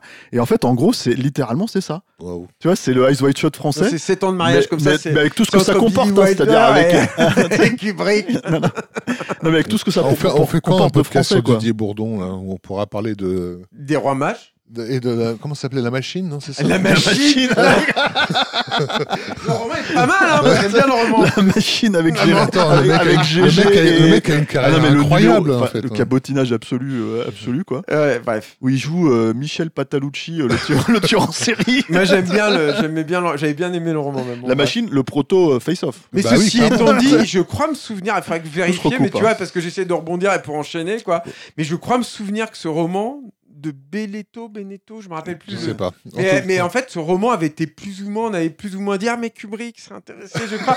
Il y avait plusieurs. Et finalement, que- c'est Didier Bourdon. Non, mais parce qu'en fait, euh, on, là, on, on va, on va arriver, on, on s'est dit que ce serait important, comme on n'avait plus que deux films, de terminer quand même sur les projets euh, Ouais, mais Les on a fait 3 heures déjà. là, non tournés, parce que, non, mais parce qu'il y a à minima, Ouais. en fait, il y a trois films qui sont monumentaux, parce que déjà, c'est des projets qui ont à chaque fois infusé dans le reste de ces films, on en a déjà parlé hein, euh, auparavant, parce qu'on pouvait pas, euh, on pouvait pas zapper, en fait, ces, ces influences-là. Et ensuite, parce que euh, tu comprends aussi d'autres facettes, tu découvres d'autres facettes de Kubrick, son rapport aussi aux autres cinéastes, en fait, à travers euh, le développement de, de, de tous ces films. Voilà, donc il nous a semblé pertinent de terminer là-dessus. Oui. N'est-ce pas, Raph? Et- Bah- et, pas forcément de nous attarder donc sur tous les projets auxquels eu- on l'a affilié. plein. On l'a- On l'a affilié à plein. On en, on en parlait tout à l'heure par rapport à. Ah, c'est- j'ai oublié, au Euh, pendule de Foucault. Au pendule de Euh, voilà. Foucault, il y a eu ce- cette, cette théorie, enfin, ce, ce- j'ai jamais trop su si c'était vrai ou pas, donc ce- qu'il allait faire un, un film pornographique. euh, Exactement. voilà, ouais. euh, euh, donc je sais pas, j'ai jamais. j'ai- Transformers 2. Non, non, mais il y a eu, il y a eu le parfum de Suskin, c'est Mhm. pareil, Non, c'est mais il, très aurait- flou, il c'est-à-dire. aurait- il a déclaré par contre que- qu'il aurait- qu'il pas la patience de faire un film pornographique. Peut-être que c'est aussi ce qui a induit en erreur. Il aurait fallu avoir des, Ouais. des acteurs très performants pour pouvoir enchaîner Ouais, 60 83 prises. Le Viagra n'ayant pas encore été Voilà, inventé à l'époque. Ouais. C'était compliqué. Non, mais voilà, il y a, il- donc il y a eu euh, le parfum de Suskin, ça aussi c'est très flou, c'est-à-dire qu'il y a des sources contradictoires, Oui. euh, qui, euh, ou alors la filie à ça, mais comme beaucoup de réalisateurs, le parfum de Suskin, juste pour resituer, c'est un roman qui est sorti en 85, je crois, de Patrick Suskin, qui est donc un romancier allemand qui euh, lui était très euh, enfin il, il avait beaucoup de difficultés à vendre ses œuvres pour euh, à céder les droits de ses œuvres pour des pour des adaptations Tom Tykwer a, a fini par adapter hein, le parfum En 2007. en 2007 exactement. Et mais il a, il a dû faire un cirque pas possible en fait pour que Suskin lui, lui cède, lui cède les droits. Et, et là en fait il y a des échos différents que Kubrick fait partie peut-être des cinéastes attachés au projet, euh, que non à l'inverse ce serait peut-être Suskin qui aurait fait courir ce truc-là pour faire monter les enchères.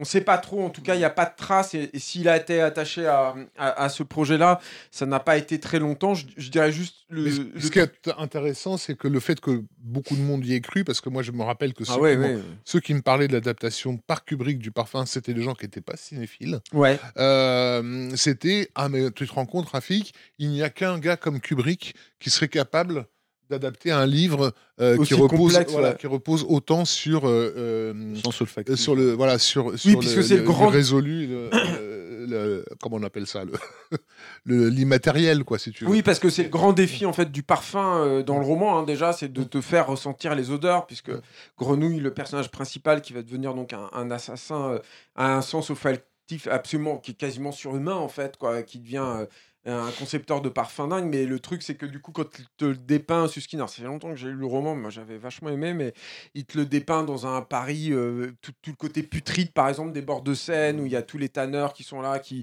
virent la viande pourrie en fait des, des- sur, la, sur les pots en fait. Et bon, bref, je me souviens de ça, quoi. Et, et donc, cette faculté d'essayer de chercher une espèce de parfum euh, euh, idéal. Moi, je trouve que ça aurait pu être logique en fait pour Kubrick, si ce n'est que ça aurait peut-être été un peu euh, anecdotique, si tu veux, dans, euh, à, à cette étape-là de sa carrière. Je sais pas trop. Donc il y, a eu- il y a eu ce truc-là. Il a, il a aussi euh, vaguement euh, euh, envisagé d'adapter All Kingsmen, qui est devenu Les Fous du Roi, de- de- de- adapté par Steven Zay- Zayan au début des années 2000, si mes souvenirs sont Ouais. corrects aussi. Il a été ah, vaguement attaché aussi à ce projet-là. Avec Sean Penn, non, c'est ça? Avec Sean Penn, exactement, quoi.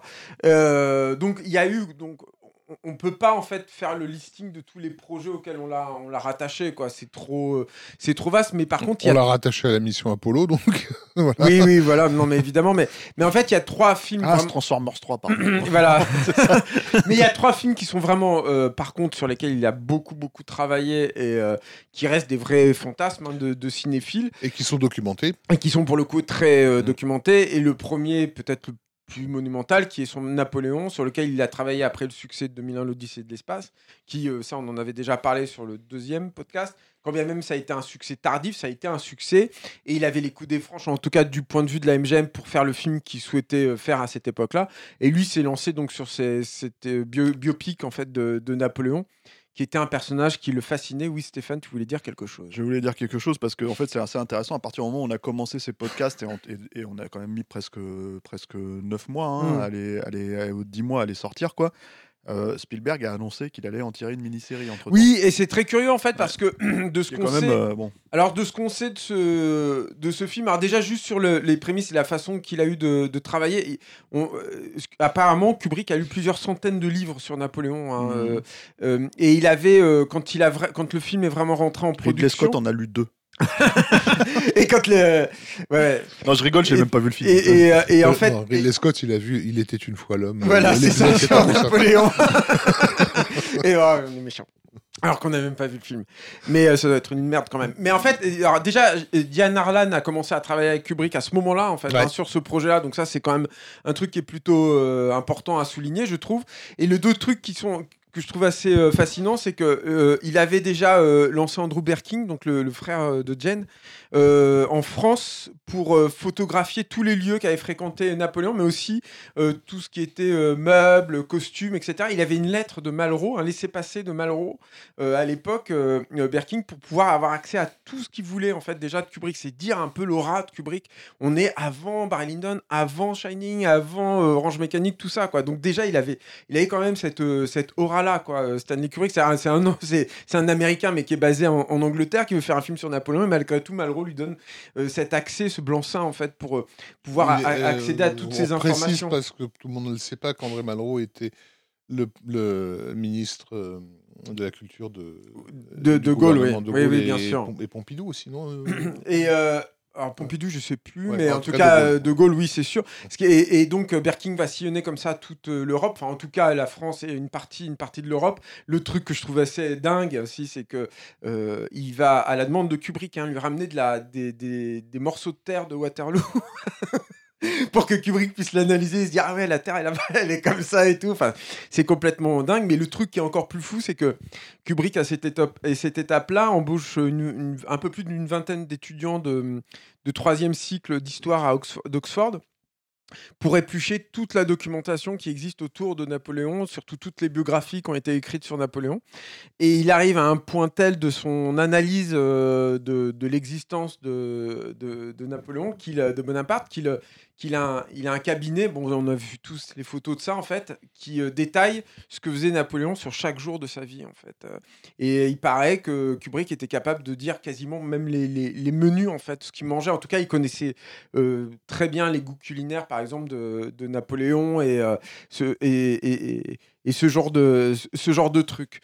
Après, sur ce qu'on sait du projet, et ce qui est intéressant, c'est que euh, les scènes de bataille l'intéressaient en fait Kubrick, évidemment, quoi, euh, surtout sur leur lenteur et tout. C'est un truc dont on a déjà parlé pour, pour, euh, pour Barry Lyndon. Il fera beaucoup de recherches là-dessus. Il y avait plus ou moins des projets d'ailleurs de tourner en Europe de l'Est pour avoir accès notamment aux, effectifs militaires en fait sur place, hein, ce qui était des figurants à bon compte. hein, je sais pas. De l'or pour les braves, par exemple, on avait fait ce genre de, de- avait euh, opté pour ce genre de, de, de fonctionnement en fait pour, euh, pour les pour les scènes de bataille et puis aussi pour avoir ces, ces grandes plaines en fait à, à- à perte de vue pour, Et- pour les scènes de combat. Évidemment, puisque Napoléon est dans le film, euh, la, la version guerre épée de Bondarchuk Ouais, faisait grand cas de, de, de, de ces militaires, euh, ces pauvres militaires soviétiques Bah, balancés dans les flammes et les explosions euh, par des réalisateurs des Murges. Mais en fait, ce qui était intéressant, c'est que je pense, de ce que j'ai lu, en fait, en tout cas sur ce projet, que lui cherchait euh, son biopic, c'était presque Napoléon l'homme. C'est-à-dire qu'il montrait euh, beaucoup l'ascension sociale en fait du personnage, ça, ça l'intéressait énormément.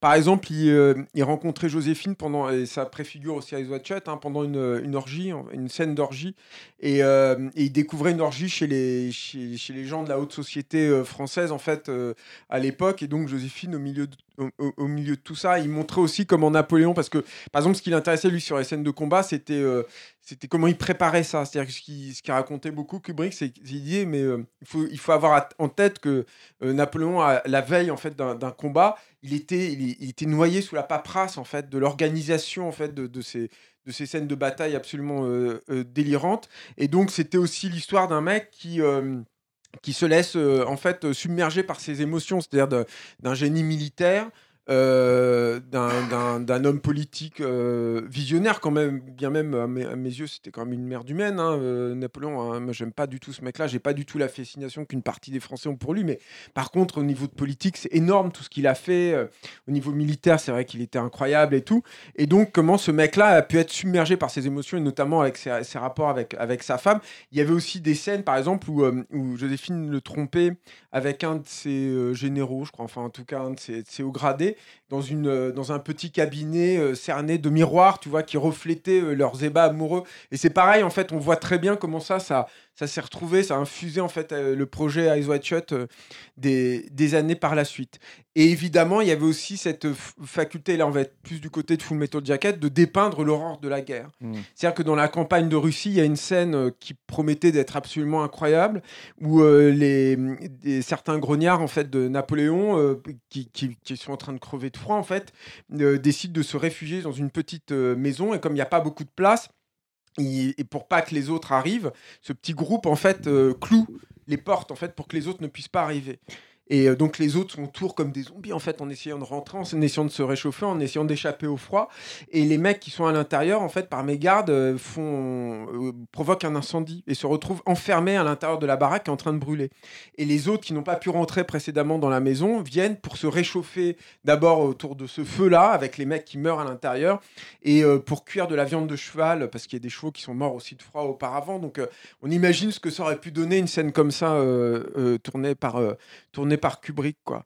Et le dernier, il y a des trucs aussi technologiquement intéressants sur euh, les projets de, Napoléon. C'est que je parlais tout à l'heure de- des séquences de, de, rétroprojection dans les Wide Shut. Lui, il avait conscience, Kubrick, puis je pense qu'il avait, il était déjà dans ce truc de je veux pas bouger d'Angleterre, quoi. hein. même si ça s'est beaucoup accentué après avec, euh, avec Barry Lyndon, mais il était, euh, il était déjà dans ce truc de je préfère que le monde donc vienne à moi. Et euh, il avait amb- ambitionné en fait de tourner beaucoup de scènes avec la, la, la technique de la projection frontale qu'il avait utilisée dans le l'ouverture, enfin dans la première partie de 2001 l'Odyssée de l'espace. En, en gros, de faire un, un plateau virtuel quoi. Alors, c'était aussi pour lui une façon de tourner dans des lieux qui étaient difficiles d'accès, surtout quand on sait la durée en fait de ces, de ces tournages et notamment Versailles ou des, choses comme ça quoi. Mais il y avait euh, cette ambition vraiment de, de réexploiter ce, cette méthodologie de travail euh, dans le film. Voilà.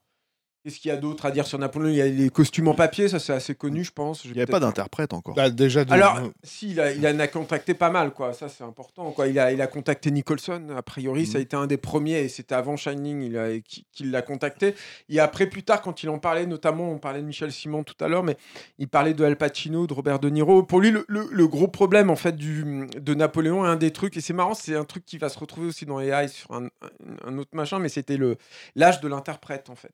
C'était de retrouver un interprète qui puisse interpréter euh, le même personnage Ouais. de, de sa prime jeunesse à sa vieillesse, en gros, enfin de sa mort. Quoi. de Bonaparte à l'empereur. Voilà. Mais, euh, et ça, c'est ouais. pas fa- c'était c'était très c'était très compliqué. Il avait envisagé déjà de réemployer des, des maquillages prosthétiques très lourds comme il avait pu le faire dans la fin de 2001 l'Odyssée de l'espace et tout. Mais c'était un- pour lui c'était un vrai un vrai problème. C'est marrant en plus d'imaginer qu'il avait envisagé des, des gens comme Nicholson ou comme euh, De Niro, Pacino en fait pour. Ça aurait pu être Elliot Gould. Hein, euh, Ouais, euh, ouais, Non, non, mais- non, mais ce que je veux Bah, dire, Serge Lama, déjà, pour commencer. Serge Lama. Par Christian exemple. Clavier. Euh, ce qui est intéressant, alors déjà de- de- expliquer euh, ce qui a cla- euh, clamsé le projet. Oui, aussi. bien sûr, ça c'est Euh, important. c'est la, la sortie du Water, il y a trois de- trucs, en fait. Il y a- Austerlitz, pardon. De, Il y a, il y a Hello Dolly avec Barbara Streisand qui était un truc de la Qui a MGM, qui, flingué, a été ouais. un- qui a flingué en fait la MGM a dit ah non non en plus il y a eu Star de Robert Wise aussi qui est sorti à la même période où là, la MGM ils sont dit non non on va pas se lancer parce que ils avaient conscience les mecs qui sortaient de 2001 quand même quand on en a parlé quoi des Star, la- Star, c'est- bah, c'était l'équipe de la Mélodie du Bonheur, donc c'est-à-dire le, le carton absolu de, oui, de oui. la décennie. Bah, c'était la fin du, de cet Hollywood là et euh, Robert Wise et Julie Andrews, et, euh, et ça a été une plantade monstrueuse aussi. Donc, effectivement, c'est la mort du, d'Hollywood, de l'ancienne Hollywood, quoi. et il y a effectivement le Waterloo avec Rod Steiger de, Voilà. de Bondarchuk hein, Voilà, d'ailleurs hein, ouais, tout à fait. qui a Qui été est- un four aussi qui a total été un four lamentable. et qui leur a euh, euh, coupé le coupé l'herbe sous le pied quoi voilà Alors après, je sais pas ce que, ce que, ce que le film aurait eu entretenu justement avec le, avec le Bondarchuk, c'est intéressant parce que là, tu parles des, des scènes avec les soldats français en train de mourir de froid. Qui, Alors, tu parles de guerre épée ou de Waterloo là Non, non, guerre épée. Ah ouais, de guerre épée, Parce hein. que dans- on a dans guerre épée un bon quart d'heure sur, euh, sur la débâcle française justement et, Mm. le, et le, le- le retour avec un Napoléon qui se barre en gros. En traîneau le, le plus vite possible et qui laisse ses hommes crever derrière lui Mm. et tu assistes en fait à la progressive euh, euh, bref euh, maintenant ce qui est intéressant aussi c'est ce que le film a laissé derrière lui c'est à dire que Mm. c'est déjà à l'époque même s'il n'y a pas internet il y a pas même la presse se fait pas forcément l'écho régulier de, de ses projets ça fait quand même bosser les cinéphiles quoi ah ouais euh, et il y a plein de cinéastes qui vont tourner autour de cette question-là. Désolé de le citer, je sais que c'est presque une insulte, mais Ridley Scott, quand il fait Les Duellistes, euh, il est déjà sur les traces du Napoléon de, de, non mais bien de- de sûr Kubrick. on a, hein, pourquoi on a déjà parlé du rapport de Kubrick avec tous Ouais, ces là Euh, considérant donc génial, effectivement euh, le, plus. ra- le rapport que lui et son frère ont eu avec la photo de Barry Lyndon, il va réutiliser ça à bon escient dans et surtout il va tourner en France quoi Mm. Euh, et faire des, des compositions qui ne très pictural Voilà. très. Mm. ce qui nous rappelle qu'il a été quand même un cinéaste à l'époque quand, quand, quand Julien parle de la, la rencontre avec Joséphine dans une scène d'orgie, on imagine bien le désir justement de désacraliser l'image qu'on projette du XVIIe et du XVIIIe siècle. Euh, pardon, du 18e et 19e siècle, euh, et, et, et, et de nous, parce qu'on est habitué à ces tableaux euh, bucoliques avec ces, ces femmes magnifiques, etc. On n'imagine pas à l'instant- un seul instant que, que ça baise aussi gra- grassement. Mm. Euh, baisse euh, grassement. et- non mais et- tu le vois tu apparemment tu le voyais par exemple perdre sa virginité avec une Mm. prostituée aussi Ouais, enfin ouais. t'avais des scènes comme ça tu vois quelque chose de cru, tu vois, qui vient tout d'un coup se- te, te rappeler que, que, que, que ça, fait, ça fait partie Ouais, de la vie, ce- cette histoire-là. vois bien Serge Lama dans ce- euh, ce- et et, et quelqu'un comme euh, un, un réalisateur aussi anglais euh, qui est- que, tel que Hugh Goodson le réemploiera clairement dans Révolution avec Al Pacino Mm. euh, dans cette scène hyper choquante euh, pour moi qui l'ai découvert euh, à l'époque où tu vois deux officiers anglais en train de littéralement mettre des doigts à, à des jeunes filles de bonne famille pour les tester tu vois enfin vraiment d'un- d'une vulgarité inouïe mais, mais, mais, dans, mais dans un décor et des costumes euh, rutilants. C'est clair, et ça a un Mm. impact énorme, Napoléon. Par exemple, il y a un autre truc, c'est que je, je me demande si j'en avais pas déjà parlé un peu, mais, mais euh, Anthony Burgess, l'auteur de Orange Mécanique, écrira un, un- un livre qui s'appelle La Symphonie de Napoléon. Et a priori, il l'a écrit aussi parce qu'il savait que Kubrick, ils étaient restés en contact. hein. Encore une fois, Kubrick Mm. était en contact avec beaucoup, beaucoup de gens. Et il savait que, que Kubrick était en train de travailler là-dessus. Et a priori, il espérait plus ou moins en fait que Kubrick s'en serve aussi euh, comme euh, source d'inspiration pour son propre, euh, son propre film. Donc c'est vrai que c'est c'est c'est doublement intéressant Napoléon déjà pour pour Kubrick et effectivement pour tout ce que ça va donner euh, plus tard en fait dans le cinéma. Et comme le disait Stéphane tout à l'heure, je suis hyper curieux de voir ce que alors, malheureusement a priori il le réalise pas, mais ce que Spielberg va faire avec euh, la mini-série HBO quoi. C'est- quand même étonnant qu'il le réalise pas. Non, il le coup. réalise pas, a priori. Il, le il le produit juste, il va peut-être faire un épisode, mais en fait, a priori, c'est ce que ces dernières infos que j'ai vues, quoi. on verra en tout cas. Ouais. C'est un projet en devenir euh, au moment où on, on est en train de boucler, donc on ne sait pas trop en fait pour le moment, mais, mais voilà, ça c'est. euh, c'est euh, et puis quand même signaler l'existence de, de, de- de cet ouvrage chez ta chaîne en fait qui, qui répertorie euh, avec les, les archives de Stanley Kubrick en fait qui, qui euh, reprend en fait toutes les, les notes innombrables et quelques photos à la fois d'Andrew Berking et aussi de certains costumes donc qui étaient il avait fait un, un test avec des costumes en papier pour que ça ne coûte pas trop cher en fait dans les, les scènes avec beaucoup de figuration Mm. donc il y a, il y a des photos de ça par exemple dans le dans l'ouvrage et donc de toutes les les différentes euh, euh, versions, les différentes études et les différentes notes de, de Stanley Kubrick. Je pense que dans tous ces projets-là, en tout cas dans celui-là et dans AI, il y a aussi un autre truc, c'est euh, en tout cas AI, moi j'en suis intimement persuadé, c'est que Kubrick a conscience de ce qu'il est et il se dit si je me lance là-dedans, ça peut tuer ma carrière potentiellement. C'est-à-dire que je peux m'enfermer dans un truc qui est tellement énorme, tellement monumental, parce que je pense que le Napoléon, ça aurait été l'équivalent de 2001 l'Odyssée de l'espace, en fait. Sauf qu'avec le nouveau Kubrick, quoi. C'est-à-dire encore plus énorme au niveau des prises, encore plus monumental et tout. Et on imagine ce qu'aurait pu donner avec son exigence, en fait, Kubrick qui tourne des scènes de bataille avec autant de figurants. Je pense que voilà, il l'avait fait évidemment avec Spartacus, mais Spar- Spartacus c'était un film de studio, c'était pas vraiment son film. Kubrick Ouais. était, était encore un réalisateur en devenir. Enfin, en tout cas, il n'avait pas muté en ce qu'il est devenu euh, euh, à partir des années 70. Et je pense qu'il y a peut-être un truc en lui en fait où il s'est dit, euh, c'est là, c'est c'est définitivement pas du tout, du tout, euh, du tout réaliste. Moi, je peux pas m'empêcher de penser à ça. Quoi. Je Mhm. le ramène toujours à Kubrick l'homme. Et donc, il a cité euh, Artificial Intelligence, c'est Ah bah un, ça, autre, c'est un un autre autre truc. des projets qui. Dès Alors, le on- début des années 70 aussi. Ouais. On n'en avait pas beaucoup parlé finalement. En fait, on s'était posé cette question-là à l'époque du Spielberg. On a parlé, on a évoqué ça en fait, surtout pour rappeler, parce que ça, c'est intéressant, mais si- on va en parler là en fait. euh, c'est que contrairement à ce qu'il a, ce qu'on a pu croire, en fait, il y a un peu d'Arnaud Bordas qui est sur la table là, puisque c'est lui qui m'avait euh, gentiment offert cet ouvrage qui était sorti en Angleterre. Euh, qui euh, répertorie en fait tous les dessins euh, qui ont été faits. Enfin, majoritairement, c'est les dessins qui ont été faits à l'époque du, du, film de, de Stanley Kubrick par ce monsieur qui s'appelle Chris Baker, mais qui signait souvent sous le pseudonyme de Fangorn. Donc c'est vous dire si le mec c'est un gros geek quoi. Et que Kubrick avait vu sur, un, sur une BD euh, qui s'appelle Legend que j'ai jamais lu quoi, mais qui est un mec qui, qui illustrait aussi du Warhammer ce genre de truc quoi. Tu vois, euh, tu vois à l'époque. Mais avant, avant l'arrivée de, de, de Chris Baker, c'est donc un projet euh, euh, d'adaptation donc c'est de, de la nouvelle qui s'appelle Super Toys Last Ultraman, et donc c'est qui date du début des années 70. Ce qui est intéressant de rappeler, c'est que euh, Kubrick était euh, un vrai technophile pour le coup. Il adorait ça, quoi. Il, a, il adorait le matos. Il a, il, a, il a eu des ordinateurs très tôt, dès les années 70. Dès qu'il avait un, euh, nouveau modèle en fait qui sortait, il l'achetait. Et, et je rappellerai quand même que sur, euh, au moment de 2001, l'Odyssée de l'espace, il avait eu toutes ces réunions avec des spécialistes en tout genre, et notamment des spécialistes en informatique et en intelligence artificielle. Quoi. Et euh, du coup, il avait une, vue, une vision en fait de l'intelligence artificielle que quasiment aucun euh, de ces Raconteur d'histoire, euh, raconteurs ouais. d'histoire, Ouais. à part peut-être dans la littérature de science-fiction, mais c'est Mm. parce que c'est aussi des mecs qui s'intéressent à la science et, et qui sont dans la prospection ouais. et qui, qui l'avait. J'ai j'ai retrouvé une petite citation de lui, mais que je trouvais hyper intéressante. Qui est, qui est, qui est, faut que je la retrouve. Voilà, une, une des questions euh, fascinantes que soulève l'éventualité d'ordinateurs plus intelligents que l'homme est de savoir à quel moment l'intelligence de la machine mérite la même considération que l'intelligence biologique. On serait même tenté de se demander dans quelle mesure l'intelligence de la machine est moins sacro-sainte que l'intelligence biologique, et il s'avérerait sans doute difficile de parvenir à une réponse favorable à l'intelligence biologique. Je veux dire, quand on réfléchit à ce qui se passe aujourd'hui avec les IA, avec tous ces questionnements, avec le deep learning, etc., remettre cette déclaration de Kubrick en perspective dans tout ce truc-là, c'est quand même euh, là, parce que là, on y est, quoi. Quand même, nous, on, est, on est vraiment, on est baigné, on est vraiment confronté à cette, euh, à cette problématique de savoir, ben, là, ça y est, quoi. On, se retrouve vers euh, l'éventualité que la machine puisse égaler, peut-être même dépasser, en fait, l'humain. Et donc, qu'est-ce qu'on fait, quoi?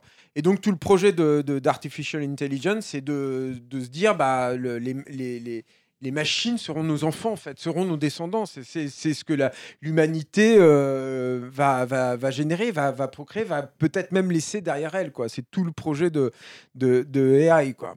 Donc le film, les, les prémices du film commencent dans les années 70. C'est là qu'il commence à tourner autour autour de, de cette idée, mais euh, le, le, le vrai premier lancement en fait de AI, c'est euh, au début des années 80. Euh, en 84 même. 82 exactement 82. ouais et, euh, et euh, Aldis le- le- le- l'auteur en fait de la de la nouvelle et, et Kubrick vont très rapidement sans- a priori s'engueuler quoi enfin ça va être un peu un peu dur parce que et c'est là où c'est rigolo en fait de se souvenir de la réception du Spielberg au moment de, sa, de, de la sortie c'est que quand- lors d'une de leurs premières rencontres en fait Kubrick présente un, un- une édition de- du Pinocchio en fait de Collodi à, indice en lui disant voilà, moi je veux qu'on fasse ça en fait. Je veux qu'on mêle votre histoire au, Pinocchio de Collodi. C'est-à-dire, je veux faire une, une espèce de, conte de fées euh, moderne autour de, l'intelligence artificielle. Je pense que c'est comme ça en fait qu'on va pouvoir le traiter. Et, et le, le, rom- le romancier, euh, l'écrivain n'aime pas du tout, du tout cette, idée. Pour lui, c'est euh, euh, quoi en fait de, de euh, et avilissant en fait de ramener ce, son, son roman à son roman à ça quoi. Et euh, Il est un peu con. je sais pas, écoute, euh, c'est en fait il est un peu euh, quand tu le vois en interview, tu l'as déjà vu en interview? Non, mais j'ai- Il a l'air un peu suffisant, des- en fait, j'ai-. Voilà, j'ai lu des propos, mais, mais Il a l'air, il a l'air surtout euh, très, ouais, c'est ça, un, peu, un peu suffisant et un peu. euh, euh, il regarde ça de haut en fait en se pinçant le nez, ce qui est, ce qui est vraiment Mm. une, ce qui est, alors que c'est l'idée de génie. ce qui est- ce qui est une erreur. Et ce qui est rigolo, c'est que dès le milieu des années 80, Kubrick, quand il travaille en fait, quand ça revient à AI, parce que tous ses projets s'entremêlent hein, évidemment avec tout ce qu'il fait ailleurs. Et a priori, enfin ça c'est Yann Arlan qui dit ça et bon, je pense que Yann Arlan, je sais pas trop, j'ai du mal à faire une confiance absolue à Yann Arlan personnellement, mais en tout cas il disait que dès le milieu des années 80, euh, euh, il, il- il disait Steven Spielberg il serait super pour ce truc-là quoi. Parce qu'il faut savoir donc qu'ils étaient ensemble et ils se connaissaient depuis le, le début des années 80, que Spielberg, pendant très longtemps, il a envoyé une copie de tous ses films à, à- à Kubrick dans sa, dans sa maison en Angleterre quand on Même parlait Hook. du monde. Non, mais ça, Non, ça- mais ça- ça, ça c'était- s'est terminé à la fin des années 80, ça. Mais Ça a démarré avec euh, au lendemain de E.T. euh, C'est ça. euh, non, c'était sur le Et- plateau, c'était au moment des Aventures de l'Arche perdue, quand ils tournaient les Aventures de l'Arche À perdue, qu'ils se sont ah ouais rencontrés. Hmm. Ouais, ouais, mais, mais effectivement, après, c'était sur E.T., enfin, c'était toute cette période-là et tout, et donc il lui a envoyé une copie. Et en fait, ce qui s'est passé aussi, c'est que Spielberg, il s'est plaint, il dit, mais toi, tu m'envoies jamais de copie de tes films, envoie-moi Full Metal Jacket, quoi, t'as vu, t'as vu cinq de mes films depuis, quoi. Et moi, j'ai rien vu, quoi. Et, et, euh, et je crois que Kubrick lui a envoyé une copie quand même, finalement. Mais, euh, mais même, même là... avec- VHS pourri recadré, tu sais. mais en fait, c'est parce que aussi il s'intéressait à tous ces cinéastes-là, euh, parce que il, il- il- il s'intéressait aussi à toutes les évolutions technologiques en fait qui pouvaient avoir lieu, et notamment à Hollywood. C'est-à-dire que aux États-Unis, en tout cas dans les années 80, ça n'a pas toujours été le cas hein, dans l'histoire du cinéma, mais euh, dans les années 80, c'était vraiment là-bas en fait qu'on créait le cinéma du futur. Quoi, c'était là-bas qu'il y avait les fonds, c'est là-bas qu'il y avait euh, des, des sociétés, des en fait qui créaient ce qui est ce qui allait euh, poser les, les jalons pour le futur. Et je pense que Kubrick avait euh, euh, très, enfin c'est pas que je pense, pour le coup ça ça a été très euh, documenté, mais il avait conscience que AI euh, devait attendre que la technologie soit prête, quoi. Et ce qui va vraiment relancer, pour le coup, vraiment euh, très sérieusement le, le projet, c'est la sortie de Jurassic, Jurassic Park en 93. T- Tellement d'ailleurs que le gamin qui joue dans Jurassic Park fait un test pour le personnage de Mhm. David. hein. Euh, Mais c'est annoncé dans la presse euh, dès, dès- dès- dès le lendemain de la sortie de Jurassic Park. C'est ça, ouais. J'ai le souvenir très clair que d'avoir lu les- le- le- le- des, des articles au sujet d'Artificial Intelligence et Avatar euh, la- la- à la fin de l'année où on venait d'avoir Jurassic Park. Alors, Et les deux articles étaient euh, justement en mode Cameron et Kubrick euh, considèrent depuis Jurassic Park que, que le moment est venu de. c'est ce- Et George, et George Lucas avec la menace fantôme. Et je crois, bah ouais, mais oui, je, non, mais je c'est crois, vrai, je attends, crois ouais. que c'est à cette époque-là que Sarah Maitland là, est, est venue aussi pour euh, retravailler le scénario. L'expression de Kubrick, en fait, pour avoir une, une scénariste femme, en fait, c'est qu'il avait besoin de vagina gel. À ce moment-là, il avait sorti ça. avait-. Donc ça dit aussi quelque chose de, ça dit aussi quelque chose du, du- du personnage. Elle, elle avait été un petit peu choquée connaissant la personnalité de la, de la, de la fille. C'est un peu normal aussi euh, qu'elle- ait été choquée. Et c'est aussi à ce moment-là qu'il commence aussi à poser les, les, les jalons du graphisme en fait du, Voilà. du, du- du film. Ce qui est intéressant, c'est que il y a, il est très fortement de questions. Ça, c'est Sylvain Després qui me l'avait raconté que et Sylvain et euh, Moebius travaillent sur le film au design du film. Ça ne se fera pas. Par contre, donc il y a ce, designer euh, qui arrive et qui va dessiner pendant, euh, je crois que ça dure deux ans, un truc comme ça, un an et demi, deux ans. Il va dessiner le plein plein de scènes en fait du film qui sont entre le le concept art et le storyboard en fait. hein. C'est un, peu- entre les deux quoi.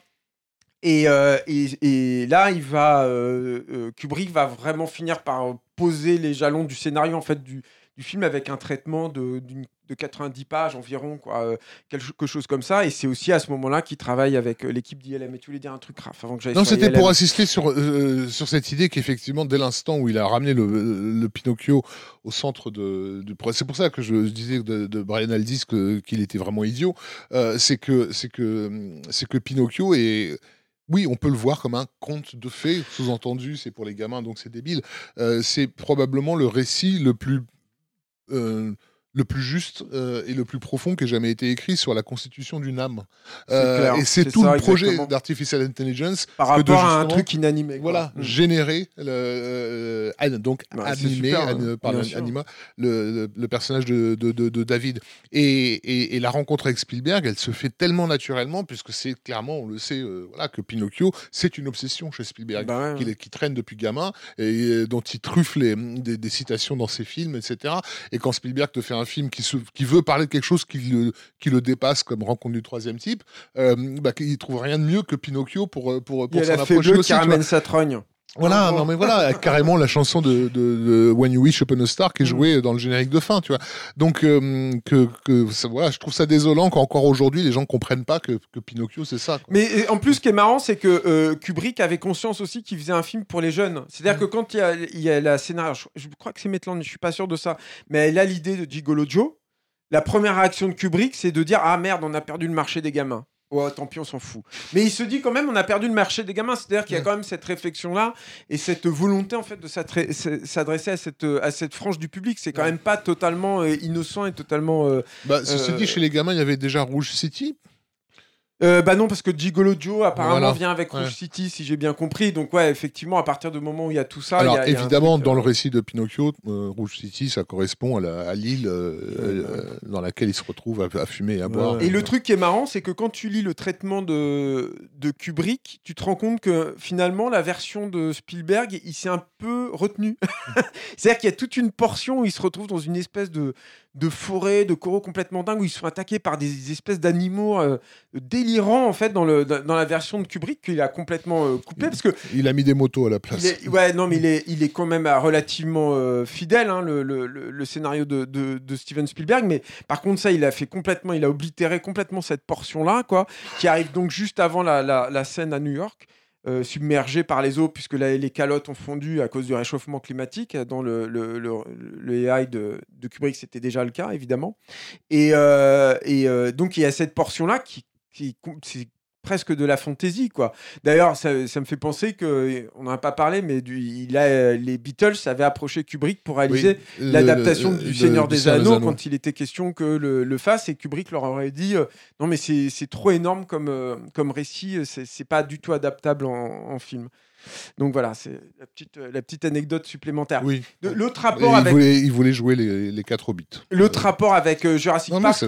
et- L'autre rapport, Ouais. bah oui, bien sûr. Les quatre Beatles jouaient les quatre Beatles, Ah Hobbits. oui, oui, oui. Et euh, euh, alors, euh, il paraît film, que Kubrick euh, avait, avait quelque chose du Hobbit. C'est Denis Muren qui Le- raconte parce que donc le rapport avec euh, avec Jurassic Park, il est technologique, quoi. C'est-à-dire que euh, il y a il y a Cameron d'ailleurs qui raconte ça qu'à l'époque de True Lies, il va euh, Kubrick l'invite chez lui en fait pour que Kubrick lui détaille exactement comment il a tourné not- notamment la scène de fin. Je pense que c'était l'utilisation du fond vert en fait qui était euh, euh, assez innovatrice en fait dans, dans, dans enfin assez, je vire le assez, innovatrice c'est tout. Et, euh, donc et, donc Cameron l'a rencontré à ce moment-là pour lui détailler exactement comme ils avaient fait à Digital Domain. Mais ça c'était un petit peu après. Avant donc il, il contacte donc Denis Muren qui est le superviseur des effets visuels de Jurassic Park. Et donc, il lui demande de venir à Londres, hein, comme d'habitude, quoi. Et euh, il leur fait un repas de Thanksgiving. Ils, font, ils passent Thanksgiving avec la famille Kubrick, euh, Denis Muren. Et donc, euh, ils sont venus. euh, Denis Muren vient avec un autre gars d'ILM dont j'ai oublié le nom, pardonnez-moi. Mais, mais ils viennent pas. Les mains vides, en fait, ils viennent avec un test. Euh, d'un film qui s'appelle Anne Bonny, qui était un film de pirate qui a été annulé. Et euh, ils, ils avaient fait un, donc, un test euh, sur Anne Bonny qui était de filmer euh, dans la baie de San Francisco des, des bateaux, des gros bateaux qui passaient, et de les remplacer numériquement, les bateaux, par des galions de pirates, Hmm. pour recréer donc les galions de pirates de, de ce film euh, qui ne s'est euh, jamais, euh, jamais tourné. Et donc, euh, en partant de ce le test-là... Le projet de Verhoeven, non? Non, non, non, je ça? crois pas, non. Mistress of the Sea Et, et en fait, en, en, en faisant, en montrant en fait ce, ce test-là, euh, parce que le projet de Kubrick, un des trucs, un des deux trucs qui l'inquiète, c'est faire New York sous le sous les flots. Et donc, Kubrick est assez convaincu par ce qu'il voit et il leur demande en fait de faire euh, des tests de New York sous les eaux en filmant des plateformes pétrolières à l'hélico et aussi des falaises. Alors je crois que c'était en Irlande, mais je suis pas sûr de ça. Et en remplaçant les falaises ou la plateforme pétrolière par des, des, des immeubles, ouais. des gratte-ciel euh, en ruine, quoi, en image de synthèse, conçus en image de synthèse. Et les résultats sont plutôt euh, convaincants. Le vrai truc et le vrai enjeu, et je pense que c'est en- encore une fois ça qui a, qui a, tué, le, qui a tué le projet, c'est David. C'est le petit robot, quoi. Mm. Parce que même s'il fait le test avec, euh, avec euh, Joseph Mazzello, le gamin de, de Jurassic Park, le vrai truc, en fait, c'est que Kubrick, le projet rencontre toujours, le projet artistique rencontre toujours le projet Le sujet, technologique. Et donc, évidemment, il fallait que David soit une, euh, Une une créature. créature. artificielle. Mhm. Et euh, Denis Muren, un des trucs qu'il fait faire quand il revient à, à ILM, c'est qu'il demande à Ty Ruben Ellington, qui est le, un des designers à ILM, c'est celui qui plus tard fera les, les exosquelettes, par exemple, de, de Avatar. Mais il a bossé aussi avec Del Toro, tout ça. C'est un super mec. Très cool, hyper sympa. Et, euh, donc, il, euh, fait des, tests pour modifier les visages d'un enfant euh, par ordinateur. Donc, c'est-à-dire le, transformer, le rendre un peu étrange euh, avec des retouches qui sont plus, qui relèvent plus de la retouche 2D que 3D. où à l'époque, encore une fois, on est vraiment aux prémices, au tout début hein, de, la, révolution, de la révolution numérique. Et le truc, c'est que Kubrick va lancer en parallèle, et ça c'est plutôt euh, connu, Chris Cunningham, qui n'est pas encore euh, à l'époque le, le réalisateur des clips de, de Björk et de Afex Twin qu'on connaîtra ensuite, hein, Mm. qui était un des réalisateurs sur qui on, je pense, on a tous placé de grands espoirs, malheureusement. Bah, a- surtout qu'il était censé adapter euh, Neuromancer, ouais. Neuromancer, hein, Ouais, donc euh, voilà, mais on, a- on aurait adoré, moi j'aurais adoré voir ce que ce mec-là avait dans le ventre sur un long métrage. Mais à l'époque, en fait, euh, Cunningham est connu comme étant un mec hyper talentueux dans le milieu des effets spéciaux euh, de maquillage. En fait, il a beaucoup bossé notamment sur le Alien 3 de, de David Fincher. Il reste en Angleterre, hein, il est pas basé aux États-Unis et tout, mais l'équipe de High le débauche et il trouve que le mec est hyper. Mais c'est vrai que c'est un sculpteur, quand tu vois ces sculpteurs, c'est hallucinant. Et il lui donne beaucoup d'argent pour. euh, qui conçoivent euh, un, visage robotique de David, en fait. C'est-à-dire un, un animatronique avec une peau euh, par-dessus. Et les résultats ne sont pas convaincants, du coup, aux yeux de, de- de Kubrick. Kubrick. Mais encore une fois, c'est... On, on peut les voir, hein, d'ailleurs. Euh, alors moi, j'ai, tu sais j'ai recherché, je les ai pas retrouvés. En fait, Cunningham avait avant, il avait un site officiel sur lequel il y avait une photo. Enfin, moi, c'est le seul truc que Il y en a j'ai deux, vu. il y en a deux photos. Euh, ouais. ouais, peut-être deux, mais Ouais. deux, de- du, du truc Du même animatronique, modèle, mais il y avait, il y avait juste les mécanismes, si mes souvenirs sont Non, non, corrects. attends, t'avais, t'avais la face. Ah ouais, bah ouais, écoute, ouais. je m'en rappelle plus. Et Ça fait 30 ans. Et en fait, le site a fermé, je ne retrouve pas ces photos. J'ai l'impression que. Je les ai utilisés dans un article Ah bah je veux bien euh, les ouais. Raph, tu vois, parce que je les ai cherchés justement quand j'ai préparé ça, quoi. Mais euh, et donc euh, et donc le, le truc est pas euh, jugé satisfaisant. Et, en- et comme je l'ai dit tout à l'heure, le truc aussi c'est que Kubrick il traverse des grands moments de dépression à ce moment-là, et puis euh, il se rend compte que je pense que c'est la même chose que Napoléon. Il se rend compte que euh, AI en fait vu le, fonctionnement, à partir du moment où le mec met le temps qu'il met à tourner un film comme Eyes Wide Shut, on imagine ce que ça aurait donné sur un film comme AI. C'est-à-dire que quand le film de, Spielberg sort, euh, Denis Muren dit un truc comme euh, bah, si c'était euh, Kubrick qui avait fait le film, euh, je pense que le tournage aurait duré euh, quatre fois plus longtemps et je pense qu'on on- on- on serait toujours à travailler sur le premier plan truqué qui ne serait toujours pas validé par Stanley. Il a conscience en fait que le mec est tellement dans son truc d'obsession en fait. Euh, et, et Denis Muren, c'est pas, hum, c'est pas un médisant, quoi. Tu vois, c'est pas, il, est, il est pas du tout comme ça, Mm. quoi. Et je pense que s'il dit ça, il a, c'est qu'il a bien conscience, et je pense que Kubrick en avait conscience, c'est-à-dire que Kubrick va, va passer vraiment euh, le, le film à, à- à Spielberg de, de façon officielle. C'est pas parce qu'on sait qu'après sa mort, c'est Christian et Yann Arlan qui démarchent Spielberg pour le relancer pour de bon sur AI, mais, mais c'est, Kubrick qui appelle euh, Spielberg en lui disant Tu veux pas, on, on fait un film, ça sera. Euh, réalisé par Steven Spielberg, produit, euh, pro- pro- produit par Stanley Kubrick. Et le truc qui est fou en plus, c'est que euh, C'était avant même de lancer à Shut. Ouais, ouais, bien Ouais, sûr. Et en fait, c'est c'est autour de 95, tu vois, dans ces eaux-là. Et le truc fou, c'est que euh, Spielberg n'en parle à personne. C'est c'est ça qui est dingue aussi. C'est-à-dire que Spielberg va commencer à parler de sa relation avec Kubrick et de toutes ces choses-là une fois que Kubrick est mort, quoi. Et tout ce discours de, qui va cerner la, la sortie de son AI, de il est, il est en train de, se, de, de, de manger sur le cadavre en fait de, de Kubrick, de se, de se réclamer de sa- son truc et tout, euh, c'est parce qu'en fait, il a été fidèle à Kubrick et qu'il n'a jamais parlé de son vivant, Mm. de la relation absolument exceptionnelle qu'il entretenait avec clair, la- avec la, ce mec-là, la- violence des- de, de l'accueil de, de, d'Artificial Intelligence c'était essentiellement concentré justement sur l'idée d'un Spielberg, comme tu l'as si bien dit, qui fait le charognard sur le cadavre de Kubrick, alors que c'est d'une injustice euh, fondamentale. Et en plus de ça, euh, de, de subodorer que, que, que, que c'était du pur Spielberg qu'ils étaient en train de voir, là où en fait tous les éléments de Kubrick sont là. Quoi. Et Après, que- c'est c'est-à-dire que ce qui était du pur non, mais ce qui était Ouais, ouais, reproché au film, ce qui était explicitement reproché au film, c'était des choses qui étaient déjà Ouais, ouais. dans le là- projet de Kubrick. Mais c'est là où je pense que Yann Arland a quand même raison quand il dit que, que Kubrick disait ça souvent, ce serait un bon film pour Steven, ce serait un Mm. bon film pour Steven, c'est que lui-même avait conscience d'une part que ça allait le dépasser. Il y a un truc, un autre truc intéressant, c'est que Joseph Mazzello, sa grande excuse pour faire un David euh, artificiel, on va dire, c'est qu'il disait moi si j'embauche un gamin, je vais mettre tellement de temps à le tourner que le gamin aura trop changé entre le début et la fin du tournage. Donc il a conscience en fait de ces, de ces dérives, de ces trucs dans lesquels il s'est, il s'est lui-même Mm. enfermé quoi. Mm. Et, euh, et, euh, et euh, oui, et je pense qu'il avait, il avait la sensation que lui, malgré tous ses penchants, en fait, je pense que AI, aurait, avec Kubrick, ça aurait fait un film qui aurait été plus euh, austère, probablement sur certains aspects, en tout cas beaucoup plus euh, teinté, en fait, de, de, de noirceur. C'est-à-dire que finalement, dans, dans le film de, de Spielberg, la fin de l'humanité, parce que c'est ce que nous raconte quand même ce film, hein, elle passe plutôt bien. C'est-à-dire que tu sors. Moi, je sors pas plombé en fait dans film comme AI de, de, AI, de, de, de Spielberg, et je pense que c'est le but du film. Et c'était le but du projet aussi de, de Kubrick, c'était de célébrer ça, de dire mais pourquoi ce serait mal en fait? Pourquoi on a créé ces êtres-là, quoi, et pourquoi ce serait mal qu'ils nous survivent? Nous, on est en train de dézinguer en fait notre, notre habitat naturel, quoi. Donc peut-être que c'est ce qui pourrait arriver de mieux à l'humanité, quoi, de, de réussir à nous sublimer avec ces êtres euh, qui nous seraient supérieurs par bien des aspects, quoi, et que finalement ils sont pas pour autant dépourvus d'amour, de jalousie, d'affection, de haine, etc., etc., quoi. Et euh, et, euh, et je pense qu'il y a un truc qui est plus lumineux dans le film de Spielberg et qu'il l'aurait probablement été moins avec le film de Kubrick. Il n'empêche que c'est quand même un truc complètement fascinant. Encore une fois, je vous engage à regarder ce, bouquin. Il est dans certaines bibliothèques. Si vous habitez à Paris, il y a la bibliothèque François Truffaut au Forum des, des Halles, en fait, qui est accessible à tout le monde. Je sais qu'ils ont ce livre-là. Feuilletez-le, vous allez voir à quel point le, le projet de Spielberg est un quasiment un copier-coller en fait de ce que magnifique enfin en tout cas dans les traces de ce que de ce que Kubrick ambitionnait que le faire. film que, le film que le la preuve que le film que l'on a euh, aujourd'hui est bien le résultat des deux euh, des, des deux œuvres euh, des, deux artistes quoi. Voilà, et c'est un truc unique et c'est euh, c'est quand même fascinant. Et je sais que j'ai fantasmé énormément ce, ce film de Kubrick, ce qui n'est pas le cas du dernier. Oui, tu voulais dire un truc Vas-y, vas-y. Qui est Ariane Papers, Voilà. euh, qui est donc un, un autre euh, projet qui est court beaucoup en fait sur toute l'œuvre de, de Kubrick, qui est de faire un film sur l'Holocauste. Euh, c'est euh, j'ai envie de dire, c'est presque logique en fait qu'il ait envie de s'attaquer à ce, projet-là, enfin de, le, de, le- traiter en fait dans son cinéma, quoi.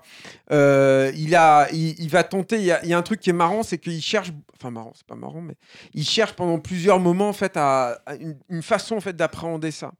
Il y a un projet, il y a, une tentative que je trouve hyper intéressante, c'est qu'à un moment il, pense faire un film euh, centré sur les studios de la Babelsberg et autour de, de tout le travail en fait de propagande de, de Goebbels. Et en particulier, et c'est là où l'ironie est totale, quoi, sur euh, Veitarlan, dont Rafik, je crois, tu avais déjà parlé sur le premier, euh, le premier podcast, qui était l'oncle de sa femme, quoi, Ouais. de, de Christiane, et, euh, et qui était un des plus grands réalisateurs euh, de la propagande nazie qui soit. Il avait fait un film qui s'appelait comment le juif sus le juif sus, c'est ça, qui était un truc. euh, c'est son nom, hein, mais Mhm. qui était un truc où un juif, en gros, euh, met sous sa coupe un. un roi un- c'est pas un roi, c'est un duc, je crois, ou un duc, truc comme ça. ouais. Mais en gros, et par euh, l'intermédiaire de pierres précieuses, etc. Et en fait, euh, euh, euh, prend sous sa coupe toute une communauté euh, allemande. Mais heureusement, le bon peuple allemand se rebelle et chasse euh, le vilain juif de là et tout. C'est moi, je- j'ai évidemment, j'ai jamais vu ce film-là, quoi. Mais apparemment, c'est. c'est pas euh, c'est pas le pire euh, film que les nazis aient produit durant Tu penses ces quoi? Tu penses à leur truc de leur dessin animé ou des trucs comme ça Oui, euh, voilà, les, les, les, les, Ah, les analogies, les analogies au rat et ce genre de choses-là. Non, ils, ont- ils ont fait des trucs bien dégueux. Mais le Justus, finalement, Tu l'as vu, toi, Raph? j'ai vu de longs passages. Ah ouais, d'accord. Euh, et et il y a presque par moment, euh, bien presque, un, un- plaidoyer en faveur du personnage de, de Sus. C'est-à-dire qu'il te donne les- les- ses motivations, etc. Alors oui, il a manipulé, oui, il a fait ci, mais il avait ses raisons. Bref, ça, ça n'empêche que ça reste un film de propagande nazie, euh, voilà, et que et qu'il a été jugé Oui. en tant que tel. quoi. Oui, oui, c'est clair. Le, le truc, en fait, il essaye, euh, je le cite en fait rapidement, mais il contacte Isaac Basevitz euh, Singer, qui est un, qui est euh, peut-être le, le romancier contemporain de le plus d'une judaïté, je dirais plus pittoresque. Je sais pas si vous avez déjà lu des, des- romans ou des nouvelles de, de Singer, mais c'est très drôle, c'est très rigolo, quoi. euh, c'est très humour juif, quoi. Euh, euh, Ashkenaz, hein, pour le coup, hein, vraiment, quoi. mais, mais et c'est vraiment, enfin moi j'aime beaucoup, c'est vraiment super. Je vous encourage à, lire Singer. Et donc il le contacte, il vit aux États-Unis hein, à l'époque où il le contacte par un intermédiaire. Et j'adore la réponse de, de, de Isaac Bassi Singer qui lui dit, il dit mais je connais rien à ce sujet, moi, je connais rien de l'Holocauste. Il lui sort ça en fait. Et Kubrick, en fait, on lui rapporte ça alors que ça a été tout un bazar hein, pour le rencontrer. Il a envoyé un mec à New York juste pour le rencontrer, le mec. Et puis, euh, alors je sais plus qui il envoie là-bas. hein. Je sais plus si c'est Léon Vitali ou Andrew Birkin. Enfin, c'est un de ces mecs-là, quoi. Et le mec, euh, et quand il, il vient, il retourne voir Kubrick et il dit, bah, il m'a dit ça. Kubrick, il dit, ah oui, je comprends ce qu'il veut dire. Et ça s'arrête là. et du coup, les mecs le prennent un peu mal. Ils se disent, mais attends, on a fait tout ce siècle pour ça, quoi. Mais c'est très drôle. Enfin, je trouve que le rapport qui n'a pas eu lieu, quoi, du coup, entre ces deux hommes est, euh, euh, tout à fait euh, fascinant. Et donc, en fait, ce qui se passe, c'est que ce, projet de, film autour de l'Holocauste va finir par se quasi concrétiser en- au début des années 90 quand il découvre un livre qui vient tout, un roman qui vient tout, juste de sortir qui est une, éducation polonaise de Louis Beffli et euh, qui raconte en gros comment une, euh, une femme et son neveu euh, une jeune femme et son neveu euh, parviennent à, à survivre à la déportation, enfin échapper à la déportation en mentant, en se faisant pa- passer, en, en- en s'attribuant des Ariane Papers, donc des papiers, Des papiers ariens, qui, prouvent qu'elles sont qui qu'elles sont, qui sont Ouais. et donc en vivant dans le mensonge. Et donc tout le travail sur la sur la culpabilité de ces deux personnes qui, euh, qui, qui vivent dans le mensonge pour, euh, pour survivre et qui assistent parallèlement en fait à, à, tous leurs semblables en fait qui sont les déportés, euh, déportés les uns après les autres. Et le rôle absolument euh, central de la question administrative Oui, pour évidemment. comprendre euh, la, la spécificité de, de, de- Toujours la machine. De ce crime, voilà exactement. Toujours la machine. Je pense que quand, d'ailleurs, tu- il pense tu- à Babelsberg, euh, Raph, c'est la même chose. hein. Stéphane, tu auras peut-être l'occasion de l'imiter à nouveau, mais, mais on doit presque ça à Jean-Luc Godard. Euh, parce qu'à l'époque où euh, les cahiers avaient défoncé Capot, euh, le film de Pontecorvo qui se passait dans des camps de concentration, euh, Godard aurait déclaré que la, seule façon avec laquelle on pouvait traiter de ce sujet-là, euh, de, on disait pas Shoah à l'époque, mais enfin en gros du génocide juif, de- des génocides des Allemands sur les Juifs, c'était en en mettant en scène l'administration, c'est-à-dire vraiment en, en attaquant par, par ce biais-là. Et on remarquera d'ailleurs que c'est comme ça que démarre le film de Spielberg, Ouais, euh, c'est La liste de Schindler, avec dedans, une quoi. liste qu'on est en train de taper à la machine à écrire. Ouais, puis même, enfin, je veux dire, les- le- la dé- la- les- toutes les démarches, en fait, avec Voilà, les papiers, voilà. avec les, Mais je les pense, trucs encore une fois, je pense que c'était la même chose avec, avec Babelsberg. Je pense que c'était la construction du, du- de la propagande, de la ça. mensonge pour, cracher, pour cacher ces, ces, ces crimes euh, Voilà. absolument épouvantables. quoi, en fait, euh, le, le Holocauste. Ce qui, est, ce qui est quand même fascinant d'Ariane Pepper, c'est qu'il va travailler deux ans sur le film. Il commence du casting. Il pense un moment à Uma Thurman pour jouer le, le rôle principal, d'ailleurs. Et finalement, il se rabat et il embauche une actrice euh, allemande, je crois, qui s'appelle Johanna Der Terstig. Alors moi, je la connais pas en fait, mais elle a, elle a déjà témoigné, elle a déjà parlé en fait de son attachement au film. Et encore, il revient Joseph Mazzello, donc l'acteur de Jurassic Park, mais c'est pas pour Jurassic Park qu'il le, qu'il, le- qu'il le caste, c'est pour, euh, c'est pour Radio Flyers en fait. Il l'a vu dans Radio Flyers et il, l'a trouvé Ouais. absolument euh, génial. Et ce qui est marrant, c'est que le gamin, euh, enfin, il est grand maintenant évidemment quand il témoigne de ça, mais il raconte son casting en fait par euh, Kubrick. Il va en Angleterre, etc. Et il a rien à lire en fait. Il est assis sur une chaise et Kubrick le regarde. Le Kubrick Parce qu'il avait ce regard-là, en fait, hein, le Kubrick de baleine à la fin, enfin tous ces regards dont on a déjà parlé. Il le regarde, il l'observe. Il l'observe pendant de longues minutes et tout. Puis après, il dit non, mais c'est bon, je pense que tu vas on va travailler ensemble.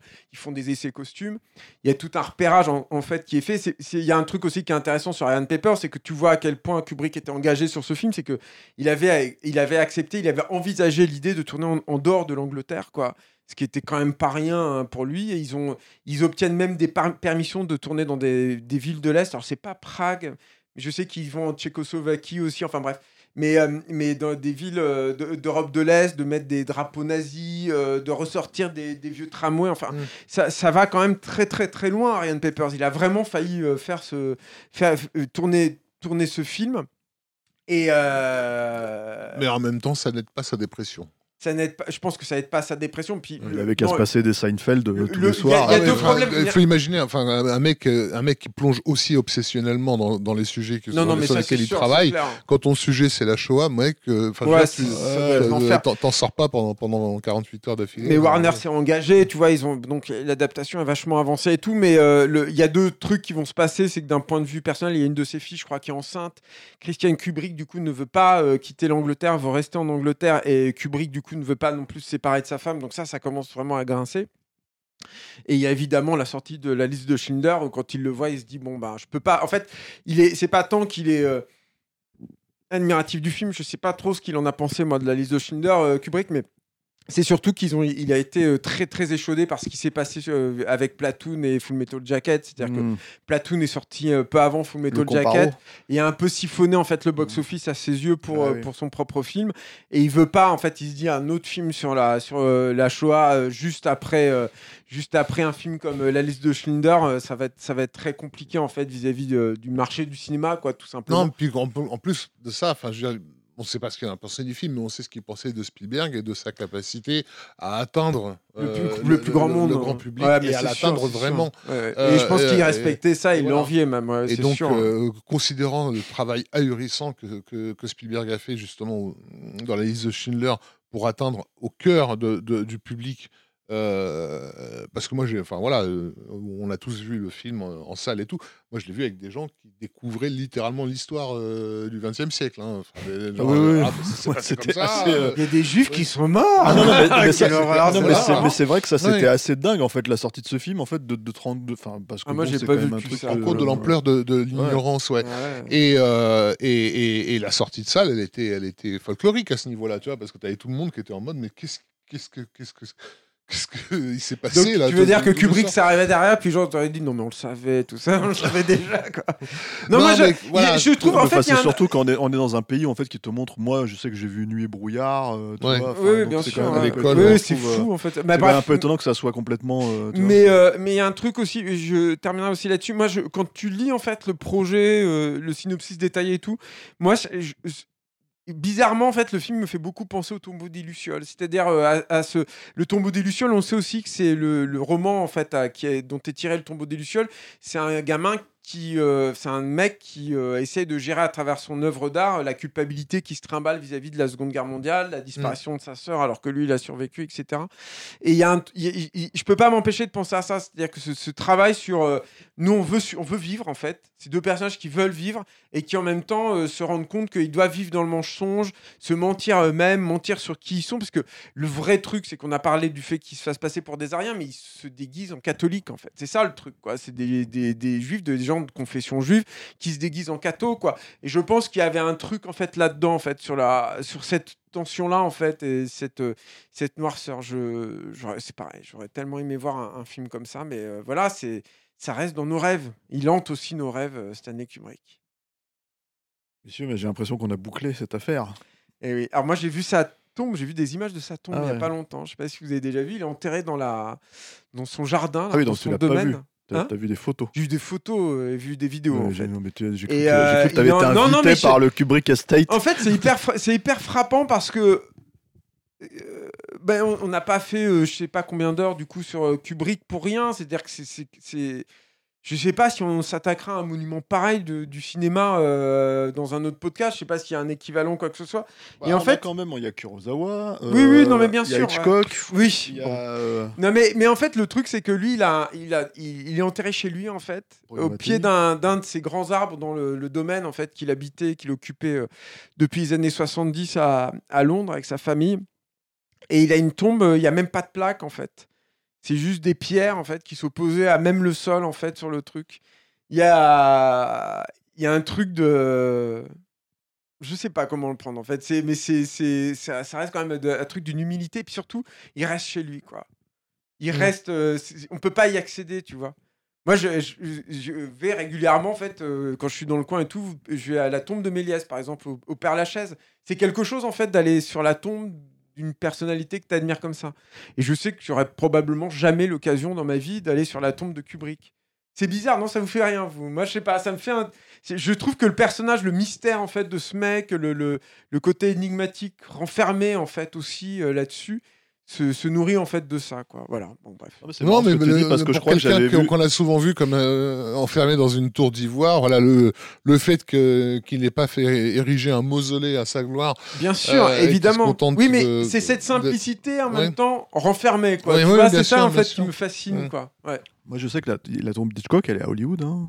Je crois que je crois qu'elle est, euh, si je dis pas de bêtises, et il me semble. Enfin, j'avais visité le. Alors, j'avais pas vu sa tombe, mais j'avais visité effectivement le le, le, le- le cimetière. quoi. Et, et dans ce cimetière, il y avait Bah, bien sûr, à Hollywood, euh, t'as as toutes les tombes, Ouais, tu vois. ouais. Par exemple, je sais que Stan Winston, il a un gros truc et tout, par exemple, quoi. Donc, euh, mais euh, ouais, c'est. euh, Ouais, C'est- très Liver- À étrange, Liverpool, il y a celle de, de Ridley Scott.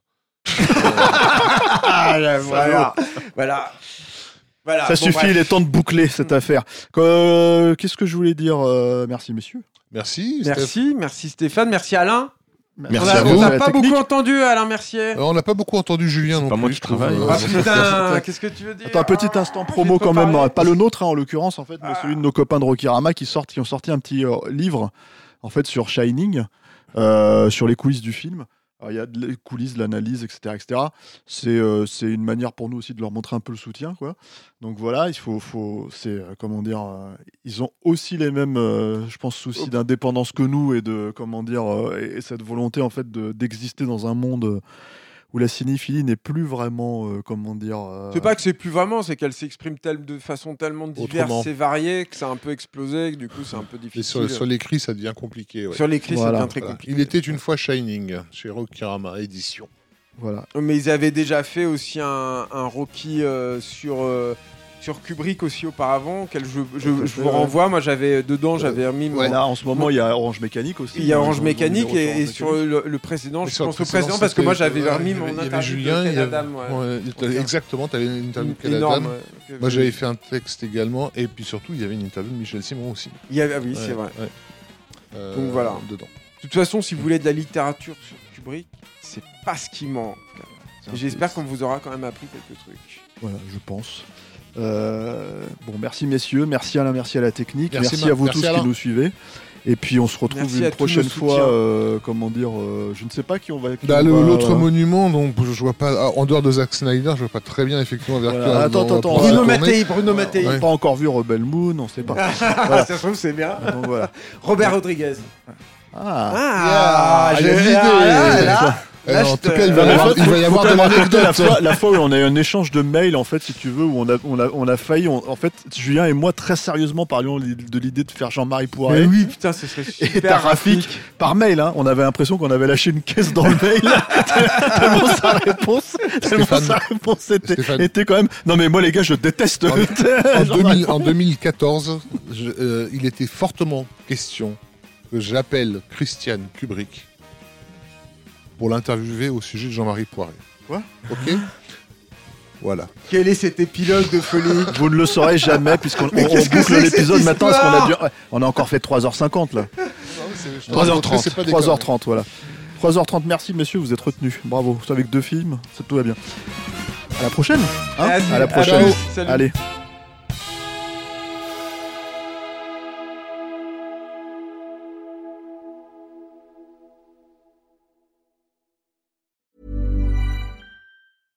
Mom deserves the best, and there's no better place to shop for Mother's Day than Whole Foods Market. They're your destination for unbeatable savings, from premium gifts to show-stopping flowers and irresistible desserts. Start by saving 33% with Prime on all body care and candles. Then get a 15-stem bunch of tulips for just $9.99 each with Prime. Round out Mom's menu with festive rosé, irresistible berry chantilly cake, and more special treats. Come celebrate Mother's Day at Whole Foods Market.